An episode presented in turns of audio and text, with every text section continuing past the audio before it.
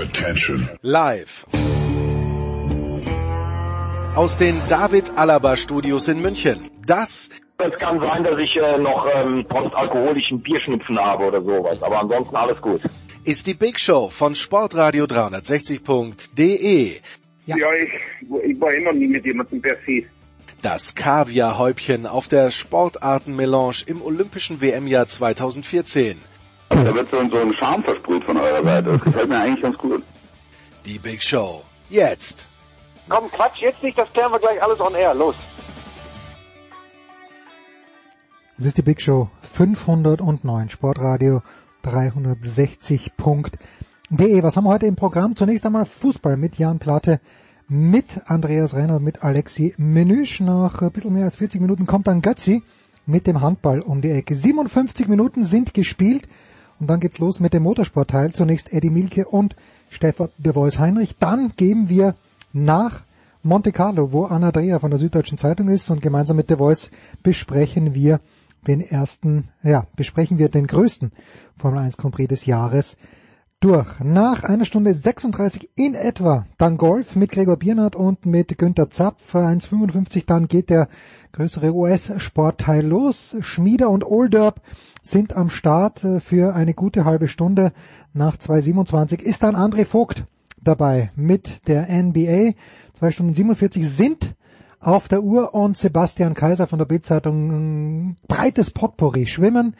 Radsport vor allen Dingen, aber auch ein bisschen Dynamo Dresden und um nach drei Stunden und sieben Minuten haben wir immer noch nicht genug. Dann kommt ein sehr, sehr schöner Tennisteil mit Stefan Hempel und mit Gerald Kleffmann. Und los geht's also in der Big Show 509, wie immer mit Fußball. Alexi Menüsch kommt in ein paar Minuten dazu, aber wir beginnen einfach mal ganz angstfrei mit zum einen Andreas Renner von der Sohn. Hallo Andreas. Hallo. Und ebenfalls von der Zone, der Chefkommentator, wie es so schön heißt, Jan Platte. Servus. Servus Jan. Habe ich gehört. Hallo. Ja, ja nee. Ja, doch. Habe ich noch nie gesagt. Nein, nein, um Gottes Willen, du Aber nicht. Hallo. Äh, grüß dich. Schön, dass du wieder ein paar Minuten Zeit hast. Andreas, äh, ebenfalls vielen Dank. Wie gesagt, Alexi kommt gleich dazu. Ja, äh, eigentlich war die Idee, dass wir natürlich über den Abstiegskampf sprechen, über Thomas Schaaf, aber Joachim Löw hat sich's nicht nehmen lassen, seinen EM-Kader zu nominieren. Und ähm, jetzt ist es mir folgender Vergleich mir aufgestoßen, ein kleines bisschen. Marco Reus hat sich selbst rausgenommen, Andreas. Und das Schicksal von Marco Reus und äh, großen Turnieren erinnert mich zumindest ein kleines bisschen an Mehmet Scholl. Ist das erlaubt, dieser Vergleich? Weil ich hatte immer den Eindruck, vor, bei, vor großen Turnieren Scholl entweder verletzt oder rekonvaleszent, aber so richtig die große Liebe ist es nie geworden. Jetzt kann es natürlich sein, dass Scholl damals 1996 mit Deutschland Europameister geworden ist, aber das weiß ich nicht mehr genau.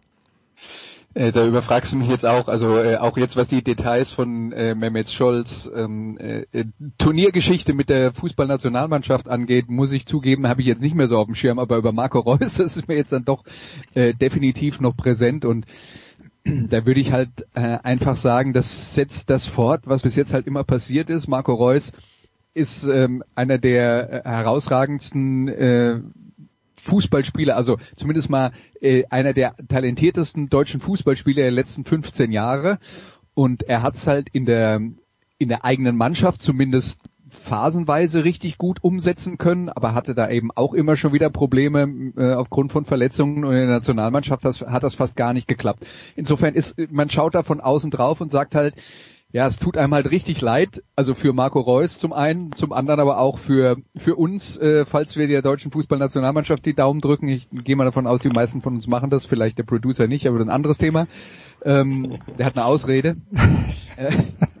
da, da, dafür finde ich immer eine Ausrede. Aber was, was Marco Reus angeht, es ist halt einfach schade. Es ist für ihn schade, es ist für, äh, für die deutsche Fußballnationalmannschaft schade, weil Marco Reus hätte halt schon das Potenzial gehabt, einer der dominanten offensiven Fußballspieler der letzten 15 Jahre nicht nur in Deutschland, sondern äh, in ganz Europa und damit auch weltweit zu sein. Und das hat nie ganz funktioniert. Also dieses Versprechen, was da war, hat er nie umsetzen können. Aber ja, so ist das, das Leben halt und der Körper muss mitspielen und bei ihm hat es halt nicht getan. Hm. Jan, verstehst du es gerade in dieser Phase? Alexi, übrigens guten Morgen. Alexi äh, ist dazugekommen. Bonjour, Monsieur. Bonjour à tous.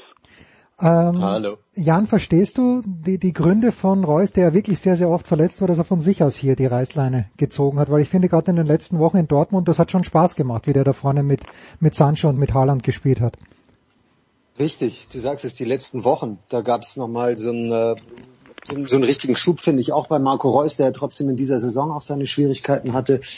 Letztendlich ähm, habe ich so wahrgenommen, wie ihr, glaube ich, auch. Also wenn, wenn er sich dafür entscheidet und sich das so anfühlt, dass es jetzt die bessere Lösung ist, da eben ähm, dem Körper ein bisschen Ruhe zu geben, dann kann ich das total nachvollziehen. Aber ich bin auch sehr bei Andreas, also die Verletzungen eben vor den anderen großen Turnieren, die da in stetiger Regelmäßigkeit kamen, waren ja für ihn nervig und ich glaube für uns, die dann eben der deutschen mhm. Nationalmannschaft hier und da die Daumen drücken, irgendwie aus, war irgendwie immer schade. Und mittlerweile ist er so jemand, dem eigentlich jeder, egal für welche Mannschaft er ist, irgendwie nur Gutes wünscht.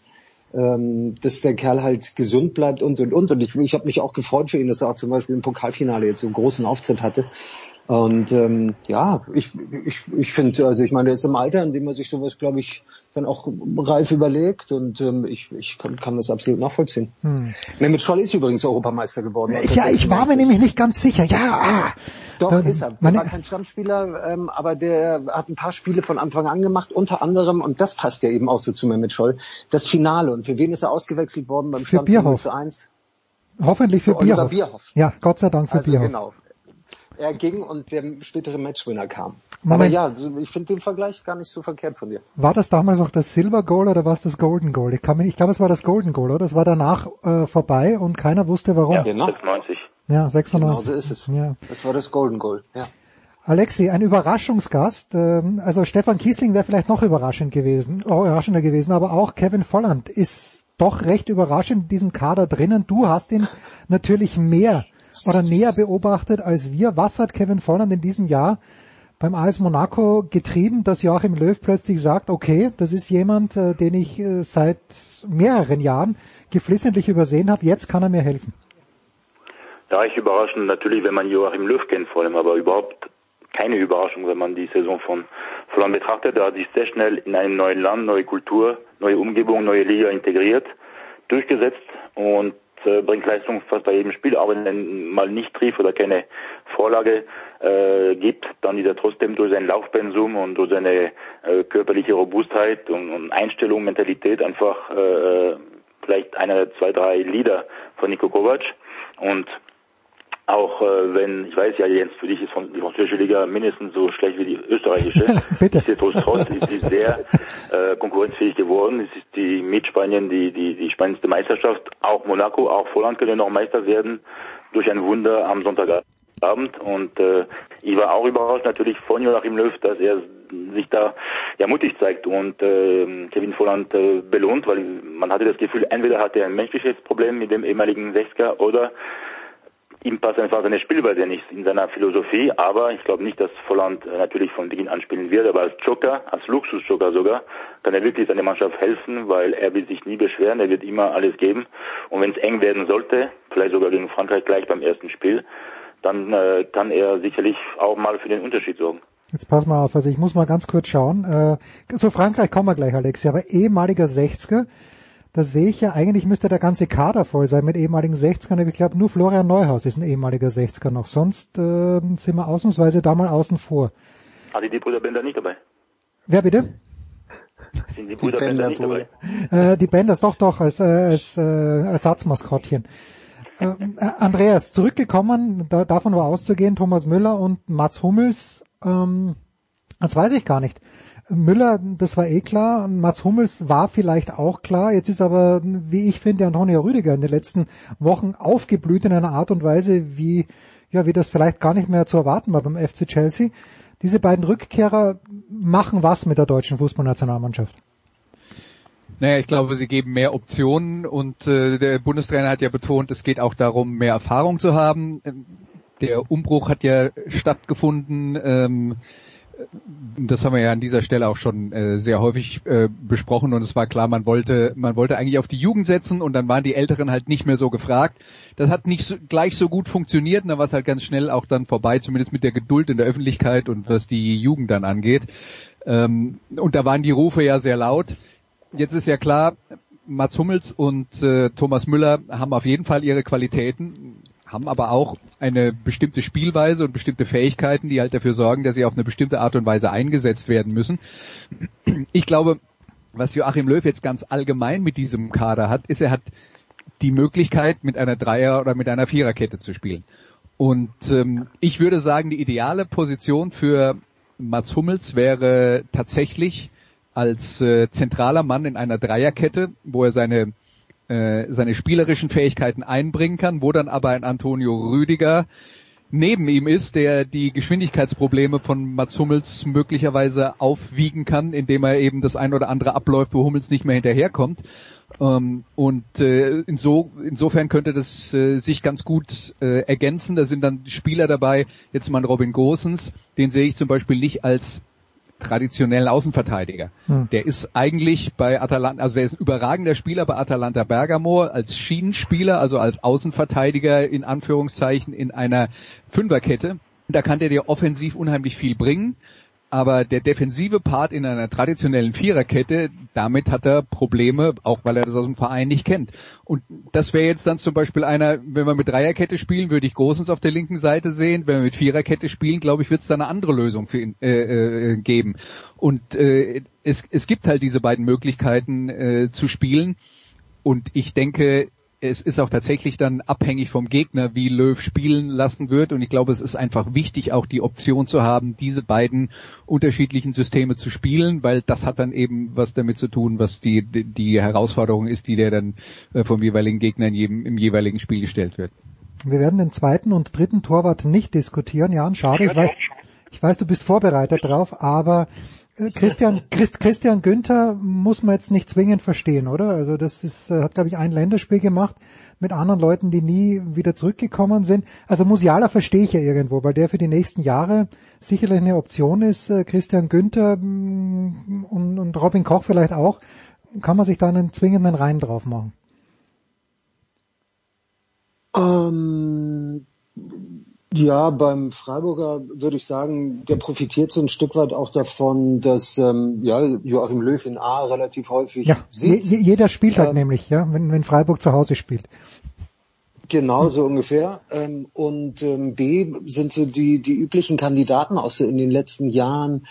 Ähm, Nico Schulz, der da ja auch äh, teilweise gespielt hat, ähm, wen hatten wir sonst noch auf links? Also auf jeden Fall ist da keiner. Tilo Kehrer hat da, glaube ich, auch mal eine Weile äh, sich versuchen dürfen. Das sind auf jeden Fall auch Jungs, die sich jetzt nicht aufgedrängt haben. Mhm. Und ähm, Christian Günther hat, sofern ich das, ich habe jetzt nicht jedes Freiburger Spiel natürlich gesehen, aber die, die ich gesehen habe, ähm, eine gute Rückrunde gespielt, ähm, war einer derjenigen, die da auch echt immer wieder für, für ganz, ganz viele Aktionen gesorgt hat. Also du weißt einfach von dem ganz genau, was du kriegst. Ich äh, glaube auch und ich freue mich sehr, dass Robin Gosens dabei ist, ähm, dass, dass der eher den Part links spielen wird. Ich sehe es in dem Fall wieder ähnlich wie Andreas. Ich fände eine Dreierkette zumindest eben ähm, je nachdem, was der Gegner macht, wie der Gegner daherkommt, irgendwie auch gar nicht verkehrt. Und dann ähm, äh, mit Gosens eben in dieser Position, die er tatsächlich bei Atalanta jetzt eine ganze Weile wirklich innehat und äh, blind rauf und runter spielt und das auf sehr, sehr gutem Niveau.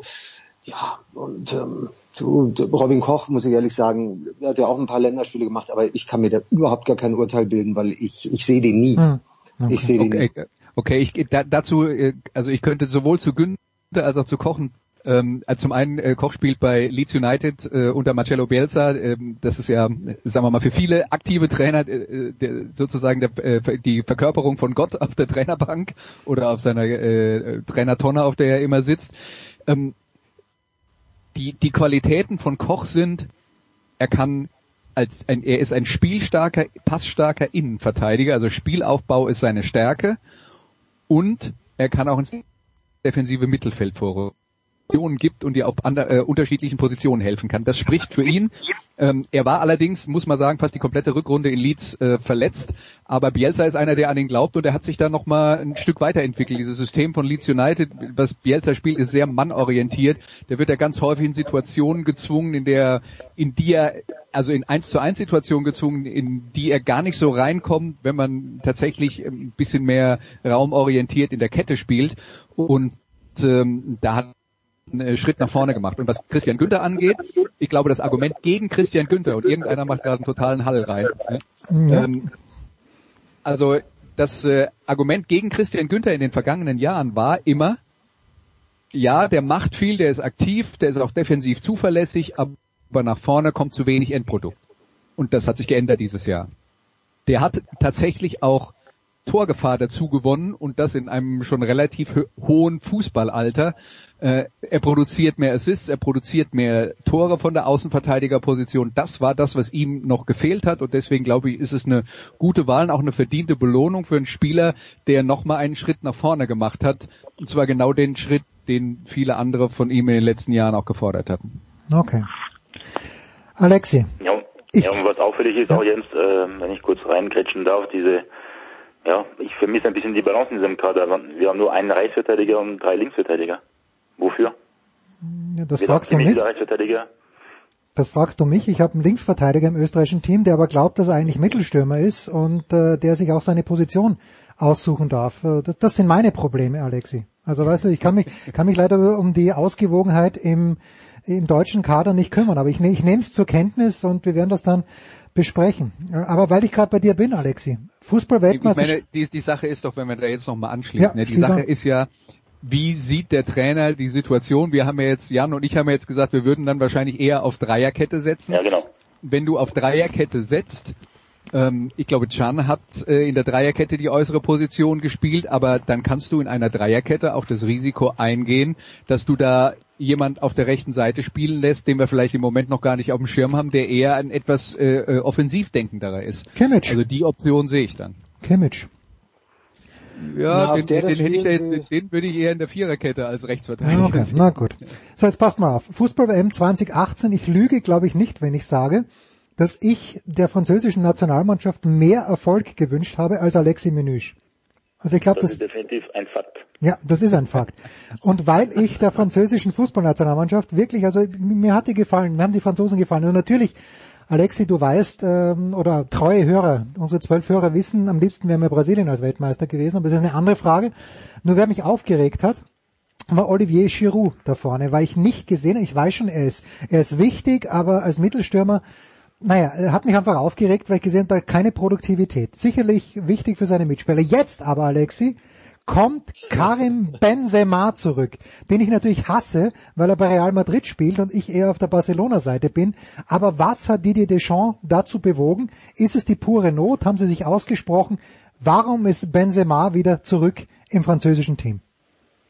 weil er der beste Schimmer der Welt ist, gerade zusammen mit Robert Lewandowski. Er ist seit zwölf Jahren bei Real Madrid unter Vertrag, hat jahrelang Cristiano Ronaldo bedient, jetzt ist er der Chef und, und äh, der Dreh- und Angelpunkt des Realspiels hat eine wahnsinnige Entwicklung, die ich ihm nie zugetraut hätte. Äh, natürlich gab es menschliche Probleme mit Didier Deschamps.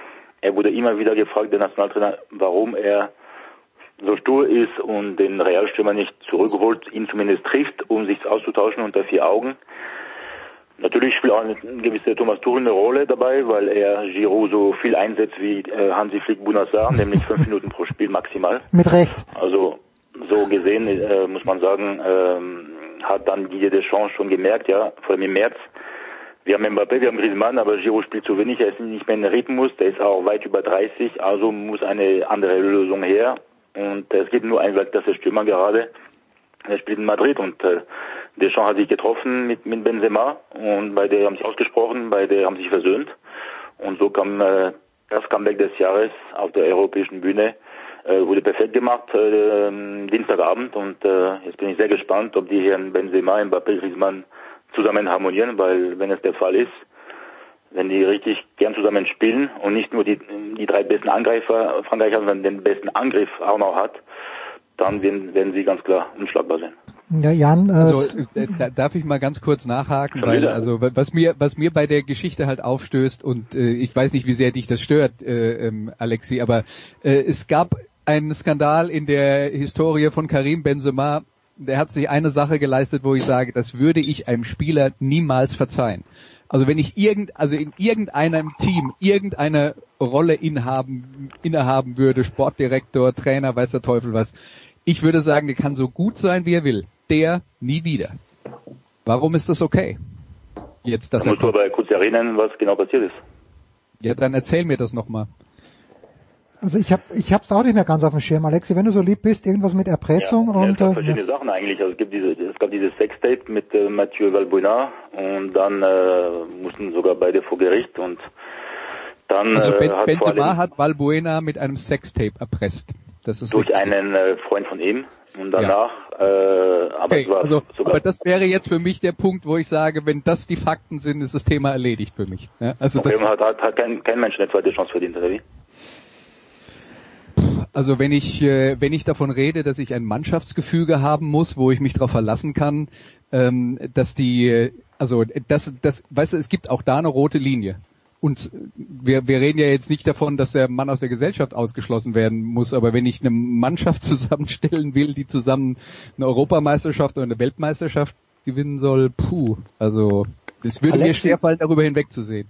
Alexi, aber wenn ich das so in den letzten Jahren hier und da äh, dann eben auch richtig wahrgenommen habe, gab es doch auch von Seiten des französischen Verbandes auch immer wieder ähm, die Kritik eben an seinem menschlichen Dasein sozusagen oder Ja, an dem Umgang, so wie Andreas das gerade sagt, eben auch mit Mannschaftskollegen und Streitereien in der Mannschaft. Ähm, gab es denn jetzt irgendwie schlüssige Argumente für dich, die die von äh, Noël Legret, dem, dem französischen Verbandspräsidenten kamen, oder auch von Deschamps, also die jetzt diesen Sinneswandel so ein bisschen, abgesehen mal von der sportlichen Relevanz, die er zweifelsohne haben wird in diesem Team, ähm, dann diesen Schritt begründen? Ja, erst einmal war dieses Sextape nicht das einzige. Das war für mich schlimmer, muss ich sagen, als äh, Karim Benzema in einem Marca-Interview gesagt hat, Didier Deschamps gehört zu den Leuten, äh, die in Frankreich Rassist sind. Zwei Tage später wurde das Haus von Didier Deschamps in der Bretagne äh, mit dem Wort Rassist auf seinem äh, Haus gekennzeichnet, also ein Tag. Das war ausschlaggebend und das war schlimmer als die Sextape an sich. Was ich vermisse gerade, sind offizielle und öffentliche äh, Entschuldigungen von Karim Benzema, der noch vor einem Jahr gesagt hat, wortwörtlich auf Instagram, äh, während des Lockdowns, ich bin ein, wie ein Formel 1 Auto, Olivier Giroud ist wie Karting. Jetzt werden beide zusammen leben, sechs, sieben Wochen. Ja, das wird schon Ja. interessant. Aber Ja. Didier Deschamps hat auch eine andere Aktion, die nicht logisch war, gemacht, indem er Adrien Rabiot zurückgeholt hat vor einem Jahr. Rabiot hatte vor drei Jahren, kurz vor der WM, sein Reservistendasein äh, nicht akzeptiert und äh, gesagt, er steht nicht zur Verfügung für die französische Nationalmannschaft, wenn er im erweiterten Kader ist. Und seitdem gab's gab's auch nie eine, eine, eine, eine Entschuldigung. Deswegen kann man das dem Deschamps auf jeden Fall vorwerfen. Also ich möchte nur noch mal darauf hinweisen, dass was, was, was Alexi jetzt gerade so zusammengefasst über die Vorfälle in der französischen Fußballnationalmannschaft, falls sich irgendjemand fragt, warum die Franzosen, die in den letzten 20 Jahren in fast jedem Turnier eigentlich die talentierteste Mannschaft hatten, nicht jedes Mal Welt- und Europameister werden, das, das war die Kurzzusammenfassung. Ja, aber, aber also ich werde auch nicht zu der Gang- Gangster-WM zurückkehren von 2010. Das, Das- das ist- das Sinn, wär- aber ein Buch wird gleich wird bald rauskommen, wenn es so weitergeht. Ah, schön, schön. Aber Jan, wenn äh, Alexi sagt, äh, so gut wie unschlagbar, das dachte ich auch, als äh, Griezmann zu Barcelona gekommen ist. Na, ich habe es nicht gedacht, ich habe es eher gehofft. Aber äh, du, du kommentierst ja auch La Liga für der Zone. Äh, wie, wie gut sind die Franzosen wirklich und wie gut ist dann also spielerisch Benzema auf einem Level mit Lewandowski? Äh, Das Tor gegen Chelsea im Halbfinale Champions League natürlich überragend gemacht, auch wenn ich immer noch sage, dass er davor im Abseits gestanden hat. Aber anderes Thema. Wie gut sind die Franzosen wirklich, Jan, denkst du? Also als ich jetzt äh, mal durch den Kader gegangen bin, ähm, habe ich gedacht, ja, also im Vergleich zu anderen Jahren, finde ich, sind sie für mich jetzt nicht der Top, Top, Top-Favorit ähm, auf den Europameisterschaftstitel, denn ich wundere mich schon, dass dann ähm, ein Clément Lenglet beispielsweise von deinem spanischen Herzensclub Jens, dem FC Barcelona, Ja. mit dabei ist. Ähm, es, es gibt so ein paar Positionen, die, die natürlich weiterhin super, super besetzt sind, ähm, auch im Mittelfeld mit Pogba, mit Kanté, aber irgendwie hat doch jeder von diesen Franzosen auch, oder viele zumindest von denen, ähm, so seine Schwierigkeiten gehabt, auch im Verein. Äh, bei Benzema, äh, um noch kurz in Spanien zu bleiben, bei den Franzosen muss ich auch sagen, also was der in dieser Saison gespielt hat, ist wirklich einfach nochmal über all dem gewesen, was er in den letzten Jahren auch schon gemacht hat. Sie, sie mochten ihn ja teilweise auch nicht bei Real Madrid, haben ihn ausgepfiffen im Bernabeu, weil er ihrer Meinung nach zu wenig Tore gemacht hat, aber mittlerweile, und das muss ich sagen, gönn ich ihm irgendwie persönlich mal, abgesehen von all dem Kram, den er sonst gemacht hat, aber so, dass er so ein bisschen jetzt auch doch ähm, ja, die Wertschätzung bekommt, also zumindest mhm. in Spanien, für seine sportlichen Leistungen. Das finde ich, das, das steht ihm mehr als zu. Grundsätzlich frage ich mich, ja, wie, wie verhält sich dann Griezmann wieder in der Nationalmannschaft, nachdem er da bei Barcelona jetzt irgendwie, ja, so ein Auf und Ab wieder hingelegt hat, auch in dieser Saison mit Alexi hatte ich gestern das Vergnügen, das französische Pokalfinale ah, ja. zu kommentieren. Wir haben auch so ein bisschen drüber geredet. Er hat gesagt, du, sobald er irgendwie in den Kreis der Nationalmannschaft eintritt, äh, wird es wieder ein anderer Spieler. Aber ich finde so die Geschichten, die wir jetzt gehört haben, und Rabiot ist ja auch nominiert, ähm, Benzema haben wir jetzt eben gerade schon ein bisschen drüber gesprochen zusammen, ähm, kann das auch irgendwie ganz, ganz spannend werden, wie denn sich dieser französische Clan irgendwie untereinander auch verhält und mal abseits des Platzes auch zurechtkommt. Also es ist ja vielleicht auch auch für die anderen Nationen, die sich Hoffnung machen, weit zu kommen, ähm, gar nicht so verkehrt, wenn es ein bisschen knatscht bei den Franzosen. Und sportlich bin ich nicht so wahnsinnig überzeugt von dem, muss ich ehrlich sagen. Die ganz spannende Frage klären wir nach einer kurzen Pause, nämlich kommentiert Jan Platte lieber mit Sandro Wagen oder lieber mit Alexi Menüsch? Oh An Antworten gibt's nach einer kurzen Pause.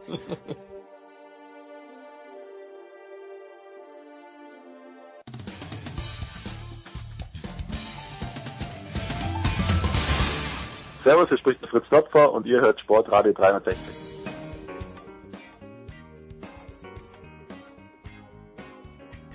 Weiter geht's in der Big Show 509 mit Fußball, präsentiert von bet365.com. Langweiliges Spiel, Geld zurück, bei 0 zu 0 gibt's den Einsatz bei bet365.com zurück. Wir haben ein der Zone Trio am Start mit Jan Platte, mit Andreas Renner, mit Alexi Menüsch, der natürlich auch für die L'Equipe nach wie vor unterwegs ist. Ja, jetzt gibt's einen ganz, ganz harten Cut vom EM-Favoriten, den Franzosen, die Jan Platte nicht ganz so weit vorne sieht, gehen wir ein Häusel weiter und zwar in den Norden Deutschlands. Später wird Eddie Milke aus Bremen noch zu Gast sein und äh, Jan, ich fange gleich vielleicht wieder mit dir an. Ähm, Thomas Schaf für ein Spiel. Äh, ich denke mir, wenn man Thomas Schaf holt, hätte man gerne auch zwei oder drei Spiele geben können. Ähm, kannst du diese, Florian Kofeld war ja am letzten Samstag noch kämpferisch nach dieser Niederlage in Augsburg. Ähm, auf, welchem, auf welchem Level kannst du es nachvollziehen, dass Thomas Schaaf jetzt hier das Vertrauen geschenkt wurde für das letzte Spiel? Um, ähm, äh, auf, auf so einem ganz rationalen Level. Also die, die, die Bremer haben, haben anscheinend auch gemerkt und ähm, sie stehen ja aber eben für Vertrauen, für Langlebigkeit, für Kontinuität.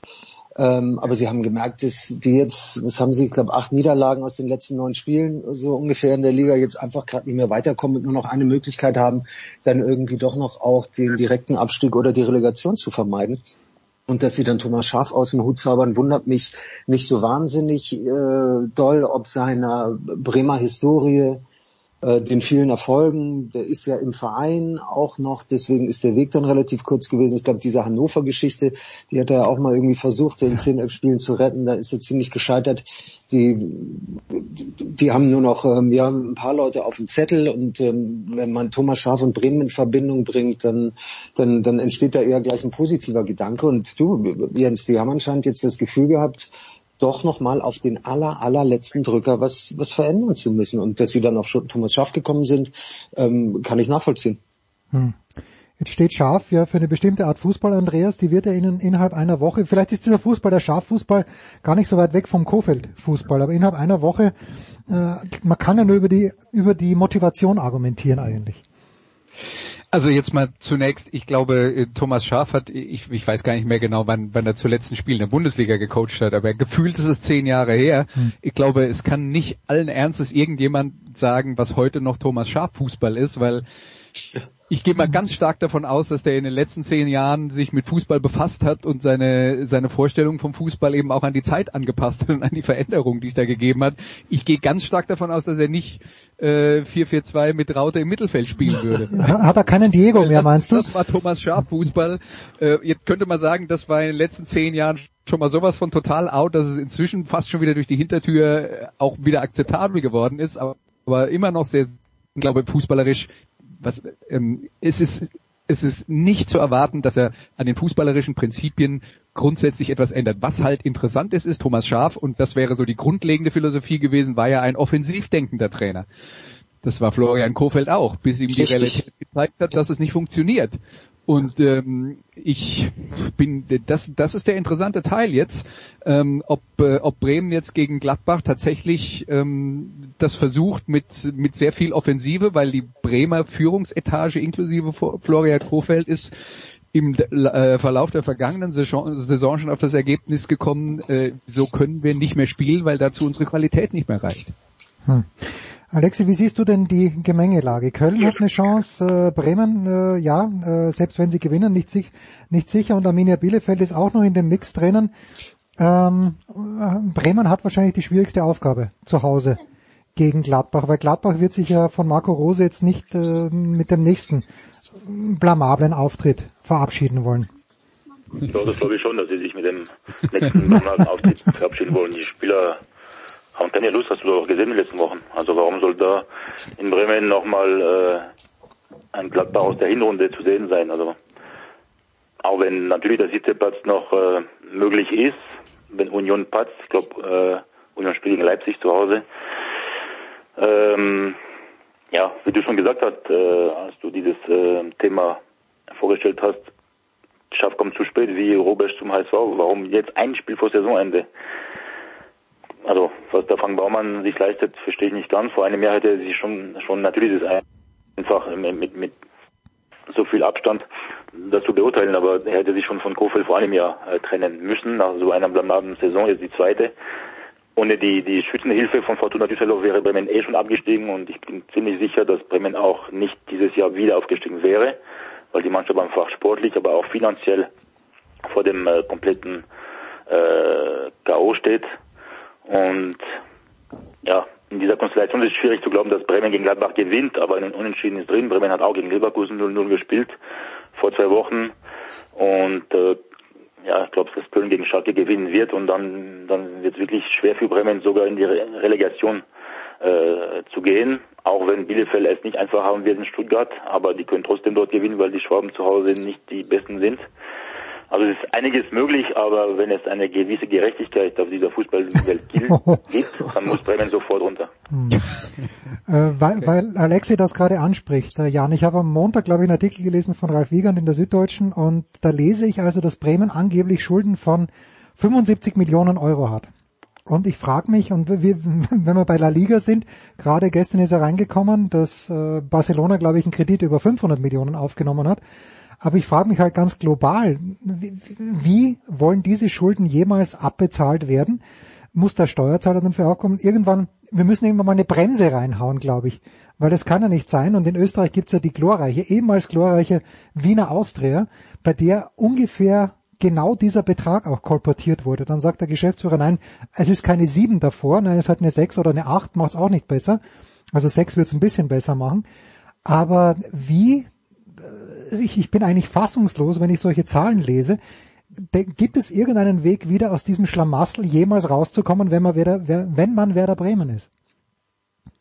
Also ah, aus dem finanziellen gut, Schlamassel. Wenn du Werder Bremen fragst, also wie ich jetzt die Finanzprobleme des FC Barcelona lösen Na, na eher der Wiener Austria. Also, Fangen wir mit der Wiener Austria an. Ja. das Firmen aus, sonst kann man sich mit Fußball ja gar nicht mehr beschäftigen. Das darf man gar nicht zu sehr hinterfragen, denn also der Irrsinn, der da passiert, aber da sind wir auch schon vor 15 Jahren gewesen, nur um ganz kurz die Spanier nochmal abzuholen, weil und da hat Uli Hoeneß, glaube ich, in dem Fall was Richtiges gesagt. Also der vor 15, 20 Jahren, meine ich, schon gesagt hat, ähm, eigentlich spielen die in anderen Ligen. Also die Spanier können Schulden machen, wie sie wollen. Ja. Und irgendwie kriegen die das ja immer wieder geregelt geregelt. Du, bei Werder Bremen, ähm, und ich habe auch den guten Artikel in der SZ von Ralf Wiegand gelesen, dann ist man auch immer gleich schon mal schlauer. Ähm, den würde ich raten, ähm, sucht euch die drei besten äh, jungen Kerle aus eurer A-Jugend äh, raus, zieht sie hoch und verkauft sie dann teuer, ähm, so wie ihr es äh, früher ab und zu hinbekommen habt. Letztendlich 75 Millionen Euro finde ich jetzt noch nicht so dramatisch viel. Also soweit ist es ja auch schon gekommen an, an, an Verbindlichkeiten.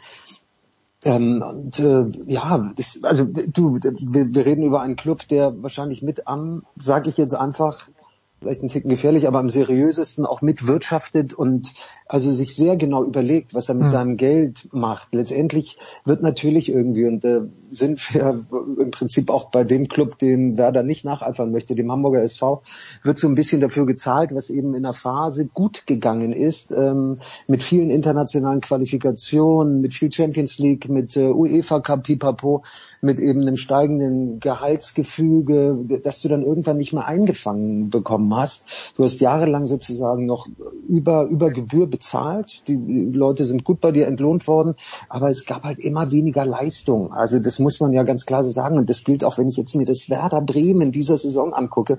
Andreas hat es auch schon angesprochen, dieser Offensivfußball, für den eigentlich auch Kofeld steht, der hat ja auch vor zweieinhalb Jahren oder sage ich aber mal, noch einigermaßen funktioniert. Also Werder hatte ja wieder ein Gesicht und in dieser Saison, du, die, die spielen 400 mal 1-1 zu Saisonbeginn und du fragst dich so ein bisschen, okay, was ist denn eigentlich jetzt euer Plan? Dann hast mhm. du hm. keinen Stürmer, der mehr als fünf Tore macht, klar, Verletzungen hier und da.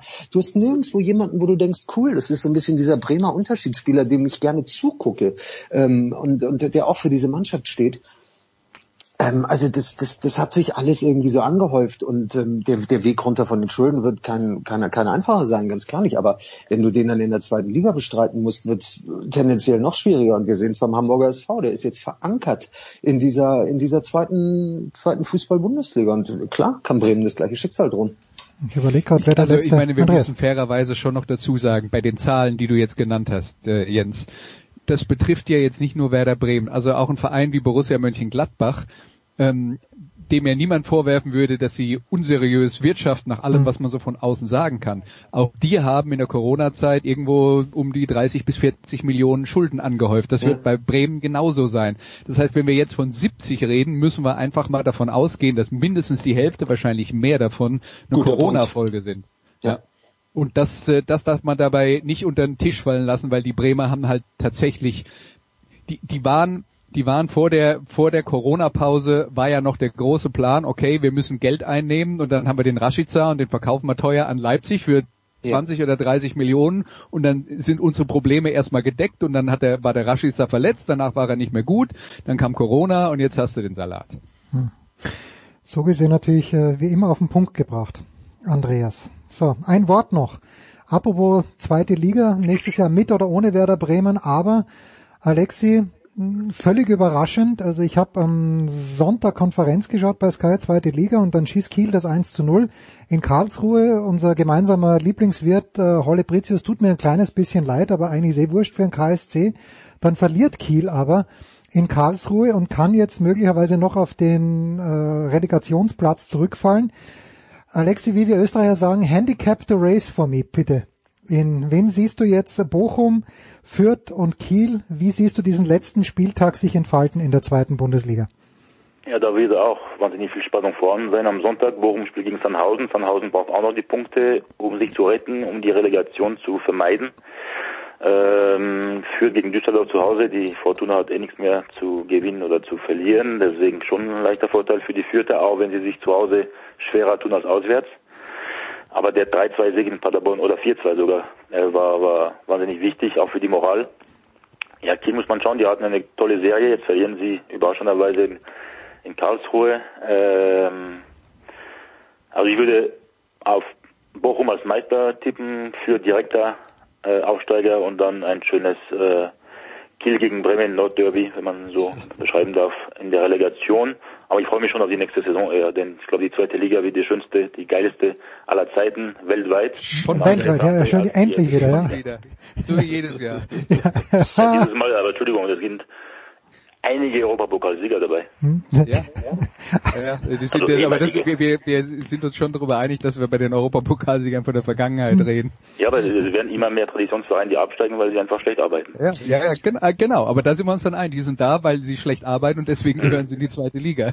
Genau. Jetzt muss ich aber noch, Alexi, äh, ich glaube, wir haben das hier eh schon in Öffentlichkeit. Du bist in Ingolstadt geboren, oder? Werden die 60er in Ingolstadt die Religion. Hallo? Ah, entschuldige. ja, was war da mit Ingolstadt? Da war doch irgendwas mit Ingolstadt in deiner Vita. Meine, Mama ist in Ingolstadt geboren, ah. Ach, das ist es, okay. Also Ingolstadt, wird Ingolstadt gegen äh, die 60er den Relegationsplatz aus der Hand geben, Alexi? Keine sechs. Hm, Gut, passt. Alles klar. Aber dann wieder zum dritten Mal in Folge in der Relegation wahrscheinlich scheitern. Okay. Befürchte ich. Na gut, das schauen wir uns an mit großem Interesse. Andreas, wo, was wirst du uns an diesem Sonntag im Musikradio 360 bei Sportradio 360 präsentieren? Ja, also eine der, sagen wir mal, wichtigsten und erfolgreichsten europäischen Rockbands hat gerade ähm, das Ende ihrer Karriere angekündigt und mit denen befassen wir uns dann mal ein bisschen. Und wenn ihr wissen wollt, wer das ist, Die Scorpions. Am diesem Sonntag in den Worten von Andreas Renner. Großartig. fast richtig. Fast richtig, gut. Jan, äh, wirst du das Vergnügen haben, mit Alexi Menüsch an diesem Wochenende zu kommentieren? Wirst du allein kommentieren? Hat Sandro Wagner wieder mal ein paar Minuten Zeit für dich? Wie sieht der Plan aus? Ähm, Alexi weigert sich einfach permanent mit mir spanischen Fußball zu kommentieren. Das. Aber bald Mbappé. okay, ja, vielleicht haben wir da ein paar Spiele vor uns. Ähm, dann in der nächsten Saison.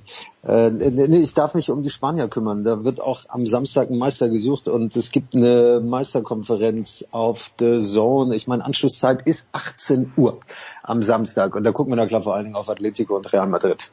Ja, leider. Also wer zu Hause gegen, also Granada, glaube ich, mit 2-1 verliert und dann in, wo haben sie noch verloren? In, in Levante haben sie, oder das war irgendwie auch so ein, so ein trauriges Spiel, wo Barcelona wirklich alles aus der Hand gegeben hat und das Spitzenspiel nur 0-0 gegen Atletico. Da ist nichts mehr drin. Alexi, wo wirst, womit wirst du dich beschäftigen am Wochenende?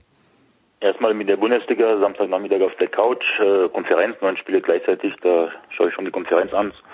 Das einzige Mal in der gesamten Saison, aber das lohnt sich, weil, wie gesagt, Spannung auf einige Ebenen, nicht auf allen. Und dann natürlich in Frankreich, wo noch Spannung auf allen Ebenen vorhanden ist. Und ich werde als Experte beim hoffentlich künftigen Meister Lille in Angers, wir haben wir auch eine Meisterkonferenz mit vier Spielen und schauen wir mal, ob die Mannschaft von Nico Kovac den dritten Platz erreicht, äh, die Champions League, oder, wie gesagt, vielleicht doch ein Wunder Meister wird. Das wäre natürlich die, die Geschichte des Jahres.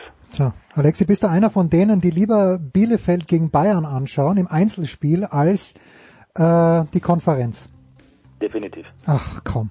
Gut, danke. Alexi Menüsch, Jan Platte und Andreas Renner, eine ganz große Freude. Danke euch dreien. Wir machen eine kurze Pause, dann geht's ja weiter mit Götzi und mit Handball.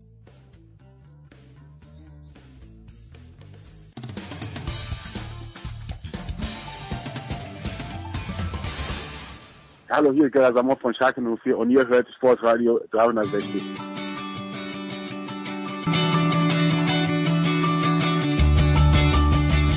Head of the Big Show 509. Es geht weiter mit Handball, mit äh, guten Nachrichten. Nein, mit keiner guten Nachricht. Die gute Nachricht ist, es kann nur besser sein. Markus Götze und ich haben vor ein paar Tagen miteinander Tennis gespielt und Götze, wer gedacht hätte, beim ersten Mal war schlecht. Das war eine Vollkatastrophe und ich nehme die ganze Schuld auf mich, weil wir haben auf meinen Plätzen gespielt quasi und der Platz war schuld, oder? Absolut so war's. Ja, das, So ein Blödsinn. Also erstens, äh, unser erstes äh, äh, Tête-à-Tête auf der roten Asche, das fand ich gar nicht so furchtbar. Ja, es war gut, was war gut, ja. Verhältnisse. Klar, du hast, du hast halt andere Ansprüche. Ich, ich habe halt noch nie French Open Finale äh, gespielt. äh, auch nicht bei den Junioren. Äh, und, und das zweite, das war den schwierigen Umständen geschuldet. Äh, Es, es war heiß, es ist ja jetzt schon ein paar Tage her, es war, Ja. es war zu heiß jetzt und äh, ein Mann meiner körperlichen Verfassung, es, es war furchtbar. Also äh, ich nehme die Schuld, äh, äh, keine Sorge, zu meinen Teilen auf mich. Aber äh, hey, sorry, jeder, der schon mal auf dem Tennisplatz gestanden hat, der weiß, solche Tage gibt's auch. solche Tage gibt's auch. Beim nächsten Mal läuft's wieder besser. Und was, an woran kann ich mich erinnern? Also Götzi steht auf der anderen Seite des, äh, des Netzes und brüllt mir zu, Jens, die Eulen, du wirst sehen, die Eulen. Und Götzi ist ja ein großer Freund der Eulen aus Ludwigshafen. Und dann stelle ich fest, die Eulen, Götzi, verlieren am vergangenen Wochenende zu Hause gegen Nordhornlingen. War's Ja, das? aber äh, davor haben sie aber auch äh, in Erlangen und gegen den BHC gewonnen. Das hast du nicht mitgekriegt, oder? naja, Und also, das, war, und das war beides, nachdem ich dir gesagt habe, äh, dass, dass, dass die Eulen noch, äh, äh, dass die Eulen noch lange nicht weg sind. Ja. Und dann gewinnen sie erstmal in Erlangen und dann gewinnen sie gegen den BHC. Also die richtige Reihenfolge wäre da. okay, von ja, na, na, aber ich habe mich nur ein bisschen geschreckt, weil äh, wir eben darüber gesprochen haben und äh, ich weiß ja, du seit Wochen sagst, du pass mal auf, die Eulen spielen gut, da sind die Ergebnisse noch nicht so, wie sie sein könnten und jetzt äh, sind sie ja da immer noch auf dem Abstiegsplatz und äh, haben drei Punkte Rückstand. Das stimmt. Aber never underestimate die Eule. äh, Viol, ähm, das haben sie uns doch jetzt oft genug bewiesen in den letzten Jahren. Und genau wie du gesagt hast, genau das habe ich auch gesehen. Ich habe sie wirklich häufiger beobachtet und kommentiert in diesem Kalenderjahr schon. Und gerade 2021 waren sie sehr stabil und haben ja auch ihre Punkte gesammelt. Hm. Und jetzt in der Tat, also das, die Heimniederlage gegen Nordhorn, die hatte ich auch überhaupt nicht auf dem Zettel, äh, schon gar nicht bei den Ergebnissen und bei der Form, die sie hatten zuvor. So ist es. Handball-Bundesliga. Crazy shit. Crazy. Irgendwie ist ziemlich viel möglich. Und ich sag dir trotzdem, das ist noch längst nicht gelaufen. Denk an den 30.05. Ähm, Eulen gegen Balingen. Das äh, ist nicht ganz unwichtig. Ich hoffe von dir kommentiert, weil Balingen kennst du ja wie kaum ein zweiter bei Sky, weil du ja ständig Balingen kommentierst. Ja, offenbar bin ich der Abstiegskampfbeauftragte. Was hat das wohl zu bedeuten? ja, das, ja, man, ich glaube, äh, derjenige, der die Dienste einteilt bei Sky, hat uns beim Tennisspielen zugeschaut und hat gesagt, okay, Götz absolut auf dem absteigenden Ast. Götzi, äh, wenn wir aber ganz nach oben schauen, dann äh, haben wir im Frühjahr, nein, es ist ja gar nicht so lang her, äh, haben wir den Champions League Sieg der, des THW Kiel gefeiert. Jetzt werden die Final Four ohne die Kieler stattfinden. Kiel scheidet aus gegen PSG. Flensburg scheidet aus gegen Aalborg. Äh, vielleicht ja. magst du dann zu Aalborg auch noch auch im nächsten Jahr was sagen, weil Mikkel Hansen geht ja, glaube ich, dorthin. Aber ja, mal, mal ganz grob gesprochen, komplett Debakel für den deutschen Handball oder passiert halt einfach? Gerade. Nein, nein, nein, nein, nein, nein, nein, nein, nein, nein, nein. Ja, okay. Also das, das, das mache ich auf gar keinen Fall mit. Also das, das vor, vor ein paar Jahren hieß es das ja auch und als wir äh, ein paar Mal nicht mit dabei waren beim Final Four und die anderen sind an uns vorbeigezogen und Frankreich hat die beste Liga, das ist alles totaler Blödsinn. Das, was jetzt gerade passiert ist im Viertelfinale mit Kiel und Flensburg, das ist erklärbar. Hm. Also bei Flensburg ist es sogar relativ einfach aus meiner Sicht. Wenn Flensburg in voller Mannstärke in diesem Viertelfinale gegen Aalborg antritt, dann verlieren sie das niemals. Ja. Niemals. Die gehen auf dem Zahnfleisch. Äh, Kier Möller, Knie völlig kaputt, Semper, Knie völlig kaputt, ganzes Jahr nicht gespielt. Ähm, Jakob Heindl fällt schon Monate aus äh, als äh, wichtige Entlastung in der Abwehr. Ähm, Alexander Pettersson nachverpflichtet, äh, kann nicht helfen. Magnus Rött, ähm, 23, der kommt daher wie ein ausgelaugter 40-Jähriger, fix mhm. und fertig, unglaubliches Tempo spult er ab, er hat Probleme mit dem Knie, aus dem Magdeburg-Spiel trägt er das immer noch mit sich herum, also wer die Szene damals gesehen hat, ich dachte, das Knie sei vollkommen ramponiert und kaputt. Der spielt da mit seiner Bandage, du siehst aber in jedem Spiel, dass es für ihn, ja, also ich, ja, eine Qual ist. Trotzdem äh, zieht er das weiter durch. Andere angeschlagen. Jetzt hat sich Buric gestern während des Spiels noch, noch verletzt. Und ähm, sie hatten halt in, in Aalborg wirklich einen schlechten Tag. Das hat ja Mike Machulla auch äh, selbst unumwunden zugegeben, dass das wahrscheinlich so eines der, der, der schlechtesten Saisonspiele war in einer wirklich unfassbar starken Saison von Flensburg. Gruppensiege in der Champions League, also Gruppenphase, nur äh, eine Niederlage in der Bundesliga das, das, das konnte einem leid tun gestern. Da ist einiges zusammengekommen. Nicht, nicht falsch verstehen, ich will Aalborg gegenüber überhaupt nicht despektierlich sein. Das ist eine tolle, das ist, das ist eine richtig gute Mannschaft und die werden in Zukunft natürlich mit den Verpflichtungen nicht nur Mikkel Hansen, sondern auch Aaron Palmason und noch ein paar andere. Das wird ja eine kleine äh, skandinavische äh, Welt, genau, skandinavische Weltauswahl, ja.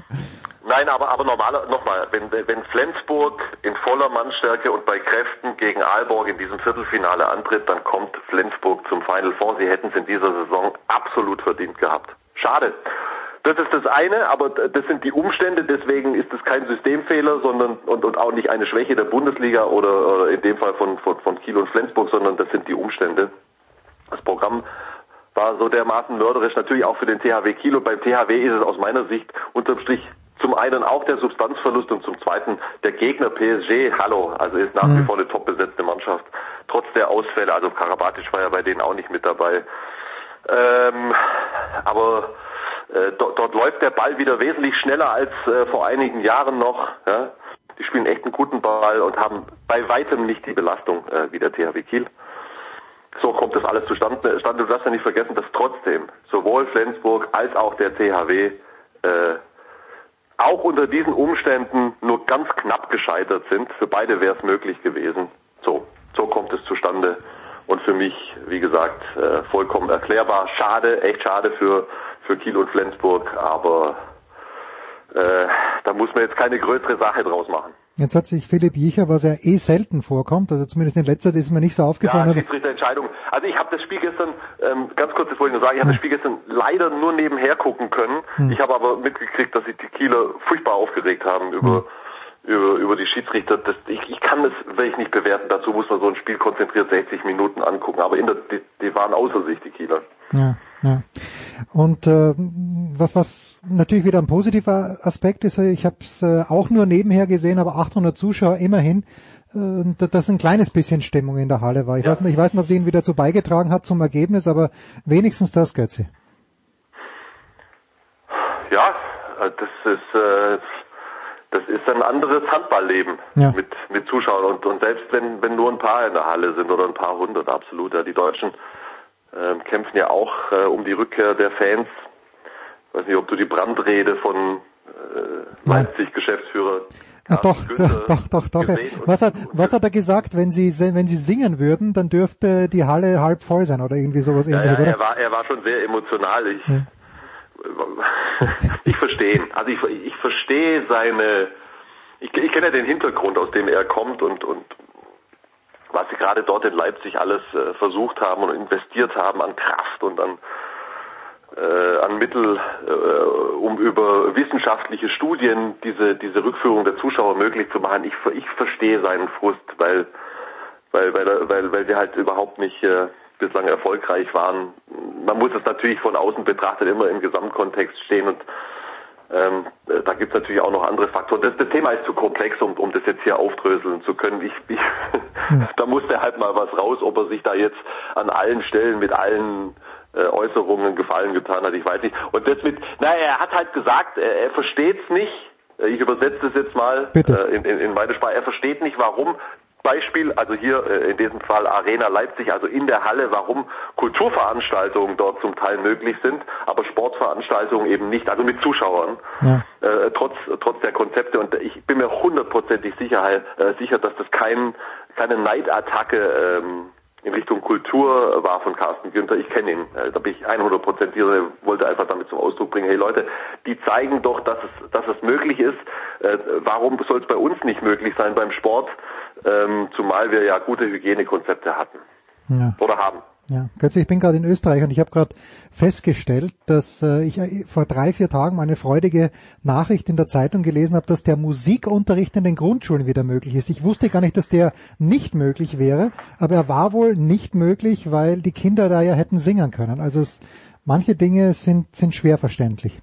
Aber gut. Na, ja, es ist, es hat, es hat echt einiges gelitten in den letzten äh, wie lange ist es jetzt schon? Äh, naja, 14, 15 Monate. 14, ja, ja. Ähm, was, was natürlich Spuren hinterlässt an allen Orten. Ja, Sagen wir es mal so. Keine Frage. Ähm, kannst du? beim Handball, ja, ja, wir bleiben beim Handball. Das wird zu schwierig. Kann, kannst du äh, zu Aalborg was sagen? Haben die jetzt einen neuen Gönner gekommen, weil Mikkel Hansen? Nee, ich bin, ich bin, äh, also ich, bin nicht ganz im Thema, äh, äh was äh, was Aalborg betrifft. Ich beobachte einfach nur die die Zugänge und ähm, muss mich da mal, muss mich da mal mit auseinandersetzen. Ja. Also wir haben ja, wir haben ja im Moment keine Champions League Rechte bei Sky und dann nein, nein, tatsächlich so mal aus dem, aus dem Leben eines, eines Reporters, gerade wenn du auch für verschiedene, für verschiedene Sportarten zuständig äh, bist, wie ich für, für Handball, Fußball und Tennis und ja auch in unterschiedlichen Ligen dann unterwegs bist. Das, das, das, das passiert wirklich automatisch, sobald du dann sobald du dann äh, was nicht mehr sozusagen im Arbeitsbereich hast, dass du da, dass du dann für den Moment äh, nicht mehr so tief drin bist. Also logisch gucke ich Champions League, wenn die Deutschen spielen. Ja, ja. Und, und logisch kriege ich, kriege ich das Grobe noch mit, aber du bist nicht in jeder Story. Das, das schaffst du nicht. Also da, das, du hast ja auch noch ein paar andere Dinge im Leben zu tun. Ähm, Keine Frage. Wie dir da geht. Ich bin ja eh immer wieder beeindruckt, was du bei, bei, bei äh, in deiner Big Show für, für Fachfragen äh, in, in so vielen Sportarten parat hast. Also Fake it if you can't make it. Fake it, alles fake, Götzi. Aber was ich mitbekommen habe, ist natürlich, na, mich interessiert, es kommen ja nur Sportarten vor, die mich interessieren in der Big Show. Äh, deshalb äh, kommt ganz wenig über Turnen und, und was weiß ich.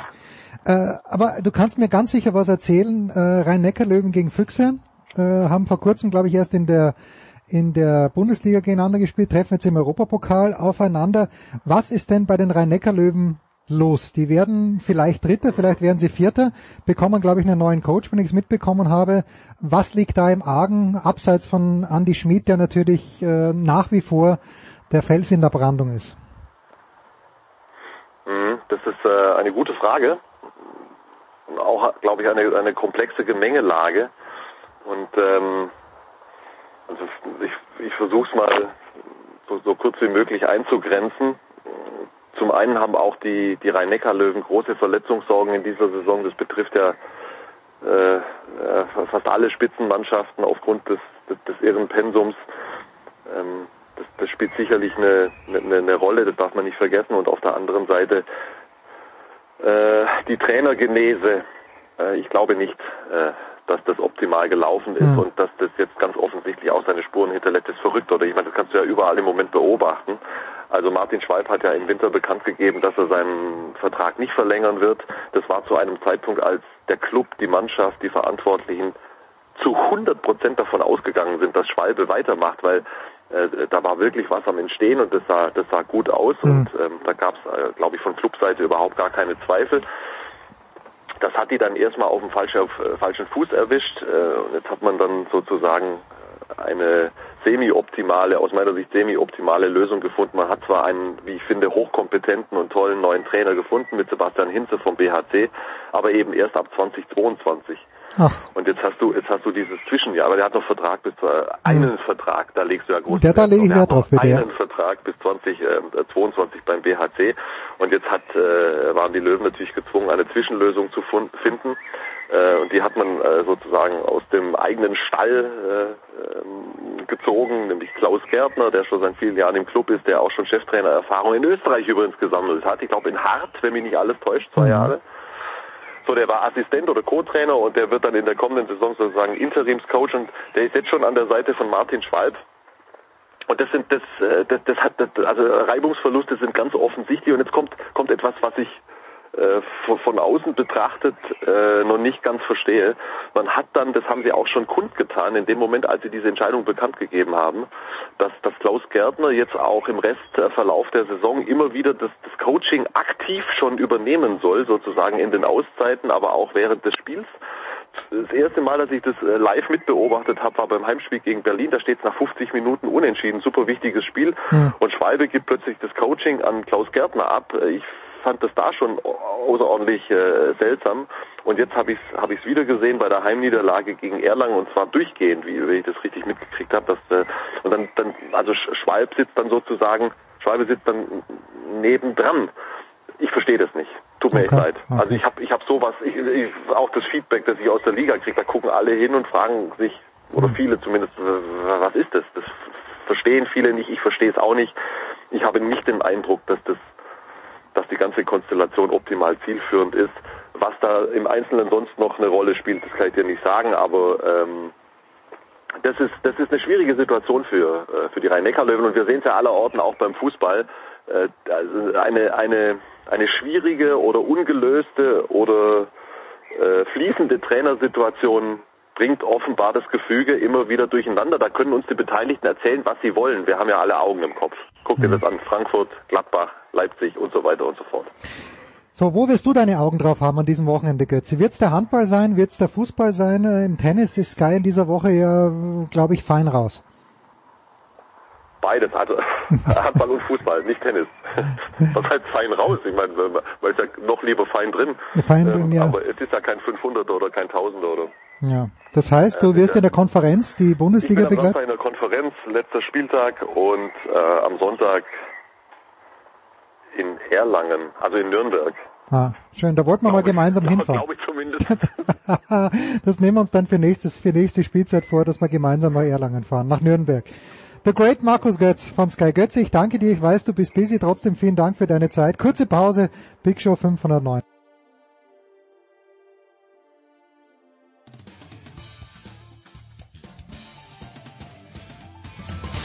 Hallo, Sie hören Christoph Daum, Sportradio 360.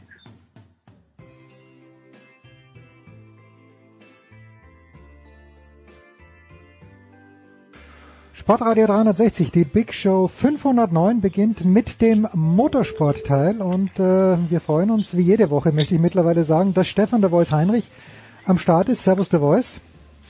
Die Freude ist ganz auf meiner Seite. Und äh, Eddie Milke, wie auch mittlerweile jede Woche. Eddie hat uns einmal den kleinen Finger gereicht und Touch ist auch seine Hand fort. Grüß dich, Eddie. Ja, kommt man nicht mal raus aus der Nummer. Muss man mitmachen. Schönen guten Tag. Schönen guten Tag. Schön, dass ihr beide dabei seid. Ich habe an diesem Wochenende, am letzten Sonntag, wirklich The Voice eigentlich das ganze, ähm, das ganze MotoGP-Rennen mir angeschaut in Le Mans. Und ich habe kurz jubiliert, mhm. weil ohne Marc Marquez persönlich zu kennen, er lag kurzzeitig in Führung, patsch, dann haut's ihn einmal hin, patsch, dann haut's ihn ein zweites Mal hin und dann sitzt er in der Box ganz niedergeschlagen.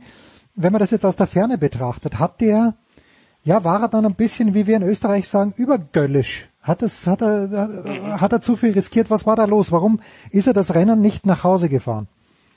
Also gut, nun waren das wirklich schwierige Bedingungen und ähm, alle, die die Motorrad-WM lange verfolgen, also natürlich selbstverständlich auch der Eddie weiß, dass diese Flag-to-Flag-Rennen immer ganz besonders Brisanz haben, ganz besonders heikel sind bei Mischverhältnissen. Äh, naturgemäß ist völlig klar, weil auf zwei Rädern ist ein äh, Rennen bei abtrocknender Piste immer heikler als auf vier Rädern. Ähm, und er hat einfach ein bisschen zu viel riskiert. Nun muss er sich natürlich rantasten. Wir haben das ja bei dir, bei Sportradio auch schon in den letzten Wochen beleuchtet, wie es mit seinem Comeback ist und dass er das jetzt Step by Step machen wird nach dieser extrem langen äh, Verletzungspause. Ähm, und da hat er einfach ein bisschen zu viel riskiert. Er lag ja auch schon wieder in Führung und ich hatte tatsächlich Eddie den Eindruck, ähm, das ist genau so eine so Bedingung, wo die Belastung auf den Arm eben im Regen bei etwas langsameren Geschwindigkeiten auch nicht so groß ist. Ich hatte zwischenzeitlich den Eindruck, das könnte sein Tag sein. Ja, das äh, Gefühl ist völlig richtig. Ähm, ich glaube, dass Marc Marquez einen äh, ganz speziellen Plan vorhatte. Der hat nämlich gemerkt, okay, jetzt wird's trockener und trockener und trockener und dafür war er ja früher äh, auch schon immer bekannt. Der wollte nochmal wechseln. Also weil in der Box wurde nämlich kurz bevor er gestürzt ist, sein zweites Motorrad wieder vorbereitet auf Trockenreifen. Und ich glaube, sein Plan war, er hat seine Siegchancen gesehen, äh, wenn ich jetzt nochmal volles Risiko gehe und nochmal im Gegensatz zu den anderen, von denen hat das nämlich keiner gemacht, nochmal auf die Trockenreifen gehe, dann fahre ich das Ding hier äh, total alleine vorne an der Spitze nach Hause auf abtrocknender Strecke. Äh, das war sein Plan, das konnte man sehen, dass in der Repsol Honda Box sein Motorrad schon vorbereitet war. Also er wäre in der nächsten Runde reingekommen, aber hätte, wäre, wenn, zählt halt nicht. Er hat dann halt zu viel riskiert und äh, hat es wieder weggeschmissen. Aber trotzdem hat er mit äh, den Momenten an der Spitze gezeigt, ja, dass er wieder da ist. Und ich denke mal spätestens in zwei Wochen, der wird jetzt doch mal wieder Physiotherapie machen. Spätestens in zwei Wochen beim nächsten Rennen in Mugello, da werden wir wieder den alten Marc Marquez sehen. Äh, hat er ja ansatzweise an diesem Wochenende schon gezeigt. Eddie, kannst du bitte für Leute wie mich, ich habe es in der Live-Übertragung bei Servus TV gehört und ich habe es jetzt gerade wieder von The Voice gehört. Ich habe eine Mail bekommen von The Voice, wo wo es auch drinnen steht, Flag to Flag. Was heißt das eigentlich, Eddie?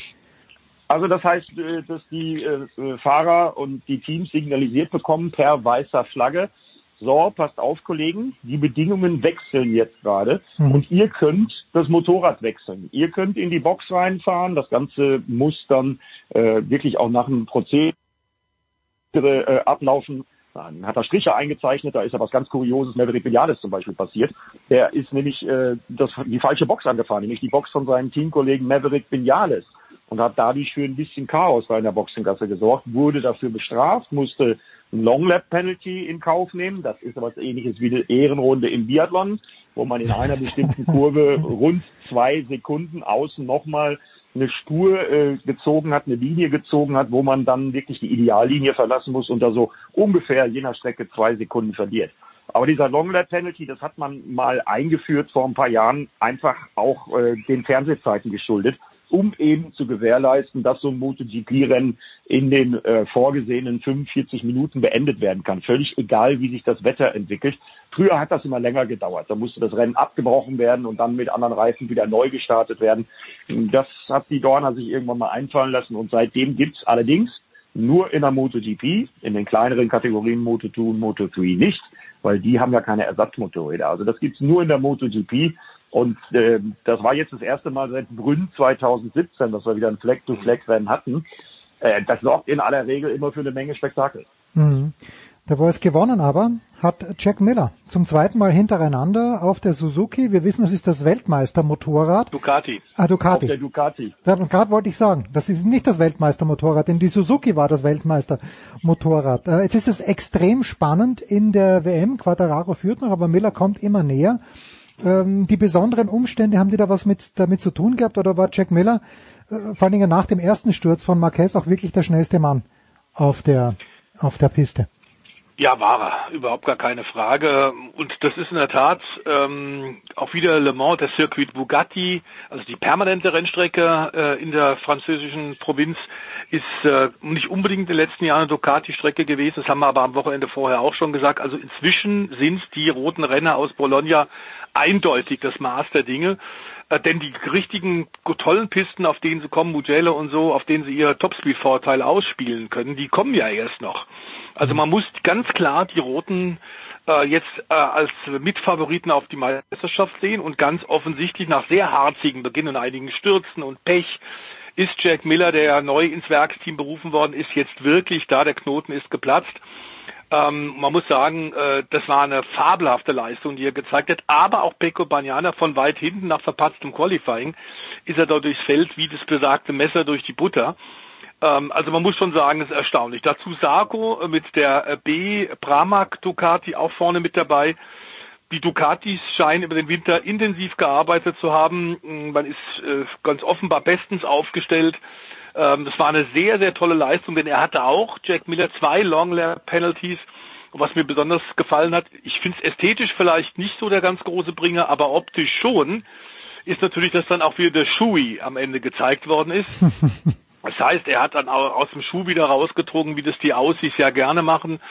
Ähm, und man muss zugeben, das ist ein Typ, das ist ein grandioser Rennfahrer, der tut der Motorrad-WM richtig gut und weil du gerade vorhin Suzuki erwähnt hast, äh, das Weltmeister-Motorrad, das äh, Weltmeister-Team, die haben momentan ein bisschen Probleme, äh, doppelte Nullrunde für die Suzuki. Wir wussten immer schon, auch im letzten Jahr, dass die im Qualifying nicht so große ihre Stärke haben, aber im Rennen dafür.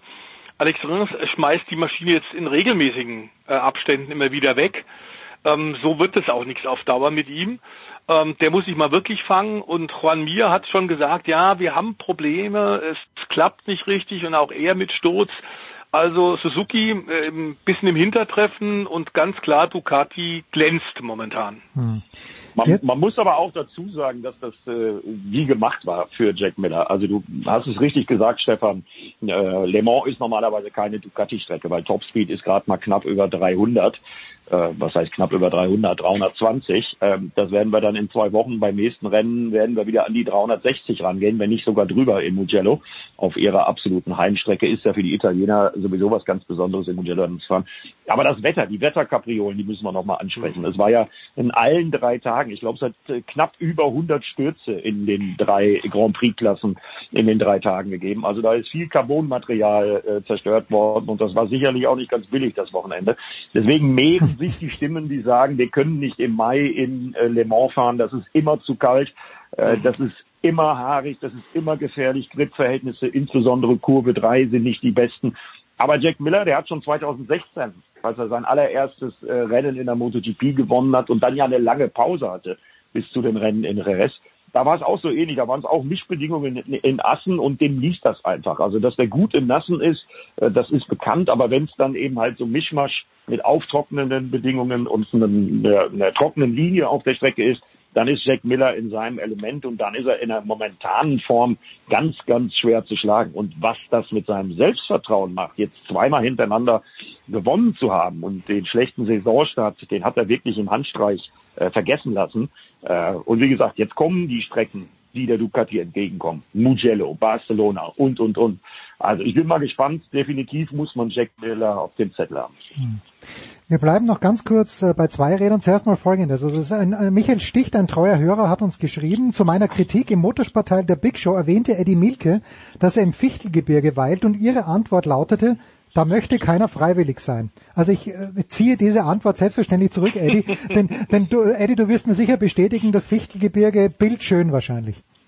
Wunderschön. Also wenn wir ein paar Grad mehr hätten, äh, hätte ich mir gewünscht, ich wäre mit dem Motorrad unterwegs gewesen. Traumgegend, äh, gerade zum Motorradfahren. Aber leider haben wir, äh, also zumindest im Moment hier bei uns im Norden, äh, noch nicht so das optimale Wetter, um Motorrad zu fahren, weil es regnet nämlich andauernd. Ja gut, äh, ich kann dir sagen, im Süden ist es im Moment auch nicht viel besser. Wir kommen gleich äh, in die USA, aber Eddie, weil du, weil wir gerade bei den Zweirädern sind, in Oschersleben geht's los. Am 21. Mai die IDM, die internationale deutsche Motorradmeisterschaft. Ja, wer, wer fährt dort? Was kann man da erwarten? Äh, wo ist es zu sehen? Äh, was macht diese Serie attraktiv?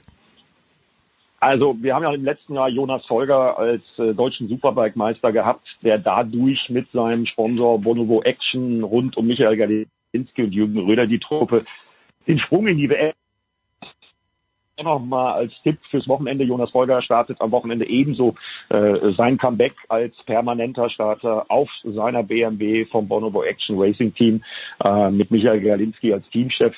Äh, in Barcelona geht's los. Äh, da wird also die Superbike WM fahren. Und mir liegt die IDM sehr am Herzen, weil wir haben gerade lange über Jack Miller gesprochen. Und das weiß vielleicht nicht jeder Zuhörer. Jack Miller hat seine Karriere in Europa in der internationalen deutschen Meisterschaft eben in der IDM begonnen, ist damals mit 16 äh, deutscher 125 Kubikzentimeter Weltmeister geworden. Ja, und äh, sein Weg hat ihn dann in die MotoGP geführt. Also die IDM ist ungeheuer wichtig, diese nationale Serie mit den äh, Klassen Superbike, mit äh, der Supersport 600, mit den 300ern, äh, mit den Markencups, die wir da am Start haben werden. Das ist toller Rennsport. Ja, und angucken kann man sich das Ganze auf dem YouTube-Channel der Motorpresse Stuttgart. Wir werden Samstag und Sonntag ausführlich streamen äh, und berichten zusammen mit Lukas Gajewski und der gesamten Mannschaft von Radio Victoria. Und äh, wer jetzt den YouTube-Channel der Motorpresse aus irgendeinem Grund nicht finden sollte, kann aber mir auf die Facebook-Seite gehen. Da streamen wir das Ganze auch. Also wir werden alle Rennen zeigen. Ja, und wir haben da ein tolles Fahrerfeld mit Fahrern aus 17 Nationen, mhm. äh, alleine 25 permanente Starter in der, in der Königsklasse, in der Superbike-Kategorie. Also ich freue mich wie Bolle, äh, hoffe auf äh, gutes Wetter. Ja, dann sind wir mal gespannt, ob wir schon mal einen Fingerzeig darauf kriegen, wer denn die Nachfolge von Jonas Folger, der ja jetzt glücklicherweise Superbike WM fährt, antreten wird in der Superbike-Kategorie. Ich bin gespannt und freue mich drauf. Oschersleben an diesem Wochenende. So, The Voice, letztes Wochenende. Ich kenne ihn natürlich, seit ich Drive to Survive mir angeschaut habe, eigentlich wie meinen besten Freund. Das ist Romain Grosjean, ehemals Formel-1-Fahrer, damals noch bei Renault und äh, Cyril, dessen Nachnamen ich natürlich vergessen habe, der Teamchef von Renault, war nicht immer happy mit ihm. Und äh, wir wissen, er ist dann aus der, der Formel 1 nach einem Unfall raus. Aber The Voice, er hat in der Indycar-Serie, wie es aussieht, ja, er hat, er hat ein neues Heim gefunden, wo es ihm gut geht und wo er auch erfolgreich ist. Isn't it? Ja, er ist nicht nur erfolgreich, sondern er blüht wirklich auf. Er hat selber gesagt jetzt bei einem Interview, er fühlt sich drüben in den USA so wohl, fährt dort ja für Dale Coin Racing, ein kleines, aber feines äh, IndyCar-Team ähm, mit sehr gut vorbereiteten Auto. Auch Sebastian Bourdais, Ex-Formel-1-Fahrer, ist ja für Dale Coyne im letzten, letzten Jahren gefahren, hat auch Siege geholt. Ganz äh, auf das oberste Platz des Siegespodest hat er das noch nicht geschafft, aber im Straßenrundkurs in Indianapolis, dem Vorläufer des Indy 500, das Ende Mai stattfinden wird, da hat Grosjean den zweiten Platz belegt. Äh, in vielen Zeitungen und in vielen äh, auch Social Media Kanälen wurden inzwischen die verbrannte Handoberfläche mhm. gezeigt als er nämlich mit seiner verbrannten Hand von dem Feuerunfall in Bahrain, das waren genau 167 Tage nach diesem schlimmen Unfall, dass er jetzt wieder oben stand und seinen Siegespokal für Platz zwei oder den Pokal für Platz zwei in die Hand genommen hat. Das scheint kein großer Nachteil für ihn zu sein. Er ist entspannt und ich erinnere mich, in Amerika ist der Motorsport, wir haben es ja mit äh, Manfred Jantke oft, auch dem Ex-Porsche-Rennleiter, immer wieder gesagt, da, auf der Piste gibt's gnadenlose Kämpfe, aber daneben ist man deutlich entspannter als in Europa, als zum Beispiel in der Formel 1. Und Grosjean sagt, ich habe jetzt wirklich gemerkt, früher in der Formel 1 war ich ein Arschloch. Und jetzt werde ich richtig locker und werde richtig easy, auch weil tatsächlich die Atmosphäre familiärer ist, was aber nicht bedeutet, dass kein knallharter Wettbewerb herrscht. Es scheint ihm wirklich zu passen. Platz zwei ist fabelhaft. Schon vorher hat er bei einigen Rennen sechster, siebter Platz geholt. Also es ist eine große Umstellung für ihn, weil die Autos sehr viel schwergängiger sind ähm, keine Servolenkung und dergleichen. Aber das scheint tatsächlich dem Spaß für den Franzosen keinen Abbruch zu tun. Und auch Takuma Sato fährt bei den Indycars, den kennt er auch noch aus der Formel 1. Also es sind einige Piloten drüben, die er gut kennt und die ihm da oft mal die einen, äh, das ein Leben leicht gemacht haben. Mich freut es wahnsinnig über die Tatsache, dass er jetzt auch von Mercedes sehr schöne Geste ja von Toto Wolf auch die Möglichkeit hat, sich bei der Formel 1 nochmals oder mit der Formel 1 nochmal zu verabschieden und des Vorjahres Hamilton Auto fahren darf, haben wir ja schon gesprochen. Das wird allerdings leider nicht im Rahmen des großen Preises von Frankreich stattfinden können, denn der ist in der Formel 1 auf Corona-Gründen etwas verschoben worden. Da musste der Kalender angepasst werden. Und jetzt fährt tatsächlich beim aktuellen Termin des großen Preises von Frankreich fährt äh, Romain Grosjean Indica.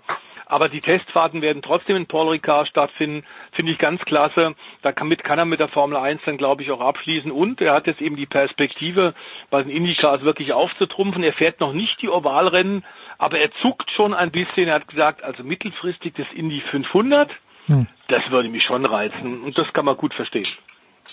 Mich hat's auch sehr gefreut im Übrigen, dass äh, Romain Grosjean, den ich immer im Übrigen äh, überhaupt nicht als Arschloch kennengelernt habe, immer, sondern immer als hilfsbereiten, sympathischen Fahrer, der auch immer ein Ohr für die Presse, das ist ja nicht bei jedem Formel-1-Fahrer so hatte.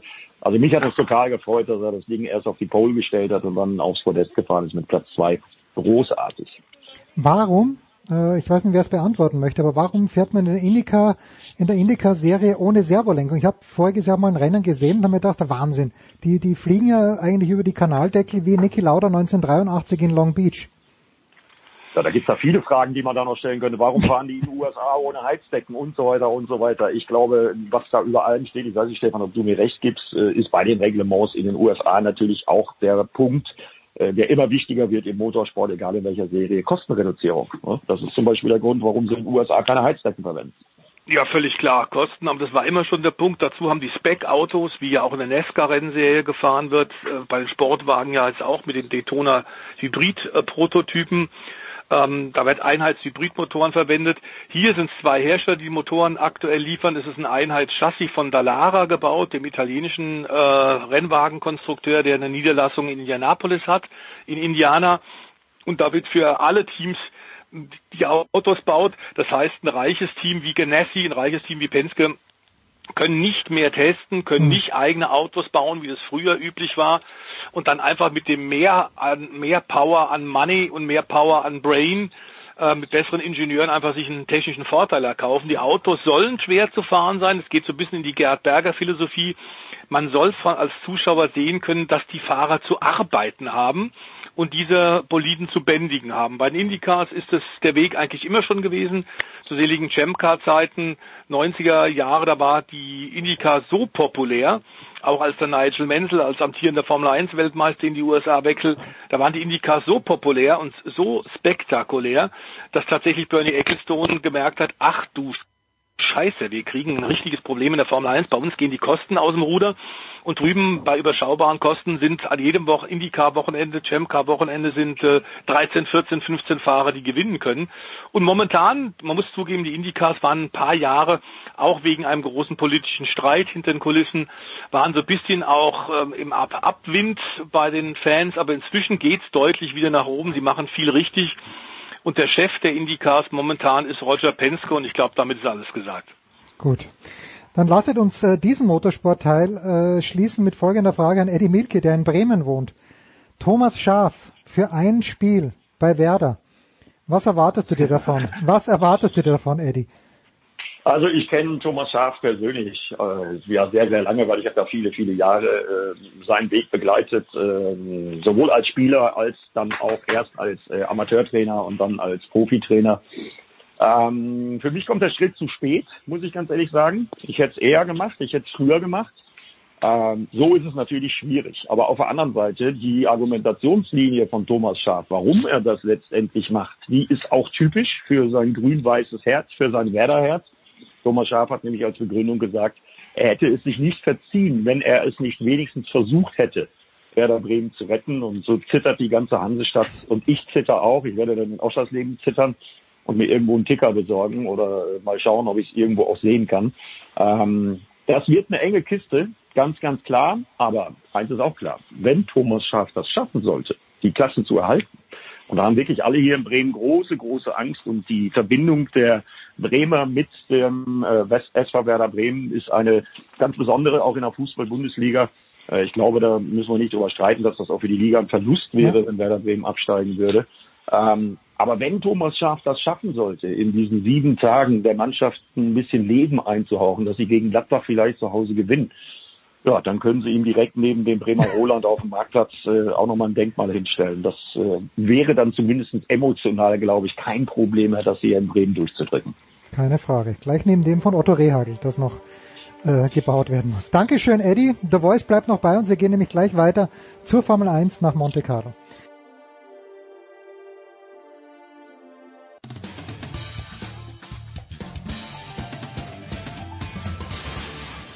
Einen wunderschönen guten Tag, hier ist der Dieter Baumann und ich grüße alle Hörer von Sportradio 360. Ich wünsche einen schönen Tag und Dauerlaufen nicht vergessen. So, weiter geht's im Motorsportteil äh, in der Big Show 509. Wir hoffen noch auf Anna Dreher. Die ist in Monte Carlo. Vielleicht kommt sie im Laufe des Gesprächs noch dazu, aber der Voice... einen kleinen Dreher drin. Ja, das, das, das wäre möglich, das wünschen wir ihr natürlich nicht. Äh, der Voice äh, mhm. äh, Formel 1 in Monte Carlo, aber zunächst mal die Nachricht, die gute Nachricht für die österreichischen Motorsportfreunde, die nicht so, gut Nachricht, nicht so gute Nachricht für die türkischen Motorsportfreunde. Grand Prix der Türkei abgesagt. Es gibt wie im vergangenen Jahr zwei Rennen in Österreich und noch mhm. dazu zwei MotoGP-Rennen. Ähm, ja, warum eigentlich? Weil Österreich so geil ist, weil Dietrich Mateschitz 2,50 Euro bezahlt hat? Ja, sowohl als auch. Also Österreich ist geil. Ja, das ist okay, Punkt, gut, dann passt. Punkt. Abstand. So, nächster, nächster Artikel. Mhm. Nein, das ist, ist es so, dass die das natürlich so toll organisiert haben in den letzten Jahren und sich tatsächlich mit einer sehr flexiblen Organisation und sehr viel Liebe auch fürs Detail tatsächlich bei der Dorna und bei der FIA sehr beliebt gemacht haben wir erinnern uns, das ist ja tatsächlich jetzt keine einmalige Geschichte, sondern sie sind sofort bereit, äh, auch, auch da einzuspringen. Äh, Türkei, das große Problem ist, dass Großbritannien die Türkei inzwischen als Risikogebiet doch wieder einstuft. Mhm. Und dann äh, wäre die Formel 1, da müsste bei der Rückkehr die ganzen britischen Teams vor allem 14 Tage in Quarantäne gehen, was überhaupt nicht funktionieren kann bei dem aktuellen Terminplan. Nach wie vor versucht die Formel 1 ja in dieses Jahr 2021 trotz der Pandemie 21 Grand Prix reinzupressen. Und dann geht es einfach nicht. Deswegen Türkei tatsächlich abgesagt. Ähm, dass man den Erdogan PR-mäßig nicht unterstützt, finde ich jetzt auch kein Verlust, ehrlich gesagt. Ja. Wobei wir im letzten Jahr da aufgrund des Regens ein spannendes Rennen hatten in Istanbul. Das müssen wir zugeben. Aber der äh, Österreich-Ring respektive äh, der Red Bull Ring kann ja auch mit Wetterkapriolen auf sich aufmerksam machen. Es gibt Überholmöglichkeiten. Also es ist ein hervorragender Ersatz, glaube ich. Und ich bin auch noch nicht sicher, ob das tatsächlich das Ende vom Lied ist. Ich glaube zwar nicht an drei äh, Formel 1 Grand Prix in Österreich, aber es kann durchaus sein, dass wir nach wie vor weitere Verschiebungen auch in der Formel 1 noch äh, hinkriegen. Die indische Variante des Virus ähm, setzt sich ja jetzt auch in Zentraleuropa fest. Und ich glaube, auch der aktuelle, momentane Formel 1 Terminkalender ist definitiv noch nicht in Stein gemeißelt. So, äh, von der Süddeutschen Zeitung ist sie jetzt dazugekommen in Monte Carlo. Anna Dreher. Grüß dich, Anna. Hallo, ich hoffe, ihr könnt mich gut hören. Wir können dich sogar exzellent hören. Äh, Stefan de Heinrich natürlich auch noch mit dabei. Äh, wir nehmen am Mittwoch auf, so ehrlich wollen wir sein. Der Voice hat mir im Vorgespräch gesagt, im Pressezentrum in Monte Carlo könnte es ab und zu chaotisch zugehen. Der Voice war das letzte Mal natürlich vor Corona dort. Wie ist es wirklich? Also es ist jetzt, äh, muss man sagen, im Vergleich zu sonst deutlich äh, weniger dicht besiedelt weil die äh, vier hier natürlich darauf achtet, dass äh, im Rahmen der Hygienevorschriften Abstände eingehalten werden hm. dürfen. Also es ist zum Beispiel auch nicht jede Tischreihe äh, so besetzt wie früher. Ähm, wenn an einem Tisch zwei Kollegen saßen, sitzt da jetzt höchstens eine Person und die Reihen sind äh, vergrößert worden, was die Abstände angeht und so weiter. Also es ist schon, es ist schon deutlich weniger trubelig als sonst. Äh, man muss ja auch vorher sich quasi trotz Jahresakkreditierung um einen Platz für jedes Rennen bewerben, weil eben die äh, Kapazitäten dann nicht überlastet mhm. werden sollen. Also man merkt schon, dass äh, durch Corona viel weniger los ist, ja. Geht das überhaupt, der Voice? Monte Carlo ohne Trubel, ist es dann überhaupt noch Monte Carlo? Oh ja, das Problem ist, Monte Carlo ist für den Fan fantastisch, wenn er da tatsächlich die Chance hat, mal hinzukommen. Es ist äh, sehr erlebbar und extrem laut.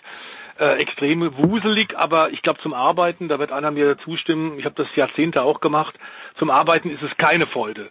Äh, weder für die Fahrer noch für die Mechaniker noch für die Rahmenrennserien, für die FIA-Beauftragten, für die Journalisten. Es ist eine ziemliche Pein und äh, wer ab und zu mal, das habe ich auch ein paar Mal gemacht, dann sogar die Frau noch mitbringt äh, und die in einem wunderschönen äh, Hotel in der Nähe wohnt, ähm, dann weißt du, dass das eine Katastrophe ist, weil du keine Termine einhalten kannst. So viele Straßen sind gesperrt, das ist ein drunter und drüber, das machst du einmal und dann nie wieder. Man sollte sich wirklich da aufs Arbeiten konzentrieren und hat trotzdem sehr lange Arbeitstage. Ja, die langen Arbeitstage, heute ist glaube ich Media Day, wenn ich es richtig verstanden habe. Anna, ich kenne das von den US Open. Da werden die einzelnen Spieler dann durchgeschleust, natürlich nur die größten. In der Formel 1 gibt es 20 Fahrer. Äh, A, wie, wie sieht das aus? Wie ist das getaktet? Und B, es gibt da doch mit Sebastian Vettel und mit Mick Schumacher zwei deutsche Fahrer. Hat man da als deutsche Journalistin Vorteile? Bekommt man mehr Zeit mit Vettel und mit Schumacher? Also wenn ich Sie jetzt explizit äh, anfragen würde, dann äh, wäre das sicherlich eine Berücksichtigung, äh, die von Seiten des Teams getroffen werden würde, beziehungsweise von den jeweiligen äh, Pressesprecherinnen oder Managerin, dass äh, man sagt, hier ist ein deutsches Medium. Aber per se läuft es eigentlich Rennen für Rennen recht geordnet ab. Es gibt immer vorab einen Plan, welche Fahrerpaarung da jeweils sitzt. Es geht mittags los und zieht sich dann bis in den Nachmittag hinein. Äh, dieses Mal äh, sehr attraktiv die erste Paarung Lewis Hamilton und Fernando Alonso, also zwei, die schon sehr lange dabei sind. Da wird also auch durchaus zwischen den Teams mhm. gemixt, ähm, was dann manchmal ganz äh, nette äh, Konversationen zwischen den Fahrern auch ergibt in, in manchen Momenten. Und ähm, Genau, dann läuft es einfach so durch, äh, jeweils eine Viertelstunde mit kurzen Pausen und dann ist man den ganzen Mittwoch eigentlich damit beschäftigt, mitzuschreiben und zuzuhören, äh, wenn sich im Idealfall schöne Zitate ergeben. Und äh, das aber äh, auch wieder anders, weil man es äh, sonst natürlich in, in, in einem Raum erlebt hätte und jetzt durch Corona, obwohl man an der Strecke per Video zugeschaltet. Ja, gut, das kenne ich von den Tennisturnieren in diesem Jahr in München, waren die Pressekonferenzen auch alle äh, per Video. Wenn jetzt Fernando Alonso angesprochen worden ist, der Voice, wir haben ja gesagt, in diesem Jahr natürlich ist er benachteiligt, weil er nicht so viel testen konnte wie sein Teamkollege, aber er hat schon gewonnen in Monte Carlo. Wir wissen alle, er will die Triple Crown. Vielleicht bekommt er sie eines Tages auch noch. Aber könnte diese, diese Erfahrung, die er in Monte Carlo hat, könnte die jemanden wie, und ich nehme äh, Daniel Ricciardo gleich mit rein, der ja beim letzten Rennen erstmals Lando Norris geschlagen hat, äh, sind das zwei Fahrer, die aufgrund ihrer Erfahrung und aufgrund ihrer Erfolge in Monte Carlo äh, ja vielleicht besser dastehen könnten, als sie sind äh, zumindest das Auto es vielleicht hergibt. Aber man muss bei McLaren sagen, ähm, dass die, glaube ich, die, die Kurve tatsächlich schon gekriegt haben. Äh, und mit Lando Norris, der gerade seinen Vertrag ja sehr langfristig bei McLaren verlängert hat, hat natürlich Ricciardo auch einen echt schwierigen Teamkollegen. Ähm, ich glaube aber tatsächlich, die Erfahrung ist in Monaco äh, nicht zu ersetzen.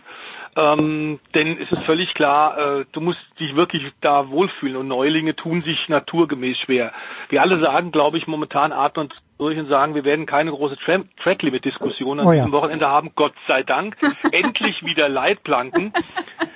So gesehen ist es, glaube ich, wirklich toll und der, der Höhepunkt erfreut jeden. Ich fand auch bei Servus TV ähm, jetzt beim, beim ähm, Sport-Talk im Hänger am, am Montag haben die wunderbare Vortragsbilder gezeigt ein richtiges tolles Feature, was Monaco und was die Geschichte tatsächlich des Grand Prix dort ausmacht. Ähm, es ist ein Mythos, überhaupt gar keine Frage. Ähm, wobei natürlich auch immer da spektakulär war, wenn Wetterkapriolen waren. Soweit ich jetzt weiß, Anna, ist die Wettervorhersage relativ stabil. Soll, glaube ich, ja. trocken bleiben. Es Dann soll ist das trocken nicht bleiben, der Fakt. 20 Grad, angenehm dann ist das nicht der Faktor. Aber äh, wenn man gerade mit der Formel E vergleicht, die ja zum allerersten Mal vor kurzem auch den großen Kurs gefahren ist, die hatten tatsächlich fünf Führungswechsel zwischen drei Fahrern. Anna, ich bin mir nicht sicher, ob wir das in der Formel 1 sehen werden. Ja, in der Formel 1 kommt es ja tatsächlich noch stärker äh, hier an der Strecke auf, auf die Qualifikation an ähm, und höchstens über Strategiewechsel, äh, Strategie, äh, Cleverness, äh, was noch gedeichselt werden kann. Und da bin ich auch mal gespannt, da hat sich ja gerade in Barcelona wieder Mercedes als äh, ja, wie soll man sagen, als Zauberer, als Perfektionisten hervorgetan.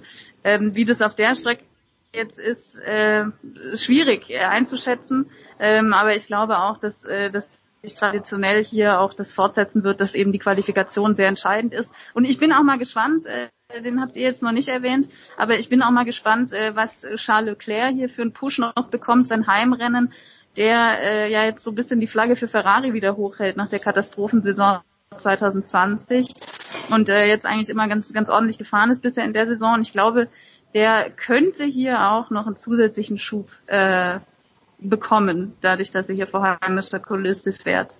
Was glaubst du, der Voice? Ja, Ferrari hat sich deutlich verbessert, äh, ist überhaupt gar keine Frage, wobei, Anna hat es ja gerade gesagt, es konnte nur besser werden. Es war dermaßen desaströs, wo die letztes Jahr standen, und vor allem immer zwischen Anspruch und Wirklichkeit. Also das, was man vorher verkündet hat, woran man sich messen lassen wollte und das, was tatsächlich 2020 passiert ist, war ein Desaster, wie wir es Jahrzehnte für die Scuderia nicht gehabt haben. Da hat man offenbar ordentlich nachgelegt, sowohl was Motorpower angeht, auch nutzbares Drehzahlband, Aerodynamik ganz offensichtlich auch. Also das, was Mercedes oft im Trocknen bisher hatte, so ein bisschen zickiges Heck, was den Silberpfeil, ja, also den schwarzen Silberpfeil ausgemacht hat. Das willst du eigentlich in Monaco nicht haben. Und ich halte natürlich Leclerc auch für einen der absoluten zwei, drei Spitzenfahrer neben Hamilton. Überhaupt gar keine Frage. Wird spannend sein, in der Tat zu beobachten. Ähm, Klar ist auch, dass das natürlich ganz eigene Bedingungen sind, so ein Stadtkurs, wie wir ihn ja sonst unvergleichlich eigentlich überhaupt nicht haben. Ähm, und deswegen sind Prognosen wahnsinnig schwierig. Anna hat es ja schon gesagt, Qualifying wird von entscheidender Bedeutung sein. Und einer, der da ja auf den Punkt immer, ab, auf Abruf und auf Punkt eigentlich eine optimale hin, hin, hinzaubert, ist ja immer wieder Lewis Hamilton. Also ähm, so oder so, es gibt so ein bisschen Diskussionen im Fahrerlager, kann Anna ja gleich auch nochmal auf, aufnehmen, dass der Red Bull in einigen Bereichen momentan sicherlich besser ist, nicht nur auf Augenhöhe, so ein bisschen besser ist. Der Motor von Mercedes im Renntrim ist wahrscheinlich noch ein bisschen besser, weil der Red Bull über die Renndistanz zu sehr auf die Reifen geht. Nun sind die Reifenbelastungen in Monaco nicht ganz so schlimm wie bei anderen Strecken, weil die Durchschnittsgeschwindigkeit relativ niedrig ist. Aber wie gesagt, Fehler werden überhaupt nicht verzeiht und du musst in Monaco so oder so, auch wenn du perfekt fährst, wenn du eine super Strategie haben, natürlich auch deutlich mehr Glück haben als auf regulären Rennstrecken. Sei es Unfälle, sei es Safety-Car-Phasen, kommst du gerade bei einer Safety-Car-Phase in der Boxen-Einfahrt vorbei, kannst schnell reinkommen. Also Fortune äh, musst du auf jeden Fall auch haben, willst du erfolgreich sein. Wie viel das Druck? war ja, Ja. auch äh, das Interessante, äh, dass, äh, dass wie jetzt äh, genau richtig schon gesagt wurde, Red Bull eigentlich den schnelleren Wagen hat, aber nach dem Rennen von Barcelona, äh, wo Max Verstappen ja wirklich ähm, lange der Führende war und das eigentlich danach aussah, dass er das gut äh, durchbringt, weil Hamilton ja auf der auf der Strecke unterwegs nicht rangekommen ist. Das war ja wie so eine Ziehharmonika, ist mal rangekommen, dann wieder abgefallen, wieder rangekommen. Aber am Ende hat Max Verstappen trotzdem gesagt, ich brauche ein schnelleres Auto, weil Mercedes halt dann doch selbst wenn Red Bull keine Fehler macht, trotzdem überlegen ist. Und ähm, ich glaube auch, dass, dass Hamilton hier wieder eine sehr gute Qualifikationsrunde hinlegen wird und dann wird es natürlich erst recht wieder schwer. Hm. Jetzt, ähm, Ja, und bei, bei den Teams sollte man vielleicht noch sagen, lieber Lenz, liebe Anna, dass natürlich die Nummer zwei gerade von entscheidender Bedeutung ist, wobei Strategie und Taktik in Monaco nicht die Rolle spielt wie bei anderen Rennstrecken, aber da hat Mercedes Ja, und ja. Hamilton momentan natürlich mit Bottas schon einen Vorteil. Der Perez tut sich immer noch ein bisschen schwer. Ja, das wird sich, glaube ich, auch jetzt hier nicht ändern.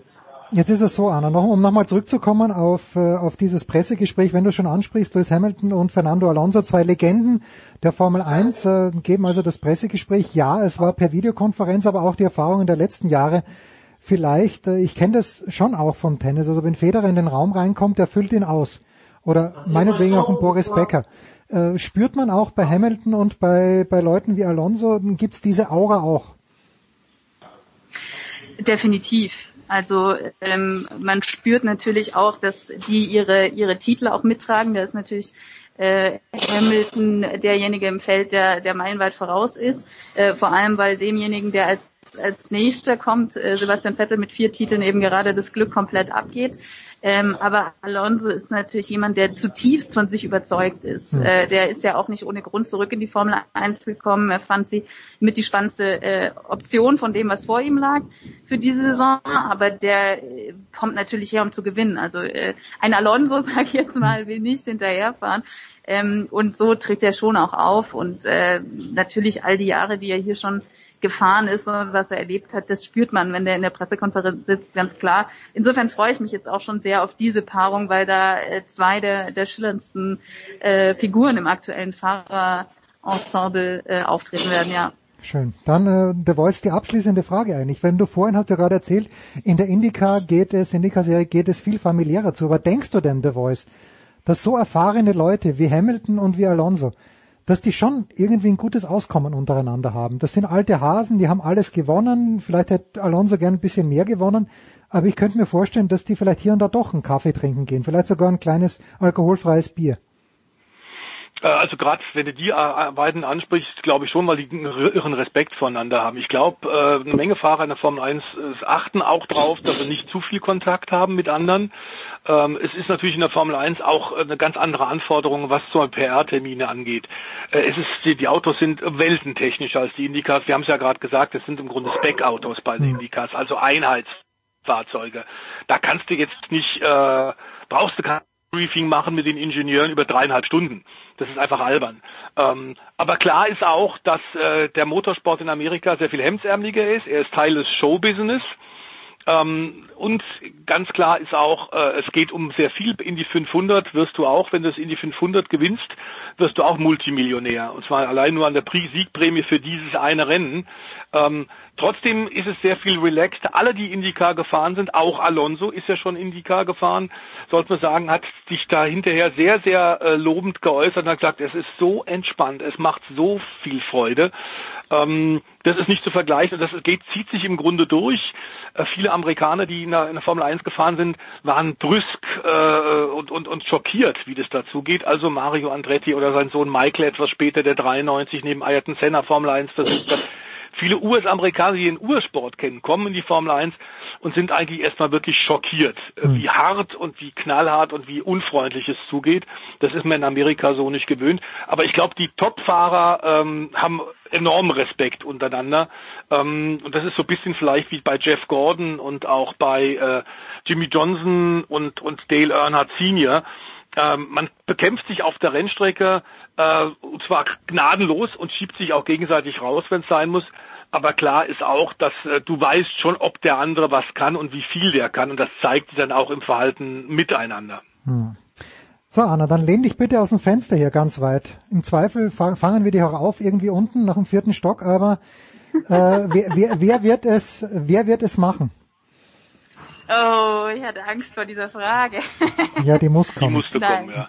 Nein, nein, Spaß. Ähm, puh, also ich würde es tatsächlich im, im Sinne auch der, der Spannung im EM-Kampf, die ja, äh, ich finde auch trotz Barcelona noch so, so groß ist wie, wie lange nicht mehr, würde ich mir natürlich wünschen, dass Max Verstappen dieses Rennen gewinnt. Ähm, ja, lege ich mich jetzt darauf fest. Äh, man muss ja auch manchmal mutig sein beim Tippen, gell? Also ich Mach sag jetzt bitte. mal, ich sage jetzt mal, Max Verstappen gewinnt, äh, Hamilton wird Zweiter und Dritter, äh, jetzt bin ich richtig mutig, sage ich äh, Charles Leclerc.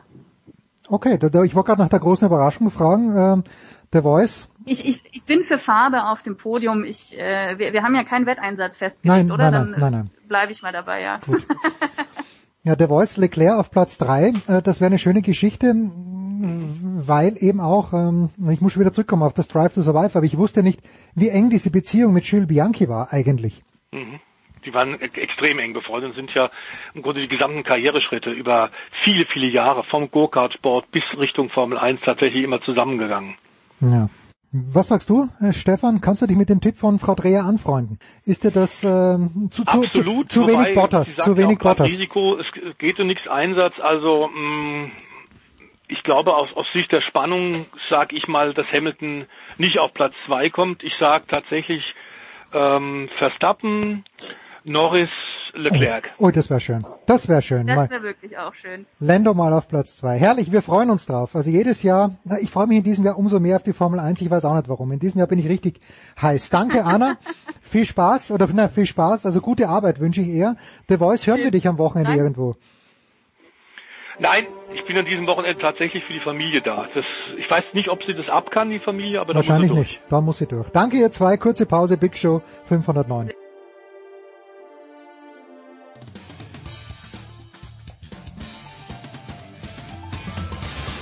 Ja, mein Name ist Achim Bayerlos. Sie hören Sportradio 360.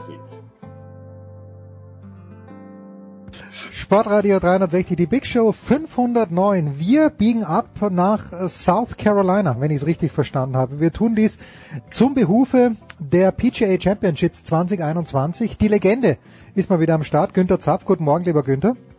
Äh, wunderschönen guten Morgen. Und von Sky, er wird es höchstwahrscheinlich, und das fragen wir ihn gleich, kommentieren, Gregor Biernat. Servus, Gerner, äh, Gregor. Ich grüße euch. Legende will ich übrigens auch irgendwann mal sein. Ja, du bist auf dem besten Weg dazu. Äh, das ist gar keine Frage. Aber du weißt, als Legende hat man ja keine Feinde, sondern nur noch Neider, habe ich von Günther gelernt. Und das ist, ich weiß nicht, ob man, auch nicht schön, auch nicht schön. Mal eine ganz, äh, eine ganz banale Frage vorneweg, Gregor. Wer darf eigentlich, und ich weiß, ich stelle diese Frage jedes Jahr, aber ich vergesse auch die Antwort jedes Jahr, und somit ist gut, wer qualifiziert sich eigentlich für die PGA Championships? Das ist ja ursprünglich die, die Meisterschaft der, der PGA, oder es ist immer noch die Meisterschaft der PGA of America, hat also nichts mit der PGA Tour zu tun. Die haben sich, ähm, also die PGA Tour ist, ist mit ihrer quasi Profiabteilung dann Ende der 60er einen eigenen Weg gegangen, aber diese PGA Championship ist immer noch als eins der Major geblieben. Das heißt, da sind alle früheren PGA Championship Gewinner am Start, zu denen zählt ja auch Martin Keimer, der 2010 mhm. gewonnen hat. Die letzten fünf Masters-Sieger, US Open-Sieger, die letzten fünf, äh, was habe ich vergessen? Die letzten, Masters vielleicht? Fünf Open-Sieger natürlich, ja genau, sorry, ich stehe irgendwie auf der Leitung. Dann die letzten Players Champions und die besten 70 aus einer gewissen Zeit aus der äh, von der PGA Tour und die besten 20 tatsächlichen Club Professionals und das ist so das Besondere, dass die PGA of America, die ja die ähm, also die die nicht spielenden Profis, sondern letzten Endes die die Teaching Profis äh, betreut und vereint unter sich, dass die auch eigene Qualifikationsturniere und Meisterschaften haben und da dürfen 20 mitspielen. Das ist so das ist so der besonderste Unterschied zu anderen Majors, würde ich sagen. Und dann gibt es immer noch Einladungen von der PGA of America, äh, so dass man eigentlich äh, immer so die Top 100 der Weltrangliste geschlossen dabei hat. Also wer irgendwie über eine Qualifikation nicht äh, äh, nicht im Feld ist, aber trotzdem unter den Top 100 der Weltrangliste, der bekommt dann eigentlich von der PGA of America immer noch eine gesonderte Einladung und das soll bedeuten, dass du eigentlich geballte Kompetenz äh, mit den mit den letzten Endes besten mehr als 100 ähm, Golfprofis da am Start hast. Hört sich für mich wie Champions League neu an. Wenn Manchester City es nicht schafft, dann gibt's halt eine Wildcard oder Super League, wie auch immer. Günther, wäre es nicht an der Zeit und nach all dem, was Gregor hm, erzählt hat, ziehe ich meine Frage eigentlich sofort zurück, aber wäre es nicht an der Zeit? Wir haben, wenn wir den Tennissport anschauen, ein Major in Australien, eines in Frankreich, eines in London, eines in den USA, nämlich in New York. Wäre es nicht dem Golfsport ein gutes, und natürlich wird niemand seine Pfründe aufgeben, aber wenn nicht drei Majors in den USA und nur eines außerhalb der USA stattfinden? Gute Idee. Schlag doch das mal ja, ja, ja, ja. Die, die, die viel Geld damit verdienen. Äh, das ist einfach die, die, die Historie, äh, wo Golf herkommt, äh, wissen wir, dass da natürlich die die absolute wichtigste Trophäe ausgespielt wird, zumindest was, was die Golfspieler selbst anbetrifft. Wenn du Champion Golf of the Year bist, also die, die Open in Großbritannien gewinnst, das ist natürlich dann schon was anderes als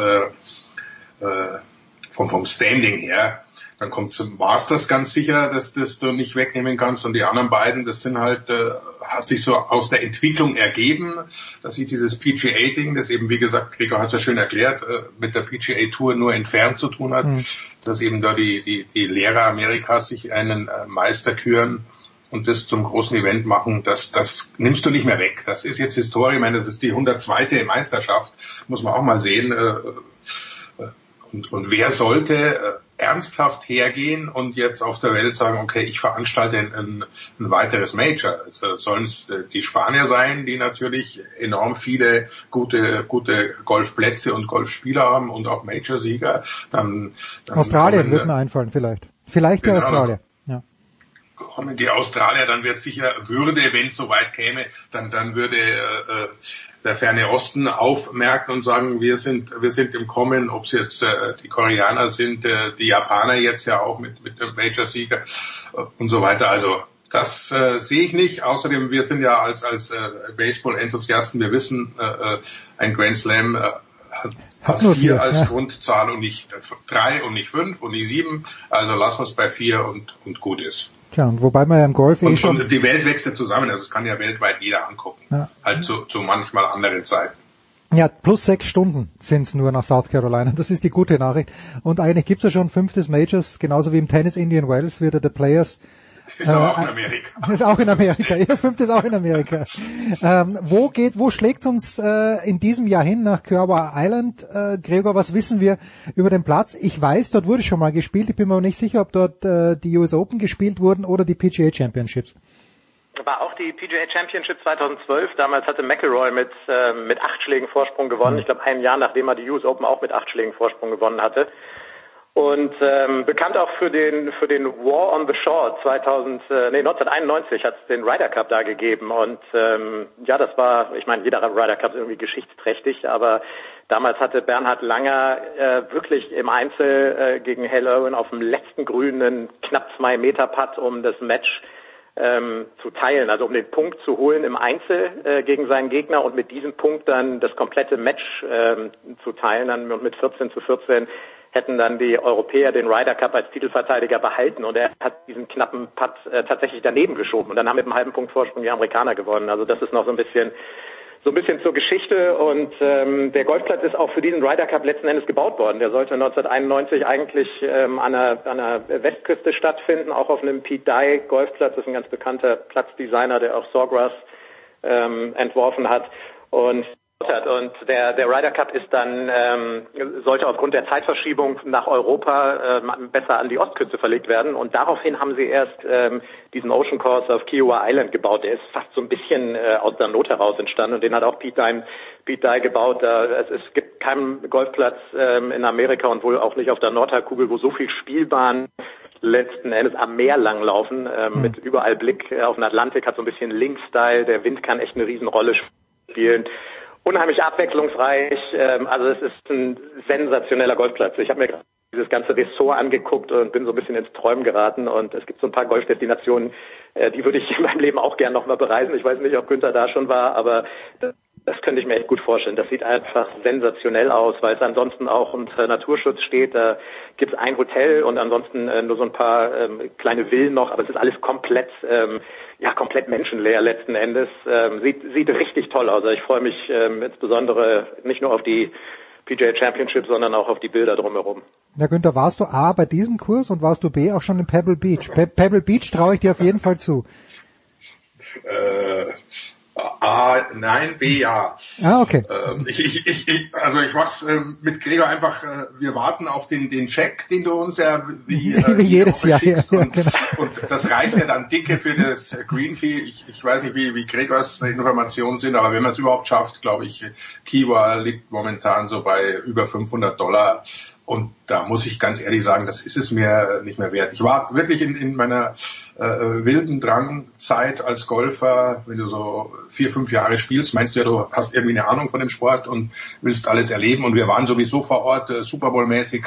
Dann war ich in der Tat in, in Pebble Beach, aber ich habe ihn nicht gespielt. Ich war nur mhm. vor Ort, habe mich erkundigt, hätte auch spielen können, damals noch für äh, eigentlich äh, vernünftige 250 Dollar aber irgendwie auch 6 Uhr morgens am nächsten Tag und mit irgendwelchen drei Fremden und äh, das war es mir dann letztlich doch nicht wert. Also ich habe mir das bisschen angeguckt und auch das Clubhaus und so weiter, aber gespielt habe ich äh, von diesen großen Plätzen. Und zu meiner Schande muss ich tatsächlich sagen, ich war noch nie äh, golferisch in, in, in Carolina, weder im Süden noch im Norden.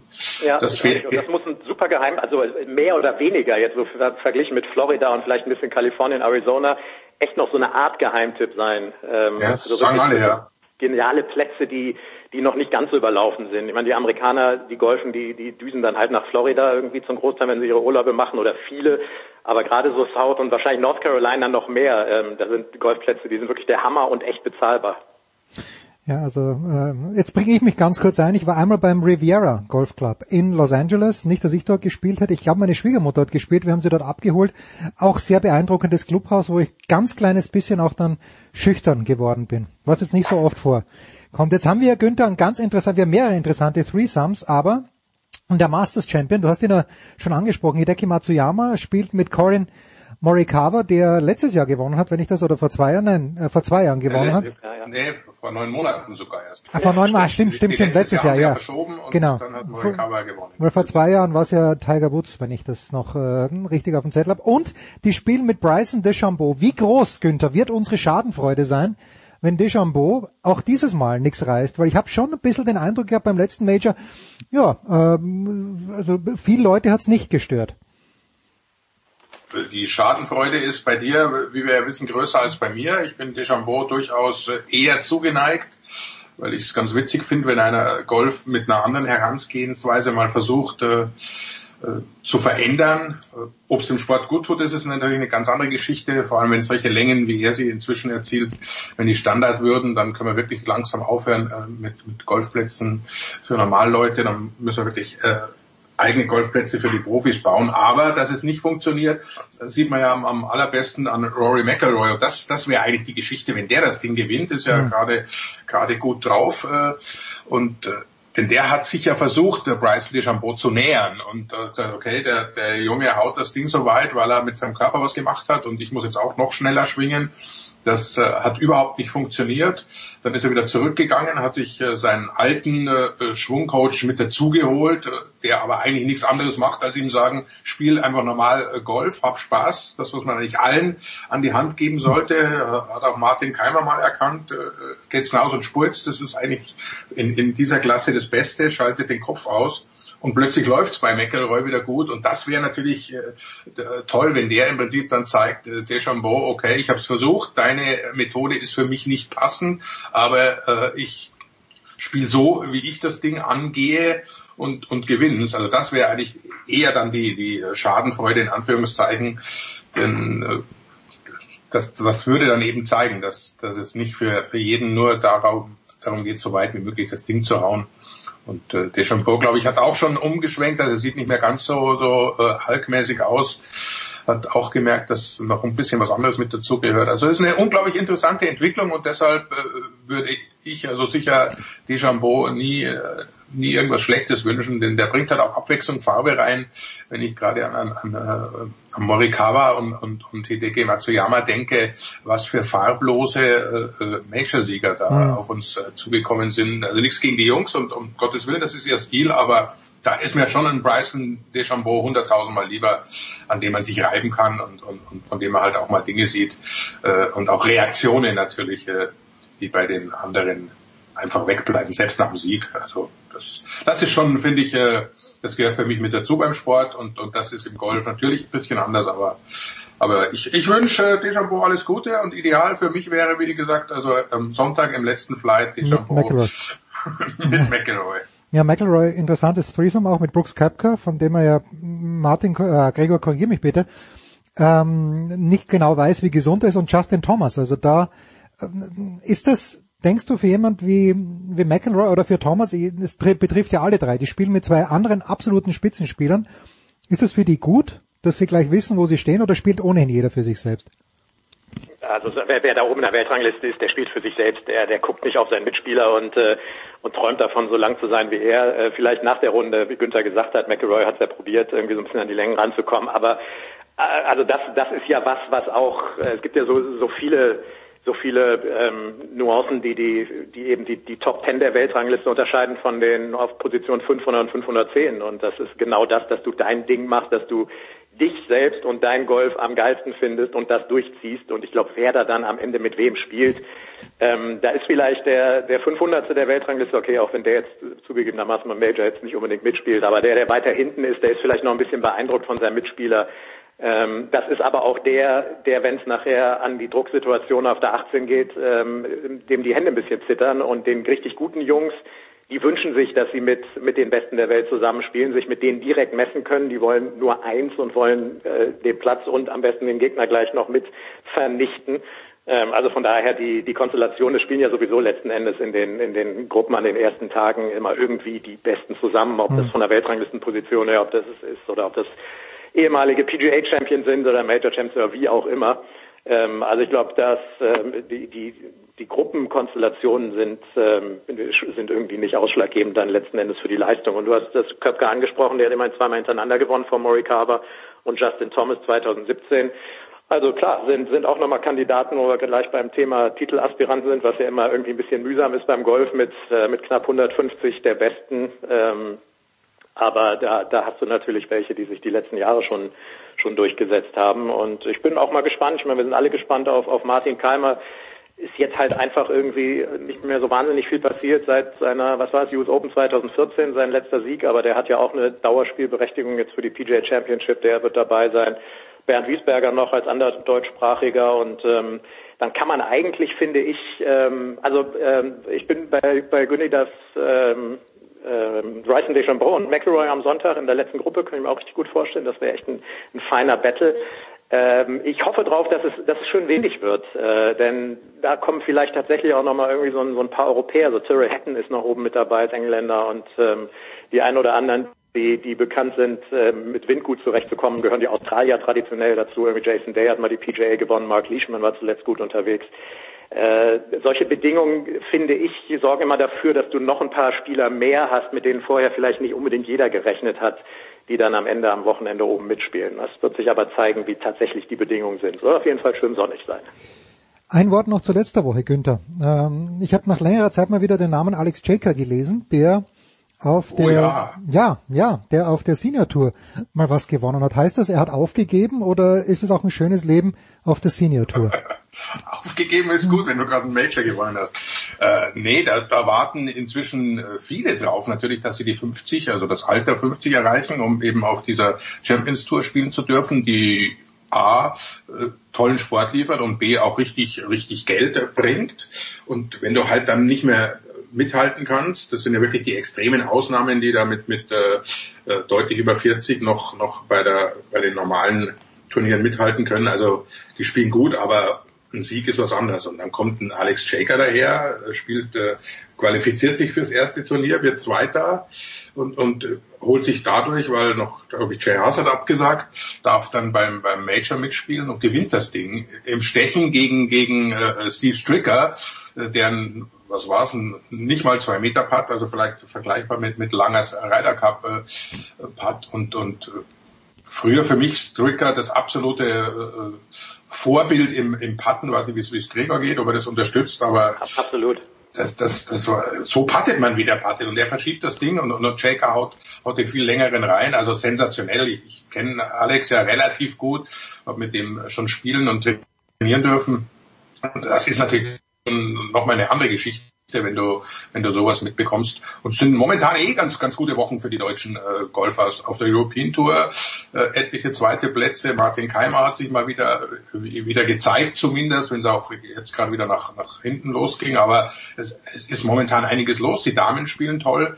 Also äh, hoffen wir, dass, dass diese Entwicklung weitergeht. Äh, Bernhard Langer ist ja, glaube ich, äh, nach wie vor vorne jetzt im, im, im im, im, im, im äh, Champions Cup Ranking. Also momentan ist es echt, es fehlen halt die ganz großen Knaller, aber es, es läuft echt gut. Äh, Jaker gehört damit ganz, ganz oben dazu natürlich. Äh, und von daher hoffen wir einfach mal, dass das Martin Keimer da, da ansetzen kann und zumindest mal den Cut schafft. Das wäre schon mal ein großer Schritt.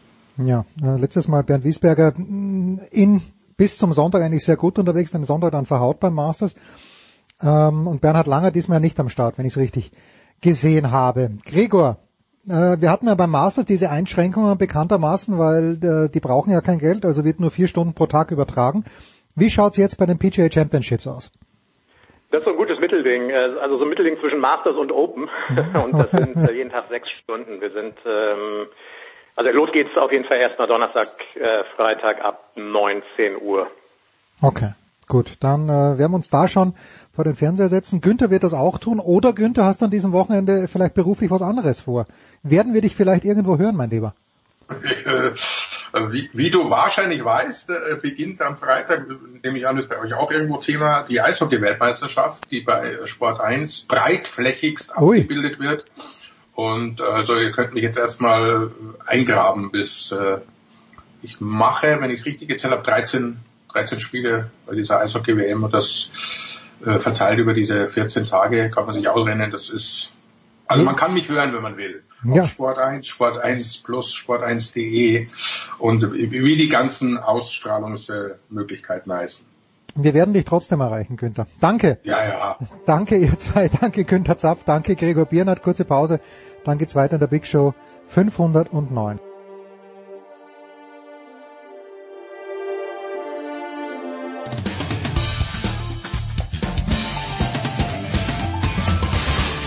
Hello, this is Marcos Bagdatis and you're listening to Sport Radio 360.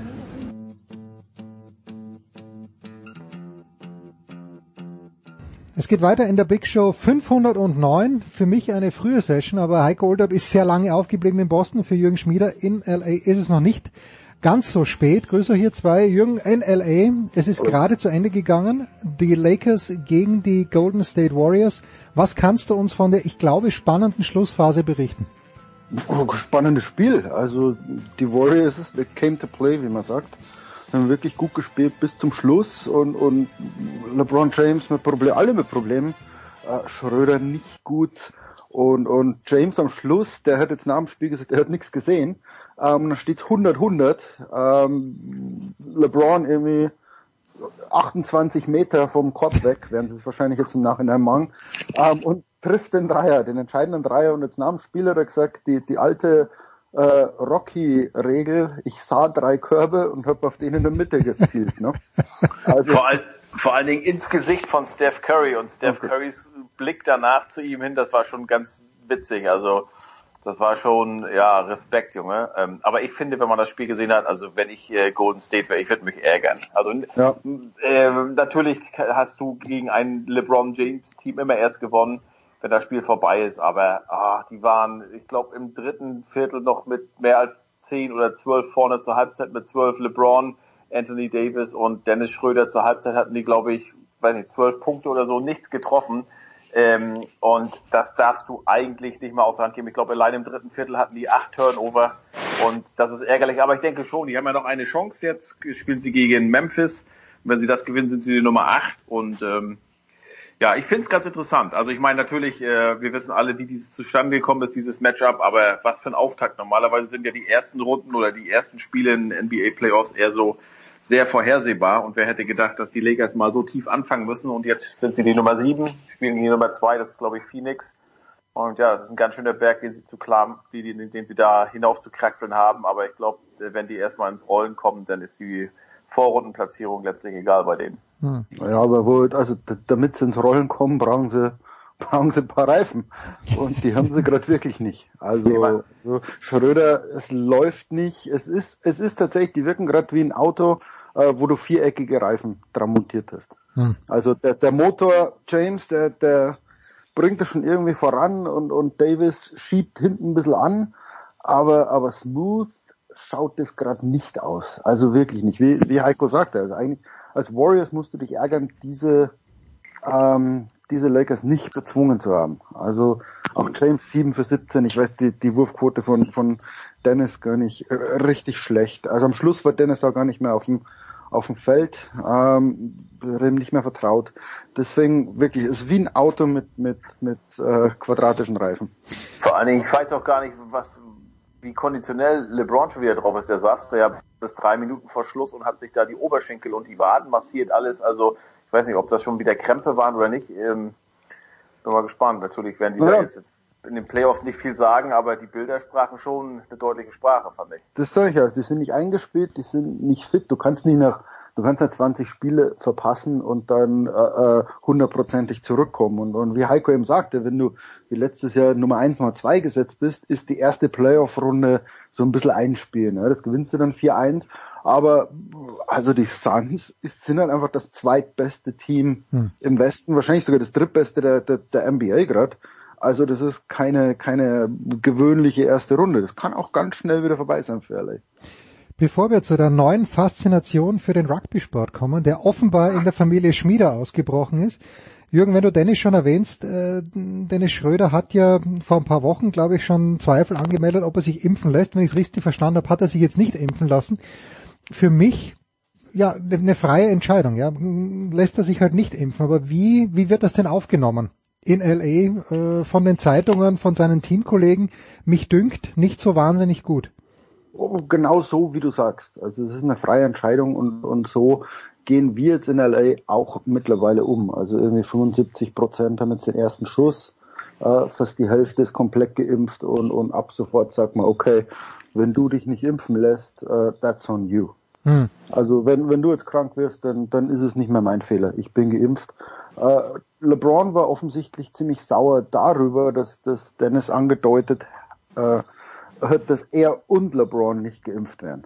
Okay. Und ich glaube, da, da, war, da war LeBron ein bisschen, bisschen pikiert drüber. Das hat sich aber dann, haben die dann sofort geklärt. Nein, LeBron ist geimpft und, und Schröder ist der Einzige. Und ich glaube, ähm, so geht man, so geht man jetzt damit um, wie du sagst. Das ist ab sofort, das ist deine Entscheidung. Ähm, und wenn, wenn du es jetzt hier irgendwem weitergibst oder wenn du krank wirst, ähm, dann gibt's halt die Konsequenzen für dich. Ne? Okay. Also deswegen, ob die jetzt zufrieden sind, also wenn, wenn der in vier Tagen mit einem positiven Test um die Ecke kommt. und, und wieder zwei Wochen ausfällt, ja.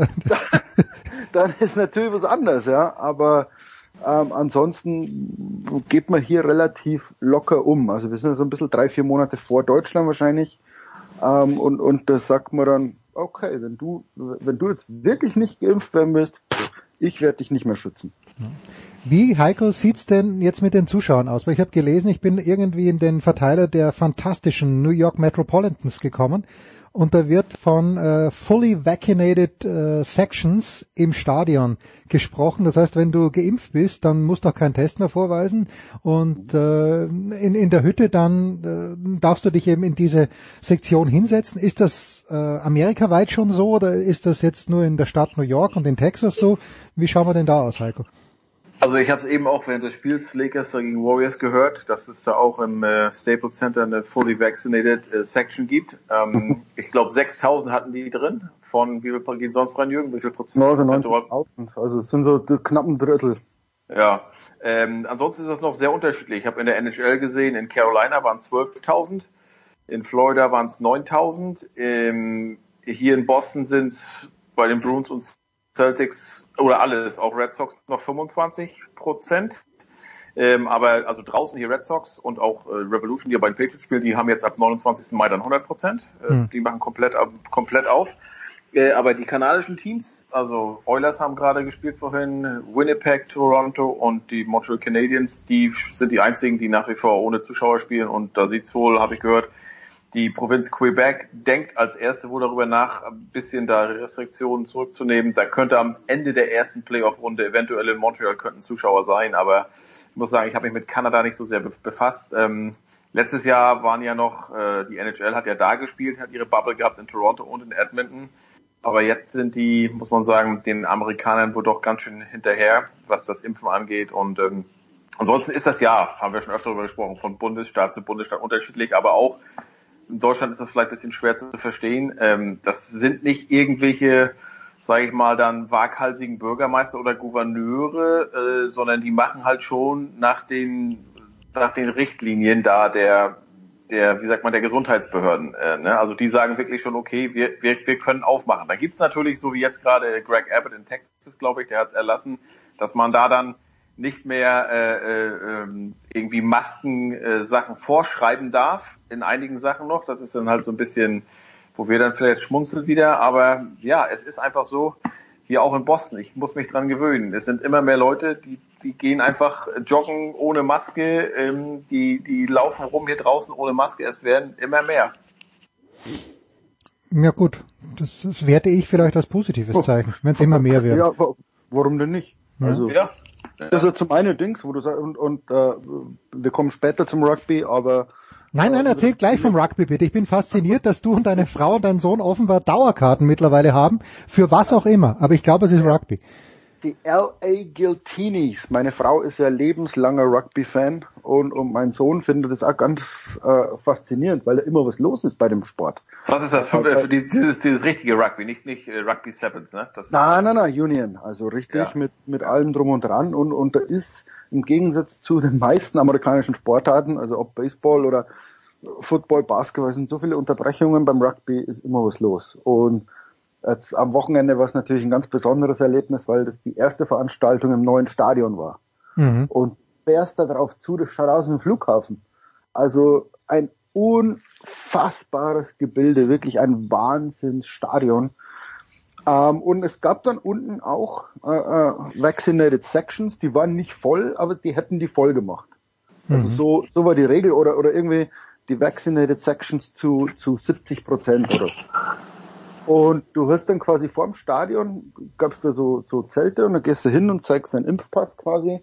Und dann gab's ein, ein grünes äh, äh, Armbändchen und damit kamst du dann in, in die Vaccinated Section. Also das wurde alles vorher schon geklärt. Und, und wenn du dann sagst, na ja, also wenn du, wie gesagt, das ist ja wieder eine persönliche Entscheidung. Du kannst dir eine Karte für, für auf ein normales Ticket oder auf einen normalen Platz kaufen oder du kannst auch gar nicht gehen, ne? Ja. Wenn es dir zu unsicher ist. Aber also wenn man, wenn man jetzt dem Impfstoff vertraut, äh, wie gesagt, dann finde ich das nicht Harakiri. Nein, gar nicht, gar nicht. Eine Sektion zu lassen, oder? Also so. Ich bin nur andererseits natürlich auch fasziniert davon, dass es in den USA überhaupt Rugby gibt. Übrigens das Rugby Seven möchte ich nicht, möchte ich nicht unter den Teppich kehren. Ich war da im Olympiastadion bei den Oktober Sevens. Da ist auch die ganze Zeit was los. Die Jungs sind in einer Art und Weise fit, wie es wie es gar nicht mehr schlimmer geht, weil die hetzen die ganze Zeit über diese 100 Meter hin und her. Äh, aber das, das hat mich per se fasziniert. Ich dachte nicht, dass die Amerikaner dem Rugby was abgewinnen können, Jürgen.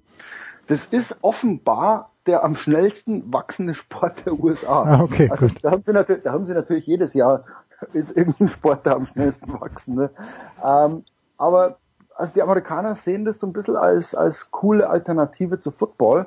Ähm, sehe ich auch hier oft in den Parks. Also da, da, da entwickelt sich so eine so eine Subkultur irgendwie. Also wer, wer diesen Sport faszinierend äh, äh, findet und dann ist natürlich, das ist der, das amerikanische ja, keine Ahnung, darauf wurde dieses Land erbaut. Wenn Hm. sich irgendjemand für was begeistert, äh, kommt irgendjemand und versucht, Geld damit zu verdienen. Ah, okay, gut. Aber was sind das denn für Wege, Jürgen? Sind das, sind, sind das, weil als wir in Hamburg waren und gelebt haben da, da haben aus Rhein's Klasse, Mitspieler haben auch das gespielt, aber das waren Franzosen und Engländer. Und da war hin, und da war noch zum Training, das wurde von Franzosen und Engländern geleitet und die Spieler waren auch alles nur, also aus typischen Rugby-Nationen. Sind das alles Amis da oder sind das auch Neuseeländer, Nee, nee, Australier, nee. Südafrikaner? Vor allem, also wirklich vor allem. Und da sind ein Haufen dabei, die auch Union Rugby für ihr Land gespielt haben. Also es ist jetzt, glaube ich, nicht die Crème de la Crème, wie man so schön sagt. Ähm, aber es ist gutes Rugby. Also ich habe mit so zwei Jungs dann gesprochen im Stadion, die einen Podcast haben. Und die sagten, ja, also it's now world class, das ist nicht das allerbeste, aber äh, solides Rugby. Also und damit ähm, kann man mich begeistern. Also und es ist natürlich geil, dass dieses Team nach einem Cocktail benannt wurde. Argentinien und spielen halt dann in rosa und hellblau und, und alle Zuschauer sind so im 80er Miami Weiß Look. Also es ist, es ist einfach cool. Hm. Hast du denn schon deinen Platz für den Super Bowl da markiert, Jürgen? Ja, selbstverständlich. Also ich, ich, ich war ja, das Lustige war, ich hatte eine Akkreditierung, äh, was ich ja seit irgendwie 15 Monaten nicht mehr hatte. Und, und das Schöne war, man konnte in dem ganzen Stadion einfach rumlaufen. Und da bin ich in der Stunde vorher wirklich überall hin. Und es ist überall schön. Hm. Also es ist tatsächlich selbst oben im sechsten Rang, also es gibt ja offiziell sechs Ringe in diesem Stadion. Das muss man sich ja auch mal auf der Zunge zergehen lassen. In der Allianz Arena gibt's drei. Ähm, es ist überall cool. Und, und also wirklich ein tolles Stadion und wer nach LA kommt. Die Podcast-Jungs sind aus Denver eingeflogen und haben den Mitternachtsflug wieder heimgenommen. Nur Um mit, um, um mit dir zu reden. nur um dieses nein, nein, aber nur um dieses Stadion zu sehen. Also es ist tatsächlich so ein, so ein, so ein unfassbares Gebilde. Ähm, und, und wie gesagt, also Rugby hat Spaß gemacht und, und ich muss jetzt dann irgendwo mal eine Kerbe einritzen, wo ich dann hock, ne? Äh, sage mal, und ganz kurz noch abschließend, ist das Downtown oder ist das bisschen außerhalb? Weil Downtown... Nein, das ist direkt neben Forum. Ah, also okay, in okay. Draußen, draußen Inglewood, in Inglewood, ja. Inglewood. In Inglewood und quasi, also genau gegenüber, du kannst, die nutzen einen Parkplatz quasi. Okay, gut. Und damit, und jetzt kommt ja das Forum, haben sie ja renoviert, das ist jetzt eine, eine Konzertanlage und die, die Clippers ziehen ja auch hierher. Ach was. Also da soll das so, da wird das neue Stadion der Clippers gebaut und damit ist jetzt natürlich Rams, Chargers, Clippers und im Forum bleibt eine Konzerthalle oder, oder vielleicht ein College. Also da entsteht so ein richtig großer Sportkomplex. Und Galaxy bleibt aber draußen in, in Carson. Ja, warum, also wo sollten die hin? Also ich, ich glaube, die könnten dieses Stadion auch nicht füllen und, und die haben ja da draußen ihren auch das Trainingsgelände und den ganzen Jugendcampus und alles. Also warum sollten die da weg? Okay. Kurze Pause. Ist Downtown. LAFC ist Downtown. Also neben Coliseum ist ja das neue Stadion vom zweiten Fußballclub. Ja, Man, man, kann nicht genug Stadien haben. quasi Staples Center, Coliseum und das Fußballstadion. Das sind so die zwei großen Sportkomplexe in LA mittlerweile. Tja, und der schönste Sportkomplex ist immer noch Dodger Stadium. Kurze Pause.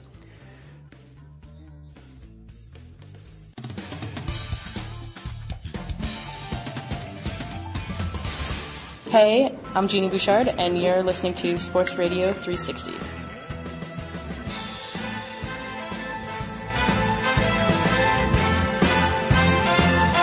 Herrlich, weiter geht's mit Jürgen Schmieder und mit Heiko Urlaub. Und Heiko, äh, das Wort hast jetzt mal du. Also Jürgen Musik hat sich auch akribisch vorbereitet auf die NFL-Playoffs. Aber ich habe vor kurzem... Mit Heiko! Also ich, ich texte quasi, ich texte Heiko stündlich mit irgendwelchen Fragen. Ja, natürlich. Natürlich, Heiko, ich habe irgendwo gelesen, dass sowohl Leon Dreiseitel als auch Philipp Grubauer und den dritten habe ich vergessen, Chancen auf den Stanley Cup hätten. Wie unrealistisch oder wie realistisch? Ich glaube, die Einschätzung war vom SID. Dreiseitler Chancen auf den Stanley Cup? Ja, das so las ich, ja. War dieses Jahr, oder was? ja, ja äh, offenbar ja, nicht in diesem Jahr. Nee, also gut, ich meine, wenn, man jetzt vom, so. wenn man jetzt mal vom, Auf, vom äh, Auftakt ausgeht, die haben 1 zu 4 gegen Winnipeg verloren. Das alte Problem wieder bei den Oilers, wenn McDry, wie man sie auch nennt, die beiden Mc, äh, McDavid und Dreiseitel nicht punkten, dann wird es schnell eng, ne? Und ähm, ja, Winnipeg ist nun wirklich, der Gegner sollte machbar sein, aber ähm, die sind jetzt ja, haben eine gute Vorrunde gespielt, muss man ja sagen, waren die Nummer zwei in der kanadischen Division hinter den Toronto Maple Leafs. Ähm, aber warum die jetzt gute Chancen haben sollen auf den Stanley Cup, also da schätze ich aus dem Norden oder aus, aus der kanadischen Division schätze ich da keinen so stark ein, aber da gibt's dann ähm, andere Teams wie Colorado, wie Vegas, wie Carolina könnte überraschend sein, natürlich Meister Tampa, Florida müssen wir sehen, die liegen jetzt 2-0 gegen Tampa. So, da sehe ich erstmal andere Mannschaften, stand jetzt zu Beginn der Playoffs. Äh, und wenn dann aus der kanadischen Division dann doch eher Toronto. Ähm, ja, das, äh, ich meine, andererseits müssen sie jetzt mal liefern. Ne? Also Dreiseitel ist im siebten, in seiner siebten Saison, McDavid in seiner sechsten. Die haben beide wieder, wie im vergangenen Jahr, nur diesmal andersrum. McDavid war der beste Tops, war Topscorer, Dreiseitel Nummer zwei. Ähm, ja, ist alles schön und gut in der Vorrunde, ne? aber das, äh, du musst es halt nachher anders äh, oder umsetzen auch oder auch bringen in den Playoffs. Und da ist es bislang, guck mal, Dreiseitel in seinem siebten oh. Jahr hat er erst eine Playoff-Runde gewonnen. Hm. Mit, äh, mit McDavid zusammen. Und ähm, ja, die können eine Runde überstehen, eventuell auch äh, eine zweite, aber mir fehlt der Glauben. Also aber, aber 4-1 heute hört sich natürlich auch deutlicher an. Also es ja, war, zwei also zwei, Netter. Zwei Empty Netters, also genau. 2-1 und, und die Jets, die zwei Tore waren, waren, eins war wahnsinnig abgefälscht, das zweite war so ein Rebound-Tor, irgendwie die Oilers ja. hatten hatten elf Schüsse mehr aufs Tor, also 33 zu 23. Klar, also, aber, aber so, wie gesagt, das Problem ist halt immer, du weißt, also du merkst wieder, wie abhängig die halt von McDavid ja. und Dreiseitel sind. Und wenn die nicht punkten, also die musst du ja normalerweise klar in, der, in den wichtigsten Spielen sorgen müssen, sein. Und wenn die aber mal nicht punkten, so wie heute, dann schießt Edmonton halt ein Tor. Mit einem Tor gewinnst du ganz selten im Eishockey. Zumal, wenn du noch einen Connor Hellebuck im Tor hast bei Winnipeg, der, der richtig stark war. Also das, deshalb ist jetzt noch nichts verloren, die Serie, aber die haben die vorangegangenen sechs Spiele in der, in der Vorrunde gegen Winnipeg alle gewonnen und Winnipeg hatte noch mit Pierre-Luc Dubois und mit Nicolas Ehlers fehlten zwei, zwei richtig gute Leute bei denen. Aber generell, ich habe schon zu Jürgen vorhin auch äh, in der SMS gesagt oder über WhatsApp, als wir kurz uns ausgetauscht haben, ich war so ein bisschen, hab gedacht, ach Mensch, ja, jetzt haben wir ja diese Divisionsduelle gesehen die haben ja jetzt die gesamte Vorrunde nur in diesen vier Divisionen gegeneinander gespielt. Acht, neun, zehn Mal und ach, wäre ja eigentlich schön, wenn es jetzt mal direkt gegen andere Divisionen gehen würde. Ne? Aber nein, die ersten beiden Playoff-Runden werden ja noch in den Divisionen ausgespielt. Hm. Und ähm, wenn du dann siehst, Boston gegen Washington, drei Spiele, vier Overtimes, also die haben mehr Verlängerungen gespielt als Spiele bislang. Ähm, wenn du siehst, äh, äh, Florida gegen Tampa, da gibt's bei jedem Face-Off, gibt's da fast der Mannschaftsprügelei. Also da ist Hass, Härte, Hinterfotzigkeiten, alles mit dabei. Äh, ist, das, ist eine, das, ist eine, das ist eine richtig schöne, schöne, schöne ähm, ähm, Serie. nee, ist aber so. Äh, äh, also alles, was halt äh, Playoff Eishockey so, so auszeichnet. Jetzt gucke ich gerade hier noch Colorado spielt gegen St. Louis. 4-3 gerade. Ähm, 4-3, ähm, äh, 4-3, genau. Ähm, also äh, ich muss sagen, da hat mich bislang dieses, überzeugt. Dieses Divisionsdings regt mich übrigens auf, weil, weil das wahrscheinlich dazu führt, dass die zwei besten Mannschaften in der zweiten Runde gegeneinander spielen werden. Also, aber das, ja. mit, Gru, Grubauer, schleich dich. Gegen Winker, äh, gegen werden, Vegas. werden gegen Vegas spielen und ich bin so ein bisschen ein Vegas-Sympathisant seit, seit ich bei der Schießerei damals äh, in der Stadt war und die Knights danach gespielt haben, ist so ein bisschen Verbundenheit. Also da finde ich so dieses Regelwerk ein bisschen, bisschen fragwürdig, wo du dann Ja, so, ja. Ah, du, es ist aber auch schade, dass, äh, dass Florida und Tampa schon in der ersten Runde gegeneinander spielen. Ganz genau, ähm, ja. Also ähm, das wäre was so Conference-Finale eigentlich. Ja. Ähm, ja, äh, ne, Also das, so das muss man so- sich halt, das muss man sich so ein bisschen vorstellen, als würde in der Bundesliga in der zweiten Runde in, im, im Südosten Bayern gegen Leipzig spielen. Hm. Und, und dann sagen wir, ja, aber das sind jetzt die beiden besten Mannschaften, die sollen sich doch bitte im Finale irgendwie begegnen. Hatten auch die meisten Punkte äh, in der regulären Saison und, und jetzt spielen sie wahrscheinlich in der zweiten Runde gegeneinander. Das ist so ein bisschen, bisschen blöd. Also, ja, aber gut, wir wissen ja auch warum. Es hat, es hat noch Covid geschuldet und da müssen wir sehen. Ähm, aber ich bin wirklich gespannt, wenn es dann im Halbfinale, also in den Conference Finals, dann spielt dann man ja erstmals gegen die aus der anderen Division. Dann werden wir mal wirklich sehen, äh, was das alles so so wert ist. Ähm, äh, ja, also äh, insgesamt äh, ist halt eine Ausnahmesituation. Hoffentlich ab September wird dann alles normal sein wieder. Äh, und ähm, ja, Für mich also die Alli- Alliteration des Tages, vielleicht sogar des Jahres, Hass, Härte, Hinterfotzigkeit. Das finde ich großartig, weil äh, ich hoffe, dass hast du gerade, das ist einfach aus dir rausgekommen. eine Bildzeitungsüberschrift über Julian Reichelt eigentlich. Ach was. Von oder über? Also ich finde sowohl als auch. Ah, okay, dann passt. Gut. Von Reichelt über Reichelt. Ja, wir, wir, wir tauchen noch ein kleines bisschen tiefer in den kommenden Wochen möglicherweise in NHL ein, aber Jürgen, heute in der Nacht ist es schon wieder passiert und vielleicht gibt es da eine Erklärung, vielleicht auch nicht. Das heißt ja immer, dass die Baseballs gejuiced sind, damit Shohei Otani äh, jede Kugel, egal ob er sie unten in der Strike Zone oder in Brusthöhe trifft, rausnageln kann. Aber es gab jetzt mit Corey Kluber den sechsten No-Hitter des Jahres. Explanation, please. Tja, das weiß ich nicht. Komisch, oder? Aber das ist, äh, es, es, ist erstaunlich. Es ist wirklich komisch, weil, weil es ist genauso wie du sagst mit den mit den Juice Bällen, dann dann redet man so und plötzlich gibt's gibt's diese No-Hitters. Ähm, ich weiß es liegt, ja, weil die sich ja mittlerweile bei jedem Schlagmann schon fast während des Schlagmanns wechseln, um da gar nichts mehr zu erlauben. Also deswegen deswegen ist es ja entstanden, dass man sagt Strikeout Home Run. Hm. Ähm, und, und vielleicht sehen wir gerade, ich, ich habe aber ich habe zu wenig Statistiken gewälzt, ähm, vielleicht sehen wir jetzt den Gipfel dessen, was da passiert. Also äh, wenn du halt nicht diese zwei, drei Home Runs rausprügelst, sondern wenn die vorher gefangen werden, ähm, positionieren die sich mittlerweile auf dem Feld so gut, dass du den kaum noch ins Feld bringst. Also ähm, wie gesagt, das ist jetzt so, vielleicht erleben wir den Höhepunkt und, und dann ist ja meistens so, dann gibt es eine kleine Regeländerung oder irgendwas und dann normalisiert sich das wieder ein bisschen. Hm. Ja, Heiko, ich darf in, in ein paar Tagen darf ich dann für der Zone am 6. Juni, um genau zu sein, die Boston Red Sox gegen die New York Yankees kommentieren, nach langer Zeit mal wieder. Ist Boston schon wieder heiß auf die Red Sox, weil tabellarisch stehen sie ja gut da, oder braucht, muss die Liebe erst wieder äh, ein bisschen wachsen? Ich gucke gerade mal, wir haben 20. Mai. Das ist nicht die Zeit, in der ich über Baseball rede. Wir haben hier NHL-Playoffs, NBA-Playoffs.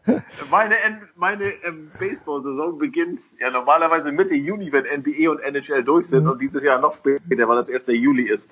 Ähm, nee, also gefühlt ist wirklich im Moment, es gibt immer noch ganz viel Patriots-Talk hier, weil immer noch Mac Jones und äh, Cam Newton und so, also dafür, dass die Patriots jetzt wirklich schon seit Dezember nichts mehr gemacht haben, nicht mehr gespielt haben, ähm, natürlich aber sich gut, zumindest von der Papierfirma gut versteckt haben, äh, ist wirklich viel Talk. Ähm, dann ist jetzt Bruins, weil es halt gegen Washington ist, das ist eine unwahrscheinlich umkämpfte Serie in den Playoffs. Äh, Red Sox sind so ein bisschen, ja, man traut ihnen, glaube ich, noch nicht so ganz. Die sind ja, ne, also 0 zu 3 gestartet, die Serie gegen Baltimore verloren, dann glaube ich neun nacheinander. Ähm, aber irgendwie scheint das so, als wenn man so ein bisschen auf den Einbruch wartet, weil die sind eher so, so ein 81-81 Team. Hm.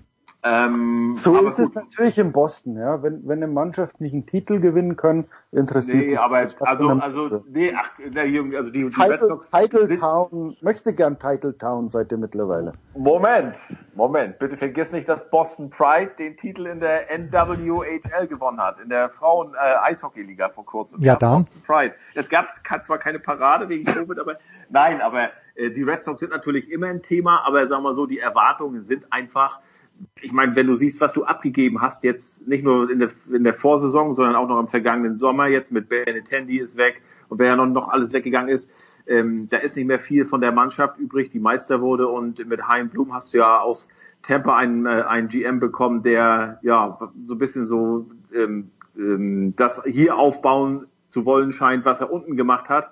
Sprich, äh, also in Tampa äh, nicht so viel Geld ausgeben, ja keine Superstars holen, die brauchst du aber in so einem Markt wie hier eigentlich.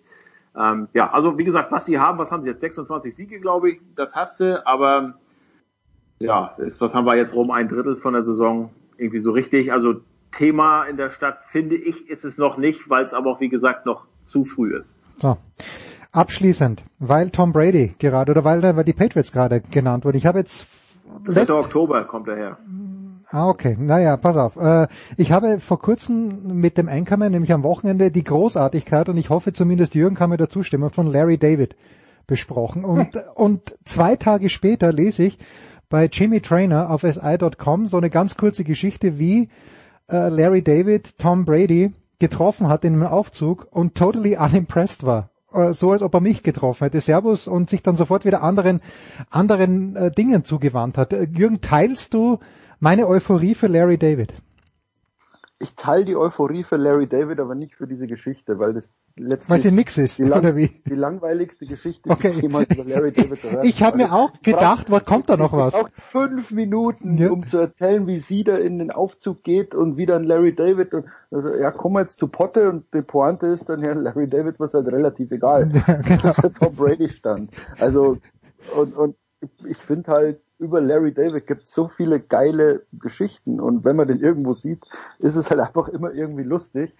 Ähm, das ist die, glaube ich, 193 lustigste Geschichte über Larry David. Gut. Deswegen- Ja, ich habe Du, ich habe mir auch gedacht, Geschichten. kommt, kommt da noch was? Es kam nichts, aber ich Ja. fand's ich fand's natürlich lustig, dass ich genau zwei Tage vorher, weil äh, Markus Gaub keine Ahnung hat, wer Larry David ist, ich habe gesagt, bitte schau dir das an. Äh, ich bin jetzt gerade in der zehnten Staffel. Es ist einfach, man, man muss ihn einfach äh, lieben, trotz Fremdschämen. Herrlich. Aber ich sag mal, Tom Brady ist ja auch, also was mich am, bei ihm überrascht, wenn du ihn mal aus der Nähe siehst, wie groß er doch ist. Aber ansonsten ist der, ja, also ist jetzt nicht so ein Mann, sag ich mal, der in den Raum kommt und sofort alle Blicke auf sich zieht, der so eine, also eine Aura verstrahlt. Der, der ist natürlich immer well dressed, ne, das ist klar. Äh, auch immer manchmal ein bisschen, bisschen ähm, äh, ja, äh, mutig angezogen, äh, also zumindest jetzt in den letzten Jahren gewesen. Es gibt auch Bilder hier, wie er früher hier ankam, als er Giselle noch nicht hatte. Ähm, Da ähm, ja, fragst du heute auch, Mensch, wer hat dich eigentlich damals angezogen? Aber nee, ansonsten, wenn der neben dir steht, musst du hochgucken, weil er halt ziemlich groß ist, aber ich, der ist jetzt nicht so, wo du sagst, oh, wow, und dass, dass die, die Stimme wegbleibt. Also So, genauso wenig, sag ich Der mal, ist halt- wie, ja, bitte. Da ist das, das, das Umgekehrte des Spruches, you're not ugly bitch, you're just poor. Und da ist Tom Brady halt irgendwie das Gegenteil. Also seit er unfassbar viel Geld hat, um sich anzuziehen, um seine Fitness zu machen und, und zum Friseur zu gehen, ist er halt einfach nochmal zwei Attraktivitätspunkte gewachsen. Hm. So, pass Wo er auf. natürlich ohnehin schon um sechs gewachsen ist wegen der Titel, ne? Ja. Rauschmeißer für Sieben, heute. Ne? Sieben. Naja, Rauschmeißer für heute. Den jeden Titel, ein Punkt. Natürlich. Ja.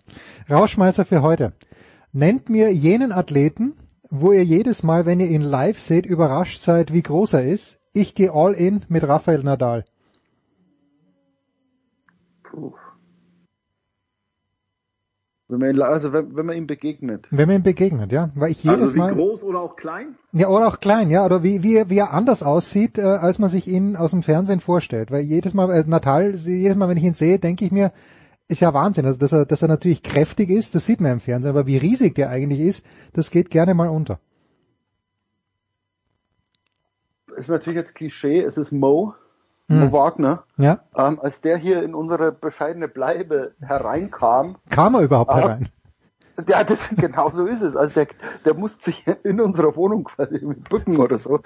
Ähm, da wurde dir bewusst, wie groß der eigentlich ist. Also wenn du dann den einfach am Tisch hocken hast und sagst, okay, ich stehe, er sitzt und er ist immer noch so groß wie ich. Also da, da wird dir erst bewusst, aber ist natürlich Klischee, Basketball. Ähm, umgekehrt ist es, wie dünn Djokovic ist. Hm. Okay. Das fällt mir immer auf, wenn wir bei News Open, wenn, wenn du da irgendwie ja, an ja. dem vorbeigehst, wo du sagst, leckfett bist du dünn. Hm. Richtig, richtig, also fast so, so ausgemergelt dünn. Ja, okay. Heiko, hast du jemanden? Also was mir mal auffällt, ist bei Eishockeyspielern, die haben ja mitunter imposante Oberkörper, ne?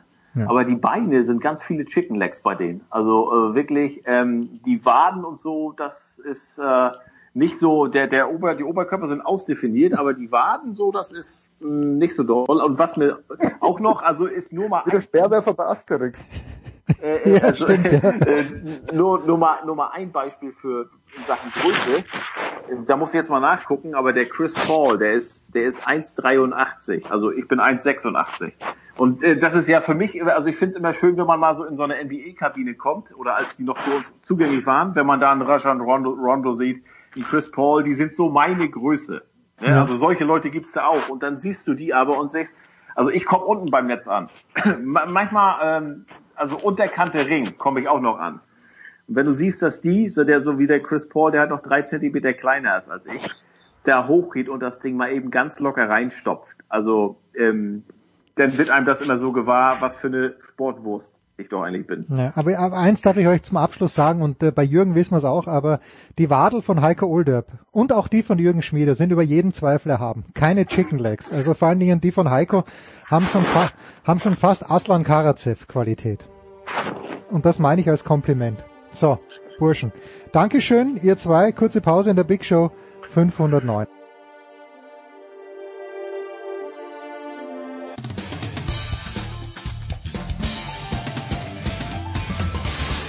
Hallo, hier ist Dennis Herrmann und ihr hört Sportradio 360.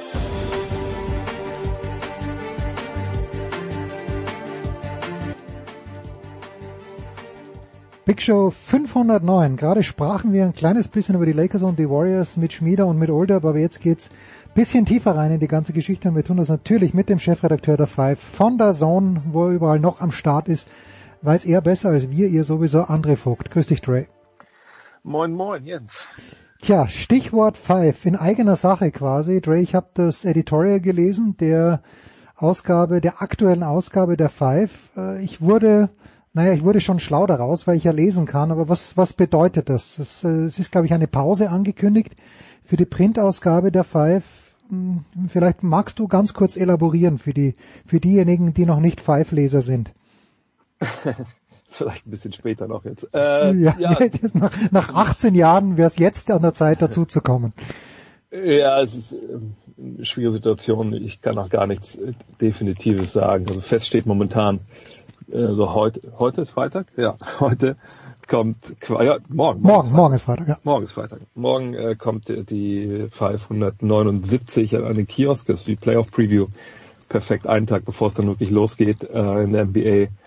Und ähm, ja, Print ist natürlich in der Krise seit seit 2000, sagen wir mal, gibt es ja diese Medienkrise, ähm, wovon vor allem natürlich Zeitschriften und Zeitungen arg betroffen sind, wenn man sieht, wie die Auflagenzahlen runtergegangen mhm. sind, also across the board, ne, war, war quasi bei allen in der Zeit. Da sieht man ja, dass es halt ein strukturelles Problem ist. Das hat Five eben auch äh, nicht nicht kalt gelassen, sage ich mal. Naja, und jetzt ist mal an einem Punkt bei unserem Verlag, Kicks.com ist eigentlich kein Verlag, aber ähm, das sind ja die, die, die uns herausgeben, dass man sich überlegt hat, okay, wie, wie können wir jetzt so halbwegs zukunftssicher da agieren? Ähm, und ähm, sind jetzt mal überlegen, also ein bisschen, mehr als Überlegen. Also ich habe ein Konzept vorgestellt, dass man ne, so Print und Digitales verbindet und vielleicht weniger Printausgaben macht und, und dafür halt dann äh, digital Inhalte schafft, die ja einfach Five-Inhalte sind, äh, aber da auch konsumiert werden können, dass man so insgesamt so die Kontakte, also die Menschen, die sich das anschauen und lesen oder angucken, ähm, vervielfältigen kann und äh, daran vielleicht wieder auf ein Businessmodell kommt, wo sich im Endeffekt halt rechnet. Ja.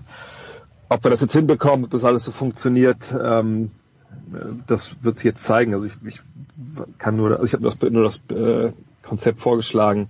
Da versuchen wir jetzt ein bisschen mehr noch äh, ins Detail zu gehen und dann ist es halt wie oft, das muss halt natürlich dann im Endeffekt äh, da entschieden werden, wo die Leute sich um die Finanzen kümmern. Das ist ja leider überhaupt gar nicht mein Beritt. Das heißt mhm. leider, wahrscheinlich ganz ja, gut Glück so. gehabt, ja.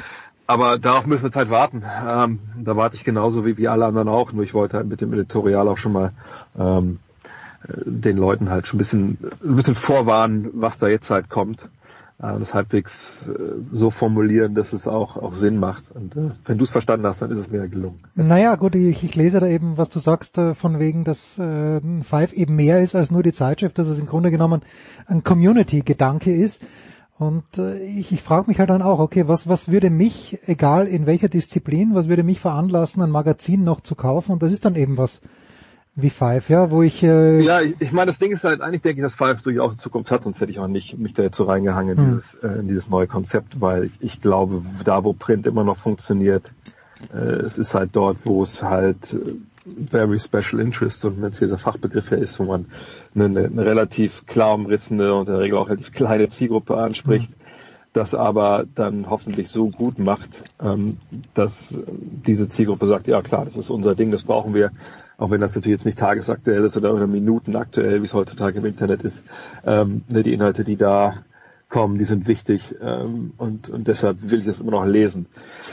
Das Ding ist dann nach wie vor so und genauso wäre natürlich auch die Herangehensweise dann an alles, was wir digital machen. Das wäre jetzt digital nicht irgendwie The Five wird keine Meme-Fabrik werden, einmal ja, nur um Klicks zu generieren, das auf jeden Fall nicht, sondern das Ziel muss halt sein, ähm, dass man halt dann äh, im digitalen Inhalte schafft, die halt Five würdig sind, so und den Standard auch, äh, die Qualitätsstandard halt auch entsprechen. Und ähm, das ist natürlich auch eine riesige Aufgabe, ähm, zumal es auch eine Menge Sachen halt gibt, aber ich verstehe das so, will jetzt nicht mal das Konzept erklären, aber ich verstehe das halt so, also nicht, dass man einfach sagt, okay, machen einfach eine Five als PDF, das gibt's ja eh schon. Mhm. Ich finde, das ist ja auch was, was nicht funktioniert flächendeckend, dass man Zeitschriften auf dem iPad oder ähnliches liest. Ähm, ich verstehe es eigentlich eher so, dass man Five äh, auf der einen Seite das Print hat, mit weniger Ausgaben, auf der anderen Seite eigentlich so ein, weiß nicht, wie man das nennen soll, Neudeutsch, ein Creator Hub, also so, so, eine, so eine Zusammenkunft von, von Leuten, die, die geilen Basketball-Content machen, nur eben dann nicht, in dem Fall nicht auf Papier, sondern halt auf anderen Medien. So und, und da aber wieder geile, geile Ideen haben, die natürlich auch dann auch ne, nicht das nicht umsonst machen sollen, sondern natürlich auch dann finanziell unterstützt und dass man Five quasi diese Marke und das Dach halt nimmt, um Basketball-Content zu produzieren, ja, auf, in, in jedem Medium, Medium ob es jetzt äh, Papier ist, Video, Audio, ne, das gehört dann irgendwie alles zusammen und das wäre so so mein Ziel und Mal gucken. Also es gibt ja, die haben es schon ganz gut geschafft. Ähm, manche haben es weniger gut geschafft. Mal gucken, ob, ob wir da die richtige Idee haben oder ob das auch finanzierbar ist. Das kommt ja immer noch oben drauf.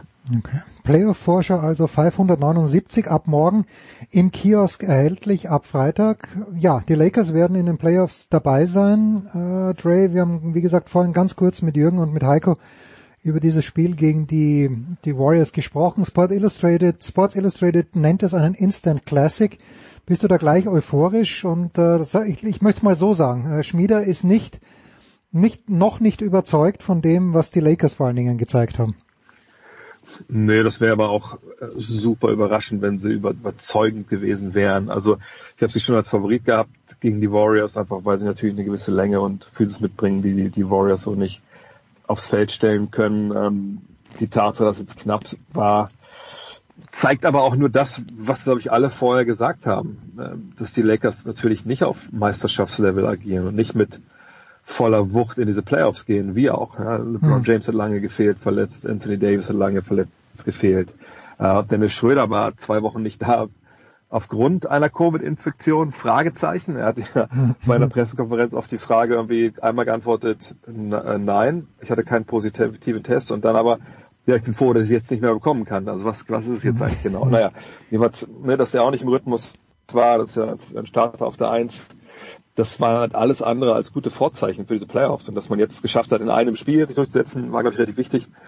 Jetzt ein bisschen mehr Ruhe, man muss nicht nochmal so eine Do-or-Die-Situation ähm, und kann sich jetzt auf Phoenix vorbereiten.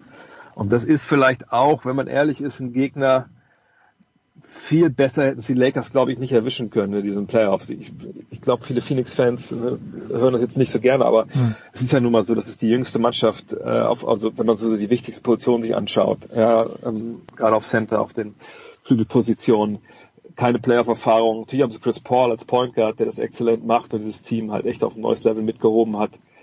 Aber dann gegen den amtierenden Meister zu spielen, mit all den Problemen, die, die der hat, hat, ist für Phoenix halt schon eine richtig krasse Aufgabe. Und die Lakers ja, haben aus dem aus echt aus, aus ganz ganz schlechten Vorzeichen eigentlich ehrlich gesagt noch das Beste gemacht. Hm. Jetzt haben die Clippers alles dafür getan, dass sie gegen die Mavs spielen. Ähm, das ist für die Mavs wahrscheinlich keine gute Nachricht, Dre. Was was fehlt denn da noch? Ich werde schon langsam ein kleines bisschen ungeduldig. Haben die Cap Room, dass sie im nächsten Jahr ein, zwei Spiele dazu holen, wo sie dann auch in eine Serie gegen die Clippers gehen, wo man sagt, okay, die verlieren sie jetzt nicht garantiert, weil in diesem Jahr werden sie wahrscheinlich relativ wenig Licht sehen. Das ist ein bisschen die Frage, wenn wir überlegen, vergangenes Jahr, ähm, da haben wir diesen unfassbaren Game-Winner von, von Luka Doncic gehabt. Dann war ein anderes Spiel, wenn ich mich richtig erinnere, wo es dann auch am Ende relativ knapp war. Und ähm, wenn das dann vielleicht ein bisschen anders ausgeht, wenn Christoph Porzingis dabei gewesen wäre, vergangenes Jahr war er schon verletzt, dann ist es vielleicht auch eine viel, viel engere Serie. Und wir reden vielleicht auch über diese Serie dieses Jahr ein bisschen anders. Ähm, ich meine, ich denke auch, dass die Clippers favorisiert sind, weil sie einfach eine Menge Verteidiger haben, die sehr physisch, physisch sind, relativ lang, die sich da an Luka Doncic abarbeiten können. Gleichzeitig denke ich schon, dass das eine Serie auf Augenhöhe ist. Und ich mhm. weiß nicht, ob die Clippers sich so einen Riesengefallen getan haben, damit, dass sie da halt jetzt halt dieses Matchup sich so rausgesucht haben.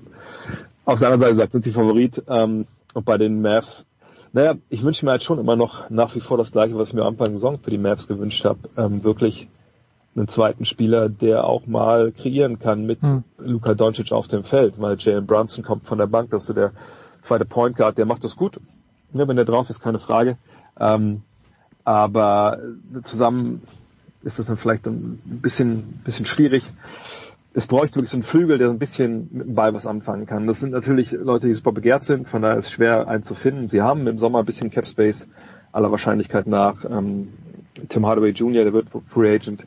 Da muss man mal gucken, ne, ähm, ob man den halten will. Er hat letzte sehr gut gespielt. Wird eine spannende Offseason und bei Mark Cuban muss man auch immer äh, gefasst sein auf irgendwas Großes. Äh, hm. Viele Fans wollen natürlich Porzingis wegtraden. Äh, ich verstehe das irgendwo auch. Auf der anderen Seite, glaube ich, sehen viele nicht, wie gut er und Doncic dann oft doch funktionieren. Ich bin echt gespannt. Ich glaube, das ist eine Playoff-Serie, die auch ähm, wegweisend sein kann dafür, was die Mavs diesen Sommer halt im Endeffekt machen. Ist denn Luka Doncic in diesem Jahr nochmal besser geworden, in deiner Einschätzung? Ja, also ich meine, klar, von den Zahlen, wenn man ehrlich ist, kann man jetzt ja eigentlich nicht den, den großen Sprung erwarten bei ihm. Also es ist so ähnlich wie von der ersten zur zweiten Saison, da haben wir auch alle gesagt, ja gut, so, so geil wie der war als, als Rookie, also da kann der jetzt nicht mehr so viel kommen. Hm. Dann kam aber doch noch eine ganze Menge. Ähm, und vor der Saison hat man von ihm, also er hofft, dass er den Dreier so stabilisiert bekommt, das hat er gemacht. Ja, jetzt auf 35 Prozent. Das ist klar der beste Wert, den er jemals äh, geworfen hat. Ähm, ein bisschen weniger Punkte, okay. Ähm, aber ansonsten spielt er einfach auf dem gleichen Niveau wie vergangenes Jahr. Allerdings äh, eben gesagt, den besseren Wurf ähm, ist äh, leider jemand, der vielleicht noch nicht ganz verstanden hat, man einmal den Mund halten muss gegenüber dem Referee. der viel Technische Fouls hier abgeholt. Ähm, aber wenn man überlegt, die Last, die er trägt, also es gibt ja diese Statistik Usage Rate, wo man halt schaut, ne, wie viele Ballbesitze werden von einem Spieler beeinflusst oder genutzt. Da ist er Nummer eins in der Liga. Ähm, ne, und dann solche, solche Zahlen aufzulegen, das ist schon Wahnsinn. Aber wie gesagt, man wünscht sich, äh, oder ich zumindest wünsche mir jemanden, der da hinkommt, der einfach für ihm so ein bisschen Last nimmt und ihm auch mal freie Würfe kreiert. Mal gucken, ob das im Sommer funktioniert. Jetzt sind die Warriors durch diese Niederlage heute Nacht ja nicht ganz raus, sondern sie haben noch die Chance gegen die Grizzlies. Ähm, ja, wie wichtig ist das für, für Golden State, dass sie ohne Clay Thompson auf den Schultern von Steph Curry jetzt nur die Playoffs erreichen? Hat das, hat das auch, natürlich wird es wahrscheinlich, aber welche finanziellen Auswirkungen hat sowas oder spielt das dann vielleicht doch nicht so eine große Rolle? ich weiß mir ehrlich gar nicht, wie viele Zuschauer die jetzt reinlassen in, in San Francisco in die Halle. Ich glaube, bei den Knicks haben sie gestern gesagt, wollen sie 13, 14.000 in den Garten lassen. Oh, ähm, ich weiß, dass Golden State hatte jetzt zum Schluss der regulären Saison äh, zwischendurch immer so eine Aktion, dass äh, Leute, die eine Karte gekauft haben, einen Schnelltest dazu bekommen haben, aber nicht so einen, den normalen Schnelltest, den wir mittlerweile ja irgendwie alle jeden Tag machen, mehr oder weniger, hm. äh, mit ein bisschen der Nase bohren und dann, dann gucken, sondern äh, wirklich so einen Schnelltest mit so einem elektrischen, also wie soll ich sagen, also mit so einem batteriegetriebenen Analysegerät dran, okay. was quasi so die Genauigkeit von der PCR auch haben soll. Ähm, keine Ahnung, ob sie das bei den Playoffs durchziehen, dann könnte man ja gefühlt den Laden komplett voll machen. Ich weiß nicht, wie die Regeln da sind jetzt gerade in Kalifornien. Ähm, das hat natürlich auch viel mit dem, mit den finanziellen Einnahmen zu tun.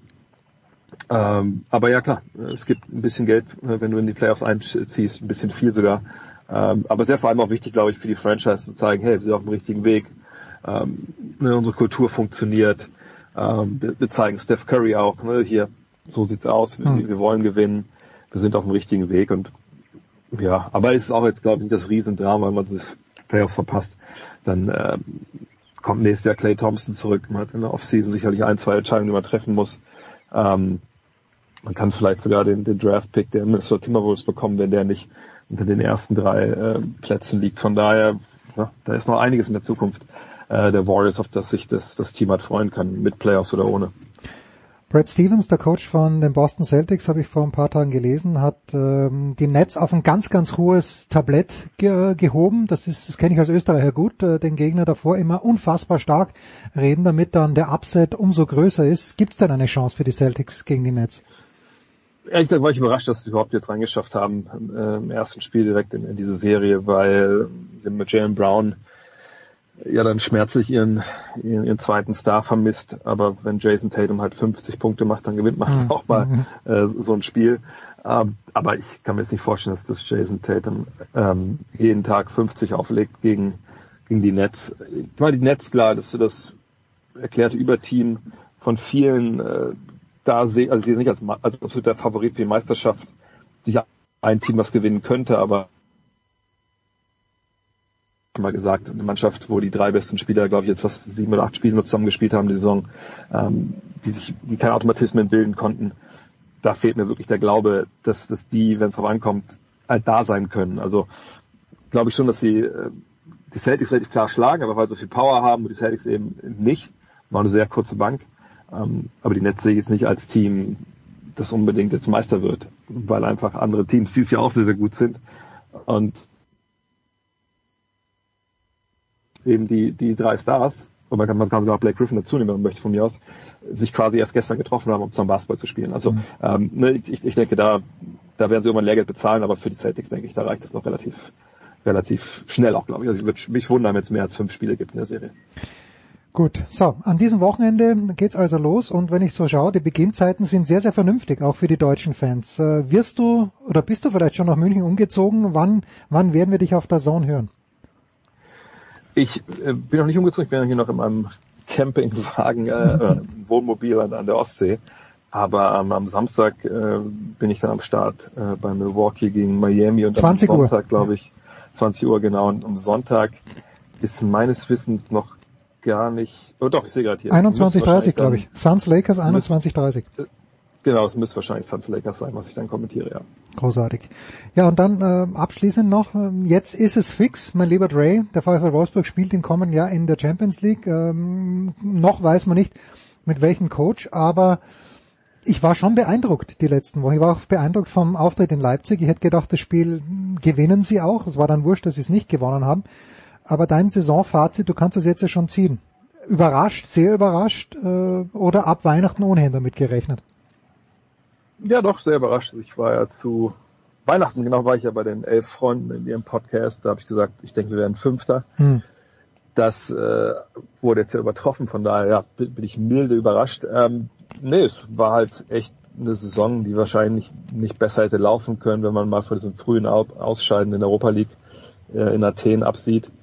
Aber ich bin überzeugt davon, dass das auch mitentscheidend war, für das Abschneiden der Bundesliga. Ich glaube, wenn du noch relativ lange dann irgendwie ja. Doppelbelastung gehabt hättest, ähm, wenn man noch sieht, dass wir stellenweise doch Verletzungsprobleme hatten und, und Oliver Glasner, Trainer, auch relativ selten dann seine Elf ge geändert hat, dann war es wahrscheinlich ganz gut, dass wir halt nicht unter der Woche gespielt haben. Ähm, hat vielleicht auch ein bisschen Hunger nochmal weg beim einen oder anderen vielleicht, wenn man das eben nicht hatte. Ähm, und defensiv war das von Anfang bis Ende richtig, richtig stark. Offensiv haben sie, glaube ich, auch während der Saison die eine oder andere Sache jetzt echt noch entwickelt bekommen.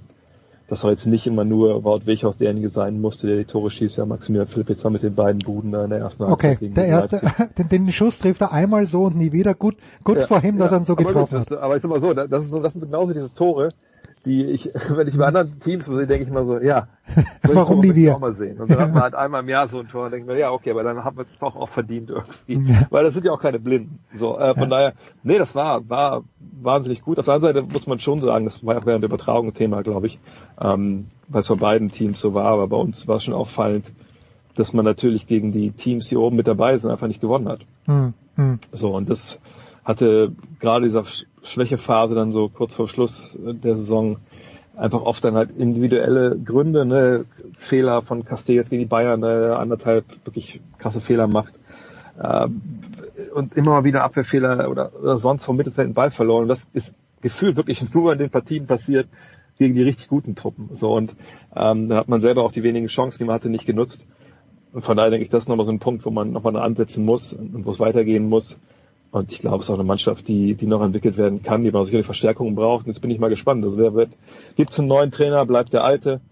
Ähm, Oliver Glasner spielt ja auch eine ganz eigene Art Fußball. Also ne, was, was macht der Neue dann? Macht er ganz, ganz anderes? Müssen sie komplett umlernen? Wer kommt denn dazu? Bleibt denn Wort Weghorst? Wird eine ja. spannende, äh, spannender Sommer, glaube ich, in Wolfsburg. Das ist eben die Frage, ja. Warum ist Weghorst, äh, der nächste Weg wäre nach Leverkusen? Äh, oder oder noch Leverkusen. nicht. Naja, oder oder Dortmund oder Dortmund, wenn Haaland geht. Also irgendwie so sehe ich sehe ich ihn. Also ja, obwohl ich obwohl ich fast denke, dass er dann wahrscheinlich eher den Schritt. Ich weiß nicht, England, ich meine, England, England passt ne? natürlich sehr sehr gut hin und England hat ja. die tiefsten Taschen. Das wird immer wieder dann kolportiert. Keine Ahnung, ich weiß ich auch nicht, was man für ihn da aufruft. Äh, aber ich ich denke mir so, ich meine, das Argument Champions League hat bei Kevin De Bruyne damals auch nicht gezogen. Jetzt will ich De Bruyne nicht mit mit Weghorst vergleichen. Ähm, aber ich finde, wenn man in einer Mannschaft, wo man die klare Nummer eins ist und sicherlich auch gehaltstechnisch äh, jetzt nicht unbedingt äh, Hartz IV anmelden muss äh, und Champions League spielen kann und man weiß, man spielt jedes Spiel, dann denke ich immer so, ah, das Jahr kann man eigentlich noch mitnehmen. Aber ich bin auch kein Berater, von daher habe ich doch keine Ahnung.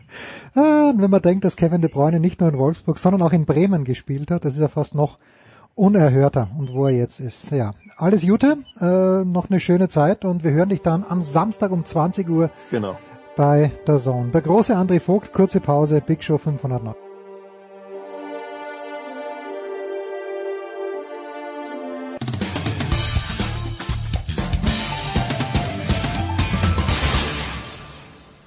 Ja, hier ist Heiner Brand und Sie hören Sportradio 360.de.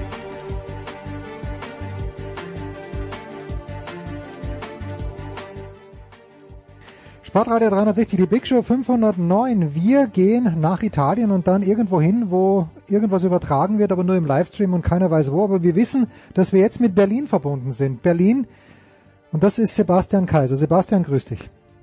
Einen wunderschönen guten Tag. Dynamo Dresden, hatte ich darauf hatte ich dich nicht vorbereitet. Zurück in der zweiten Liga. Äh, und dann ja. habe ich irgendwo in der Zeitung gelesen, äh, kein Verein oder keine Fans von irgendwelchen Vereinen verstehen es besser, große Momente durch schwachsinniges Verhalten zu zerstören als die Dresdner.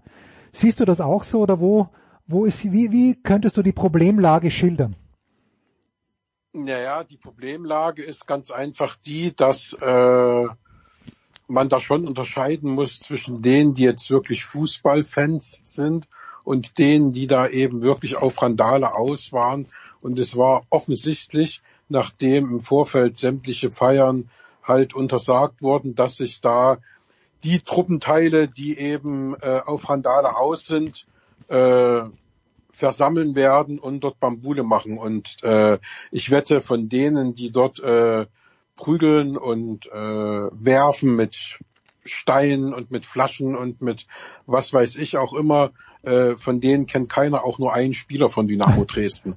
Also insofern, äh, das war offensichtlich, auch wenn man die Bilder gesehen hat, da hat ja äh, äh, kaum einer irgendwelche Fanutensilien getragen und wenn sie welche getragen haben, dann waren es irgendwelche, ja, ich sage jetzt mal Raubkopien oder sonst irgendwas, die es im offiziellen äh, Shop mit diesem Design überhaupt nicht gibt. Aber wie gesagt, die meisten haben überhaupt nichts getragen. Das waren alles nur äh, kahlköpfige, äh, kurzgeschorene ähm, ja, Radau-Brüder, die äh, oft sich auch im Normalfall bei Auswärtsspielen treffen. Also in Dresden selbst passiert eigentlich äh, unter normalen Umständen bei Spielen so gut wie nie was. Das ist meistens eben immer, wenn es irgendwo auswärts geht. Und da treffen sich aus ganz Deutschland eben äh, Prügeltruppen und äh, veranstalten da ihr persönliches äh, Spiel. Und das muss man halt irgendwie unterbinden. Keine Ahnung wie, aber das ist halt äh, eine Geschichte, die natürlich dann wieder auf den Dresdner Fußball äh, zurückfällt. Und äh, selbst der Ministerpräsident hat gesagt, man muss da ganz klar zwischen dem Sport und zwischen denen, die sich da prügeln, trennen. Und ähm, auch diejenigen, oder er hat selbst auch viele gesehen, bei denen keine Ansprache geholfen hätte. Ja, die wollten an dem Tag prügeln und äh, wollten dort äh, ja Radau machen und das haben sie gemacht und ich glaube, da hätte die nichts davon abgehalten. Ähm, ja, selbst wenn man jetzt gesagt hätte, okay, ihr dürft in geordneten Verhältnissen den Aufstieg feiern, schwierig, ne, wenn dann solche Truppenteile dabei sind, die offensichtlich alles nur zerstören wollen.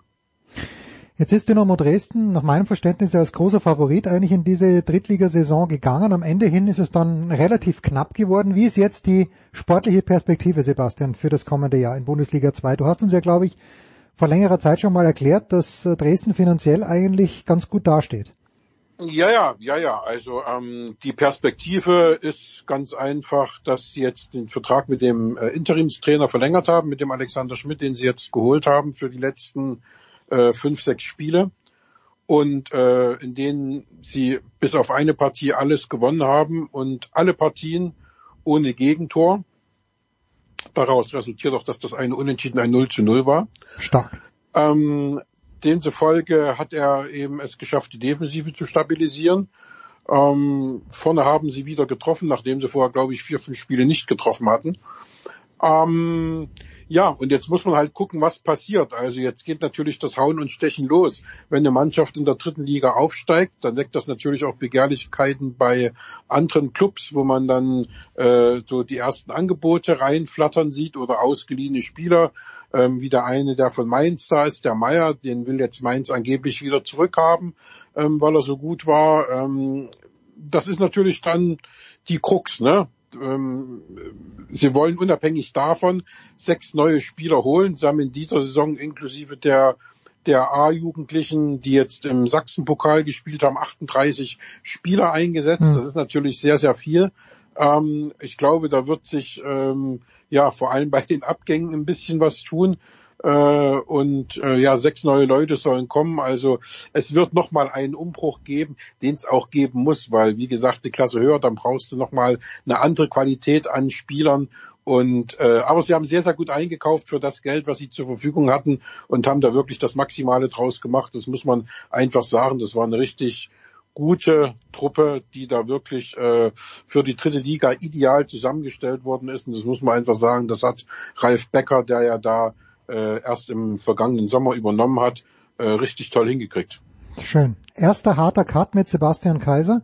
Wir gehen dorthin, wo wir letzte Woche schon waren. Wir gehen ganz kurz zum Giro d'Italia. Ich habe, ich glaube, es war die Samstag- oder Sonntagsetappe, ich glaube die Sonntagsetappe, die Egan Bernal mit einem was soll ich sagen? Also fulminant trifft's gar nicht mit einem sensationellen Sprint, Zielsprint, der äh, sich über den ganzen letzten Kilometer, so schien es, hingezogen hat gewonnen hat. Er ist dann ins rosa Trikot geschlüpft. Ich glaube, Emanuel Buchmann war in dieser Gruppe auch dabei. Äh, und Remco Evenepoel, der gute äh, Belgier, der im vergangenen Jahr, glaube ich, schwer verletzt war und deshalb äh, seine angekündigten Leistungen nicht zeigen konnte, war da auch am Start. Bernal führt im Moment.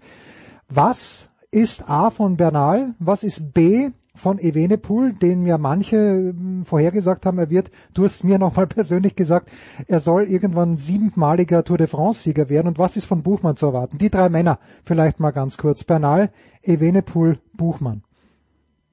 Ähm, fangen wir mal in der Mitte an. Evenepoel ähm, ist nun raus aus dem Rennen. Der hat äh, schön abgekackt und äh, eine Menge Zeit verloren.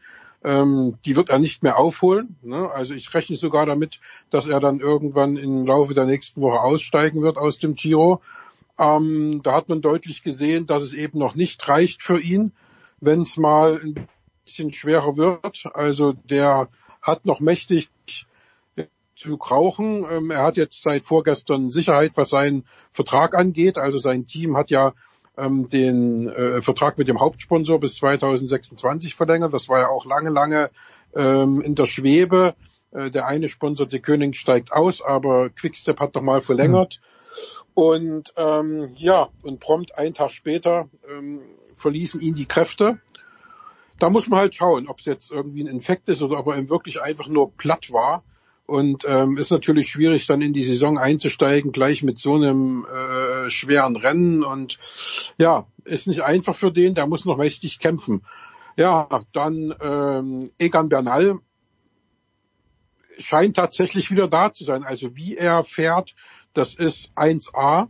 Sensationelle Vorstellungen, auch gestern wieder. Also er ist äh, mit äh, Emanuel Buchmann bis kurz vors Ziel gefahren und ist dann am Ende nochmal angetreten und ist dem Buchmann wie nix weggefahren und hat mhm. dann auf Buchmann nochmal, ich glaube, zehn Sekunden draufgepackt. Und ähm, ja, die sind bis, ja, wie gesagt, bis kurz vom Ziel zusammen unterwegs gewesen. Also äh, Bernal ist echt gut drauf. Und Buch, Buchmann sagen. warst du also, kritisch. Du warst ja bei Buchmann letzte Woche ein bisschen kritisch. Ja, ähm, das stimmt. Das war für uns alle jetzt total überraschend, wie er gestern dann auf einmal dort die Etappe gefahren ist. Also entweder er ist so abgebrüht und eiskalt und ein saucleverer Hund oder äh, ja, ich weiß nicht, was passiert ist. Ähm, vielleicht war es eben wirklich auch die Taktik, obwohl ja selbst der Teamchef sich da so ein bisschen kritisch geäußert hatte in den letzten Tagen. Aber der dir bekannte Ralf Denk, äh, natürlich. Denk. Und ähm, ja, er hat äh, super gefahren, ist super gefahren gestern, hat alles genau hingehauen, wie das Konzept äh, ausgegeben war, ist dann auch wirklich äh, mit diesem Team, was wirklich sehr, sehr stark zu sein scheint, mit Bora Hans Grohr, ähm, immer von dabei gewesen, auch schon die Tage vorher. Sie haben eben wirklich versucht, äh, die, ja, bei den Etappen vorher, wo es noch flacher war, wo es noch um Sprintankünfte ging, das Feld auseinanderzuziehen, äh, wirklich hohes Tempo zu halten, die ganze Zeit eine ungeheure Kraftanstrengung, ähm, was ja dann auch in dem Etappensieg von Peter Sagan mündete, also voll aufgegangen. Und dann machen die einen Tag später oder zwei Tage später weil war ja ein Ruhetag dazwischen, diese Wahnsinnsleistung gestern, wo sie dann eben wirklich den Buchmann davon reinstecken und der dann wirklich, wo es ihm dann drauf ankommt, alleine mit dem Bernal fährt und immer dabei ist und wirklich auch sehr, sehr gut aussah. Also der war richtig fit. Ähm, der hat äh, auf dem Rad gesessen wie eine Eins, während den anderen schon die Zunge ähm, fast am Boden hing. Also muss ich sagen, ganz, ganz beeindruckende Vorstellung und da freue ich mich echt auf die nächsten äh, äh, Tage beim, beim Giro. Da bin ich gespannt, wie, wie das jetzt dort weitergeht und wie gesagt, in der Gesamtwertung ähm, hat er zwar auf Bernal nun zehn Sekunden mehr, ist aber dafür neun Plätze oder so nach vorn gerückt, ist jetzt Sechster. Aber das Ziel war ja nicht, das Ding zu gewinnen, sondern das Ziel war ja, aufs Podium zu kommen. Und da hat er nicht mal mehr eine Minute Rückstand auf Platz drei. Und das wird passieren, kann ich mir zumindest vorstellen, dass es passiert, weil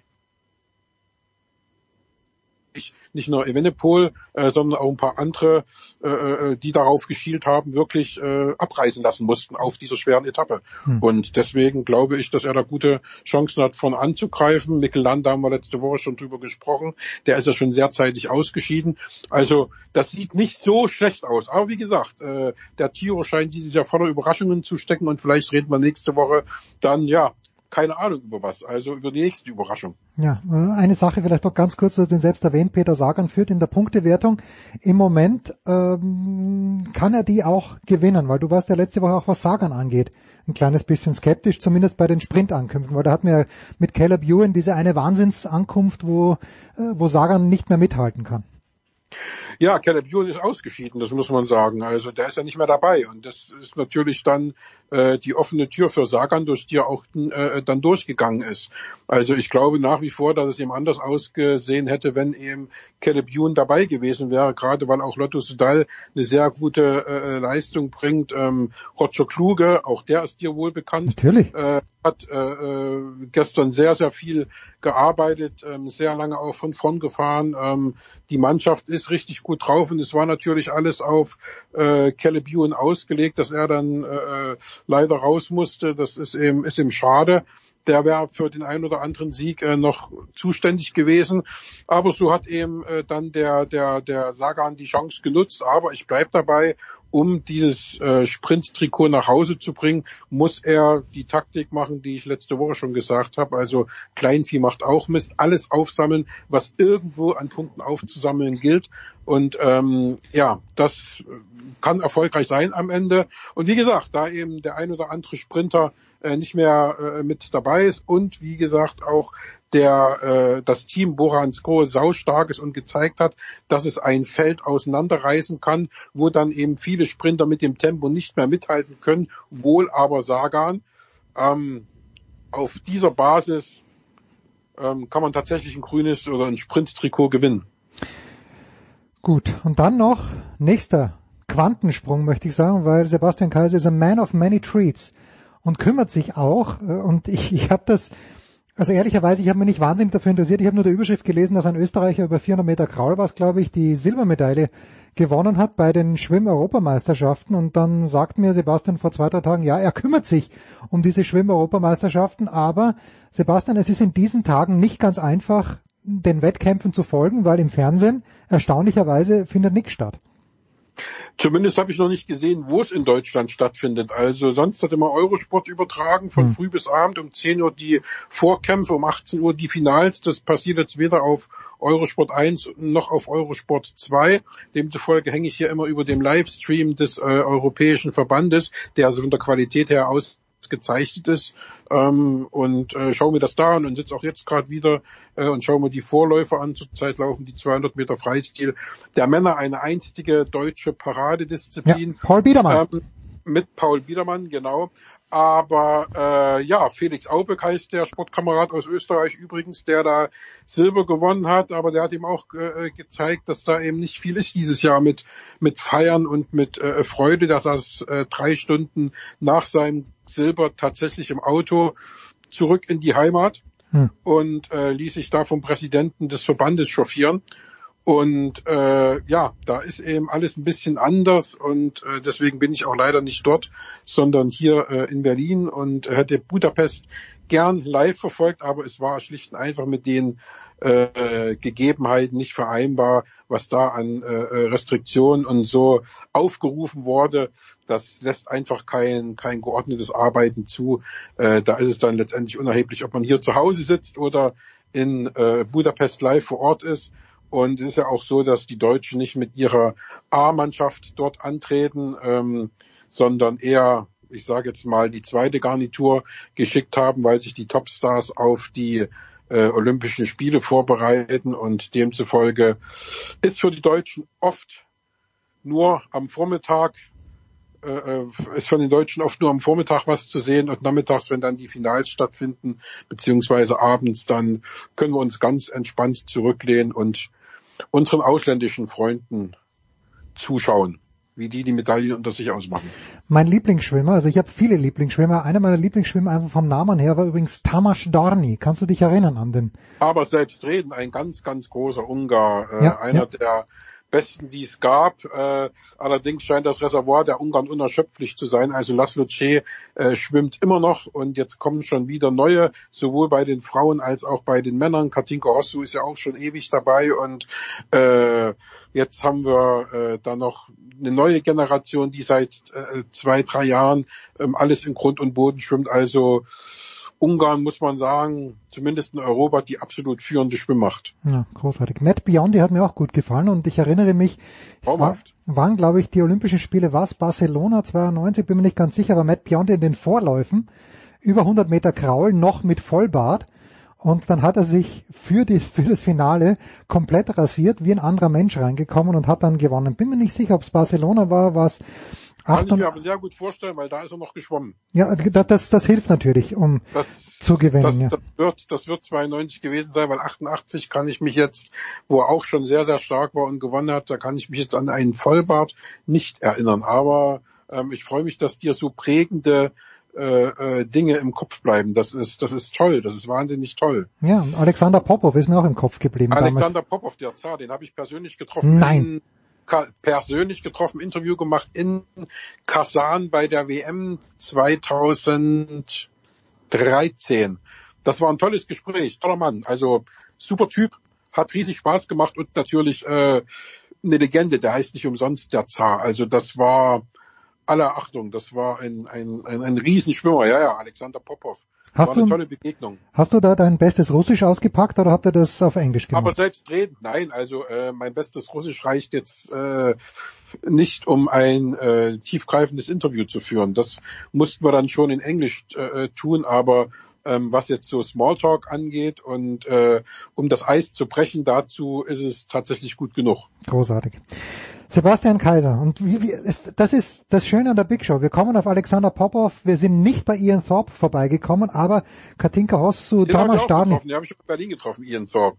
Auch ein super Typ, total äh, gesettelt, total ruhig, ein, ein, ein, auch ein toller Kerl, also ähm, hat toll erzählt, also das sind alles noch Leute, die trotz ihres äh, Wesens eben total geerdet sind. Also wo man tolle Gespräche hatte, überhaupt nicht abgehoben. Das, ähm, also ich kenne auch ehrlich gesagt, ich habe auch Michael Phelps interviewt. Also ich kenne keinen Schwimmer, der ähm, in dieser ja auf diesem Level war, der irgendwie ein arrogantes Arschloch gewesen sei, sei Könnte, oder so. Ja. Fällt mir keiner ein. Also wirklich ähm, die Schwimmer, es macht echt Spaß bei den Schwimmern zu sein. Also das ist tatsächlich eine meiner Lieblingssportarten gleich nach Tennis und Radsport und äh, ja, letzte Woche waren ja schon die Wasserspringer. Da waren die Deutschen übrigens äußerst erfolgreich. Da sind sie auch mit ihrer A-Garnitur angetreten. Mhm. Ähm, das hat äh, auch echt Spaß gemacht zuzuschauen. So. Also Wassersport hat tatsächlich was. Das Schöne ist ja, um das zum Abschluss, beim Tennis kennen wir auch kaum abgehobene äh, Sportskameraden, aber, aber weil du über Schwimmen sprichst, Sebastian, du weißt, äh, das Highlight für mich in den letzten 15, 16 Monaten war wirklich das Gespräch mit Britta Steffen. Ich habe mich schockverliebt in diese Frau, weil sie einfach bei diesem Interview, natürlich äh, ist es dir geschuldet, weil du Britta so gut kennst und weil du äh, hier mir ein wunderbares Entree gelegt hast, aber Britta Steffen nach wie vor es war so großartig, dass, äh, das, das, es wirkt immer noch nach bei mir. Also. Das, das, das, das, finde ich toll, das finde ich toll. Ich hatte jetzt schon mal überlegt, ob ich dir irgendwie, äh, um äh, deiner Tennisseele was Gutes zu tun, äh, Michael Geserer und Jennifer Bray die Kredenze, aber äh, das hat sich dann nur leider seit dieser Woche erledigt. Ja, dann lieber Sophia kennen im direkten Gespräch. Sebastian Kaiser. Im direkten kennen, jawohl, das ist auch nochmal ein Kurze Mit, Pause. Äh, Camilla Giorgi. Ja, auf jeden Fall. Die gestern gegen Corey Goff übrigens kein Land gesehen hat, erstaunlicherweise. Gut, kurze Pause, dann geht's ja, weiter. Das ist jetzt kein, äh, äh, kein Wunder.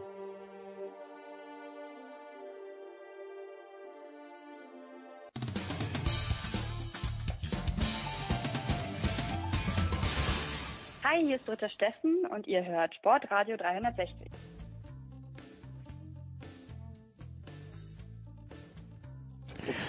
Wo du mich ja jedes Mal undercover reingeschleust hast. Sportradio 360, die Big Show 509. Wir beenden unsere Show mit Tennis und ich freue mich sehr, dass wir in, also Sie waren beide natürlich schon in der Show, aber in dieser Zusammensetzung das erste Mal. Zum einen von Sky Stefan Hempel. Guten Morgen, lieber Stefan. Gruß in die Runde, hallo. Und von der Süddeutschen Zeitung Gerald Kleffmann. Servus, Gerald. Ja, guten Morgen. Gerald hat am Montag in der Süddeutschen Zeitung einen Artikel äh, veröffentlicht mit dem Titel, ich glaube, ich glaub, es war sogar die alten Wölfe heulen noch. Gerald natürlich Bezug nehmend auf den Triumph von Rafael Nadal in Rom im Finale gegen Novak Djokovic.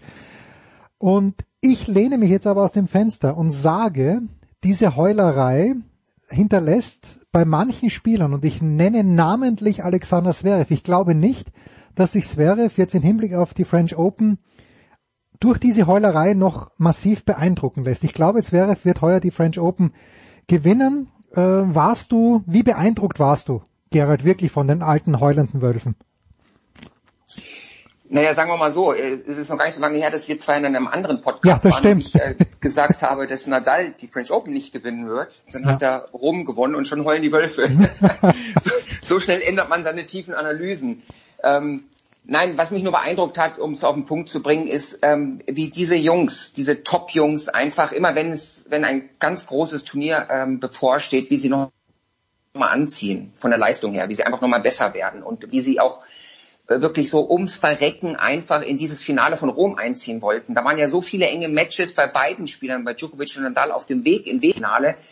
Die hätten äh, in jede Richtung kippen können, die Matches. Und sie wollten es einfach, ja. Und das ist das, was, was mich einfach schwer beeindruckt. Und solange die diese Willigkeit haben und diese, diese Gier haben, ähm, sollten wir auf jeden Fall in Paris mit ihnen rechnen. Hm. Stefan, du hast ja Madrid begleitet, du hast Rom begleitet. Wie fällt denn da deine, deine Statusanalyse aus?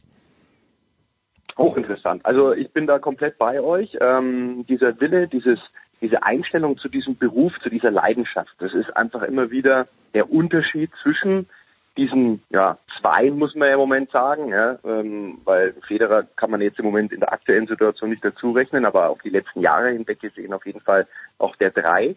Ähm, ich finde, dass die Jungen alle aufholen. Ich habe Matches gehabt, ähm, Sinner gegen Nadal. Sinner eigentlich der bessere Spieler und Nadal gewinnt trotzdem. Ich habe auch ein Match gehabt in Monte Carlo und das fand ich wirklich ein Sinnbild für die aktuelle Situation. Ich glaube, dass die Jungen aufholen, näher rankommen, teilweise sogar auch einen Nadal auf Sand ähm, besiegen können, weil sie besser spielen, weil sie Druck machen, weil sie Nadal in die Defensive zwingen. Ein ganz gutes Beispiel war Rublev gegen Nadal in Monte Carlo. Da hatte Nadal keinen guten Tag und trotzdem, und, und, und Rublev trifft alles, trifft den ganzen Tag alles. Aber das ist Nadal völlig egal. Auch einen schlechten Tag des Spaniers, ja, ist er in der Lage, einen Satz zu gewinnen. Normalerweise würde ich mal sagen, 99 Prozent der äh, restlichen äh, Kollegen gehen dann irgendwie 2 und 3 vom Platz gegen Rublev. Und Nadal fuchst sich da so rein, trifft zwar keine Rückhand vernünftig, hat eine schlechte Aufschlagquote, ich glaube 7, 8 Doppelfehler, völlig untypisch für ihn und hat diese, diese Mentalität und das an einem schlechten Tag. Und äh, das heißt ja auch immer, ähm, du bist eigentlich immer nur so gut, wie du an schlechten Tagen spielst. Und deswegen sind sie sehr gut, weil das können andere noch nicht. Weil wenn sie nämlich einen schlechten Tag haben, dann gehen sie normalerweise mit einer Klatsche vom Platz. Und das passiert einem Nadal nicht. Djokovic vielleicht eher, weil der so ein bisschen anfällig ist für seine Schwankungen mentaler Natur. Aber dieser, dieser programmierte Nadal, ja, das ist einfach ähm, ein herausragender Sportler, ein Athlet, der unglaubliche Einstellung mitbringt. Und da waren jetzt wirklich ein paar Matches dabei, die waren Sinnbild. Ich glaube schon, dass der Abstand viel geringer geworden ist. Deswegen kann ich euch hundertprozentig verstehen, wenn ihr sagt, er gewinnt nicht den Open. Es ist so eng wie nie. Ähm, auch wenn er Barcelona gewonnen hat und jetzt Rom und war wieder herausragendes Niveau, aber es waren noch Matches dabei. Und das haben wir in den letzten Jahren übrigens, wenn ich das noch sagen darf, vielleicht unter dem Radar ein bisschen nicht gesehen. In, in, in Runden zuvor, die ein bisschen so ja, unter dem Radar fliegen, da ist öfter mal ein Match dabei von Nadal auf Sand, dass er auch mal verlieren kann oder zumindest es eng ist, sage ich mal. Natürlich schauen dann alle immer auf Viertel, Halb und, und, und Endspiel, hm. ähm, weil er da natürlich dann auch seine beste Leistung bringt. Aber ich finde, der Abstand ist, ist, ist geringer geworden und, und die Einstellung zu diesem Job ist trotzdem noch herausragend und deswegen ähm, gewinnt er auch immer noch Matches an Tagen vielleicht auch, wo er nicht so die Topform hat. Jetzt ist einer, der näher gekommen ist, der Monte Carlo gewonnen hat, Gerald, äh, ein Spieler, den wir damals äh, mit Andre Antic gemeinsam, weiß ich noch, Court 18 bei den French Open, Glory Days, als man da noch hingefahren ist und die Hütte voll war, gegen Dominik Thiem gesehen haben. Das ist Stefanos Tsitsipas, der in diesem Jahr mindestens, ich sag mindestens schon zwei Niederlagen zu verarbeiten hatte, nämlich im Finale Barcelona gegen Nadal, wo er Matchball hatte und jetzt halb äh, Viertelfinale war es in Rom gegen Djokovic, wo er, ja, muss er gewinnen, das Spiel, weil er äh, Break vor war im zweiten und im dritten Satz, im dritten Satz auf das Match serviert hat. Denkst du, und diese mentale Stärke, ich finde die Einstellung von Tsitsipas ist überragend zu seinem Job, aber diese mentale Stärke, denkst du, dass der hier wirklich möglicherweise einen Knacks davon getragen hat oder andersrum, merkt er jetzt, hoppla, ich komme immer näher von wegen Knacks? Letzteres. Und ähm, Stefan hat es ja auch schon alles richtig analysiert. Diese Jungs, die haben aufgeschlossen. Das ist, das sind jetzt irre Battles. Und ich habe tatsächlich viel Sky geguckt, weil ihr natürlich auch äh, Tennis übertragen habt jetzt hier von morgens bis abends. Das ist für einen Tennis-Interessierten ist es ja ein Paradies.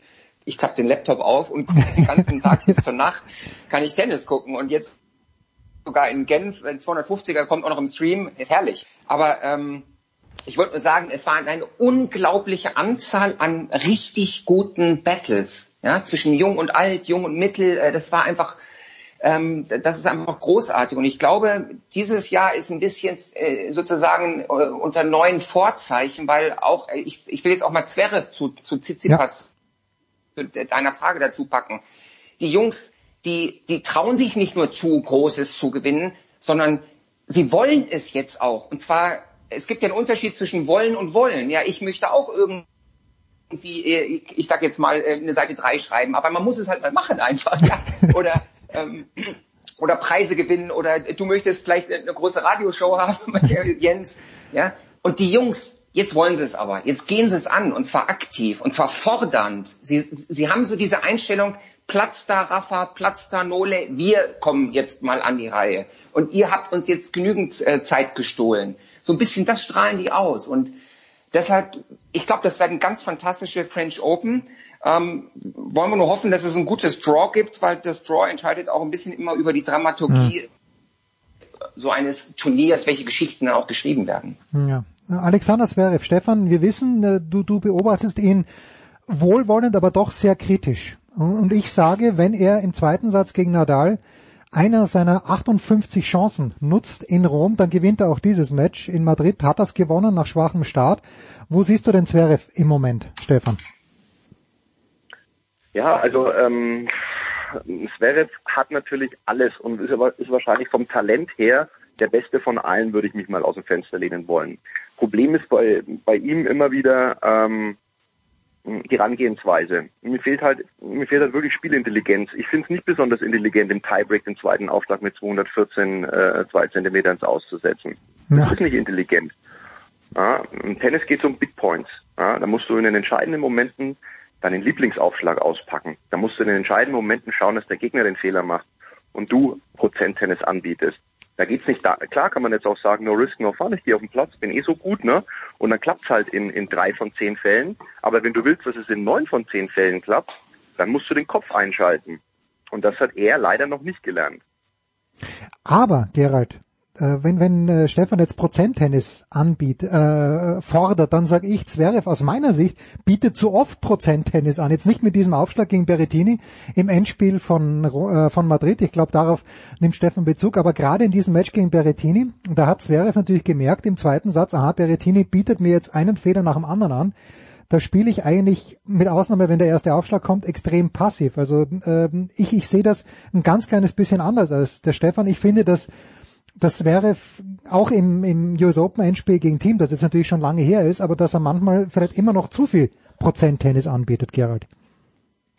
Hm, ich weiß nicht. Ich, ich wäre da tatsächlich ein bisschen mehr beim Stefan. Ich glaube, dass ähm, was man zum Beispiel bei einem Nadal sieht oder bei einem Federer sieht, ähm, das sind, ich sage jetzt mal, so, sogenannte Signature Shots, nenne ich sie mal einfach. Das sind so, so wie es im Golf Signature Holes gibt, so Wahrzeichen vom Golfplätzen gibt es auch so Spiel, äh, ich sage jetzt mal Punkte, Konstruktions, ähm, äh, ja, ein Aufbau, äh, wo ich die Spieler wiedererkenne. Mhm. Ja, der, die Vorhand von von Nadal, äh, Inside Out zum Beispiel, immer wenn er unter Druck ist. Ja, ähm, äh, er, er, er, in diesen kritischen Situationen haben diese Top-Jungs immer ein relativ klares Konzept. Das heißt, simplify your points.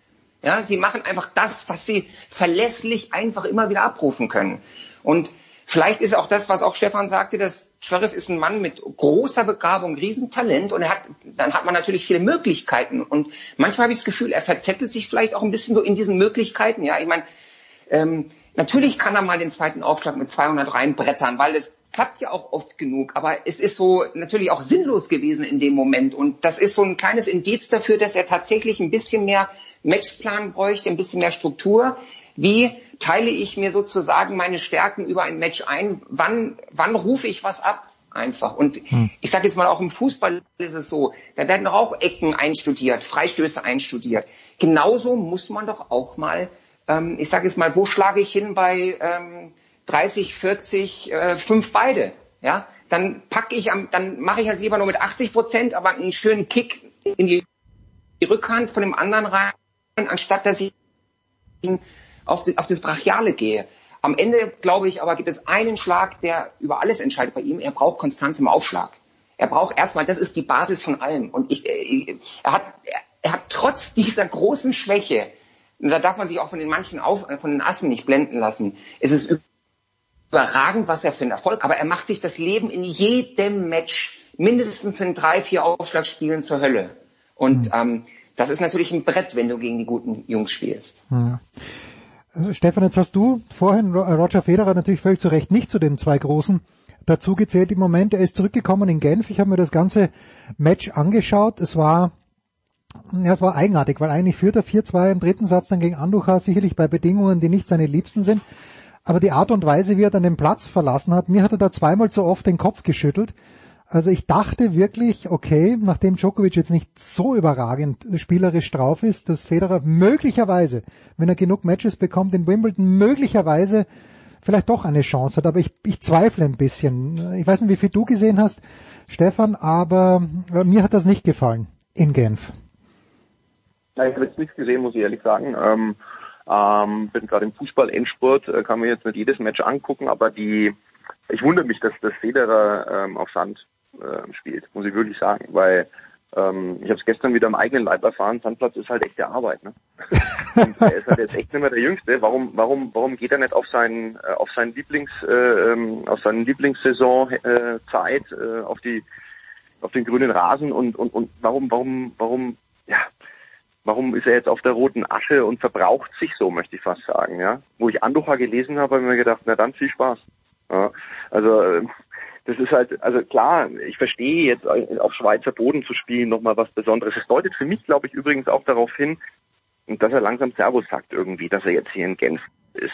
Irgendwie, das habe ich so das Gefühl, weil, weil normalerweise auf Sand ist nicht sein bester Belag, ja. Hat einmal die French Open gewonnen durch glückliche Umstände, ähm, aber äh, ich glaube, wenn, wenn er wirklich jetzt vorhat, irgendwie Olympische Spiele, Wimbledon, wie auch immer, in dem, in dem Radius sich zu bewegen, da würde ich all in gehen auf, auf den schnellen Untergrund und jetzt nicht mich äh, ähm, ja, ver, vergeuden auf Sand, wo, wo er eigentlich nichts gewinnen kann. Ja? Selbst wenn er da 4-2 führt, ja, da macht er sich auch mental natürlich das Leben schon ein bisschen zur Hölle, weil Gerald gerade gesagt hat, äh, macht sich bei den Aufschlagspielen das Leben zur Hölle. Das das kann ich übrigens hundertprozentig bestätigen, besser hätte man es nicht formulieren können.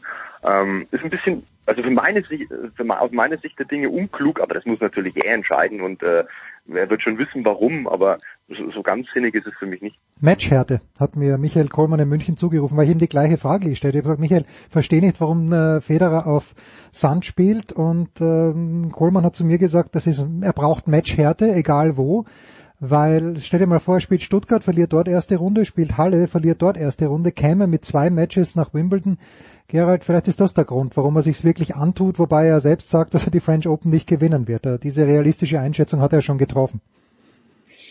Ja, ähm, ich, ich habe es ich hab's tatsächlich gesehen. Ähm, ich glaube, das ist genau der Grund, warum er, warum er einfach spielt, weil er, er, ist, er, er könnte noch so viele Trainingssätze spielen und trainieren und so weiter. Und er muss da im Prinzip, es ist strategisch einerseits ein Fehler, ja, äh, ein Federer auf Sand, äh, selbst wenn er zwei, drei Matches hätte, ähm, was bringt es ihm, wenn du danach so einen radikalen Wechsel auf, auf Rasen hast? Und ähm, da, da kommen seine Qualitäten ganz anders zum Ausdruck.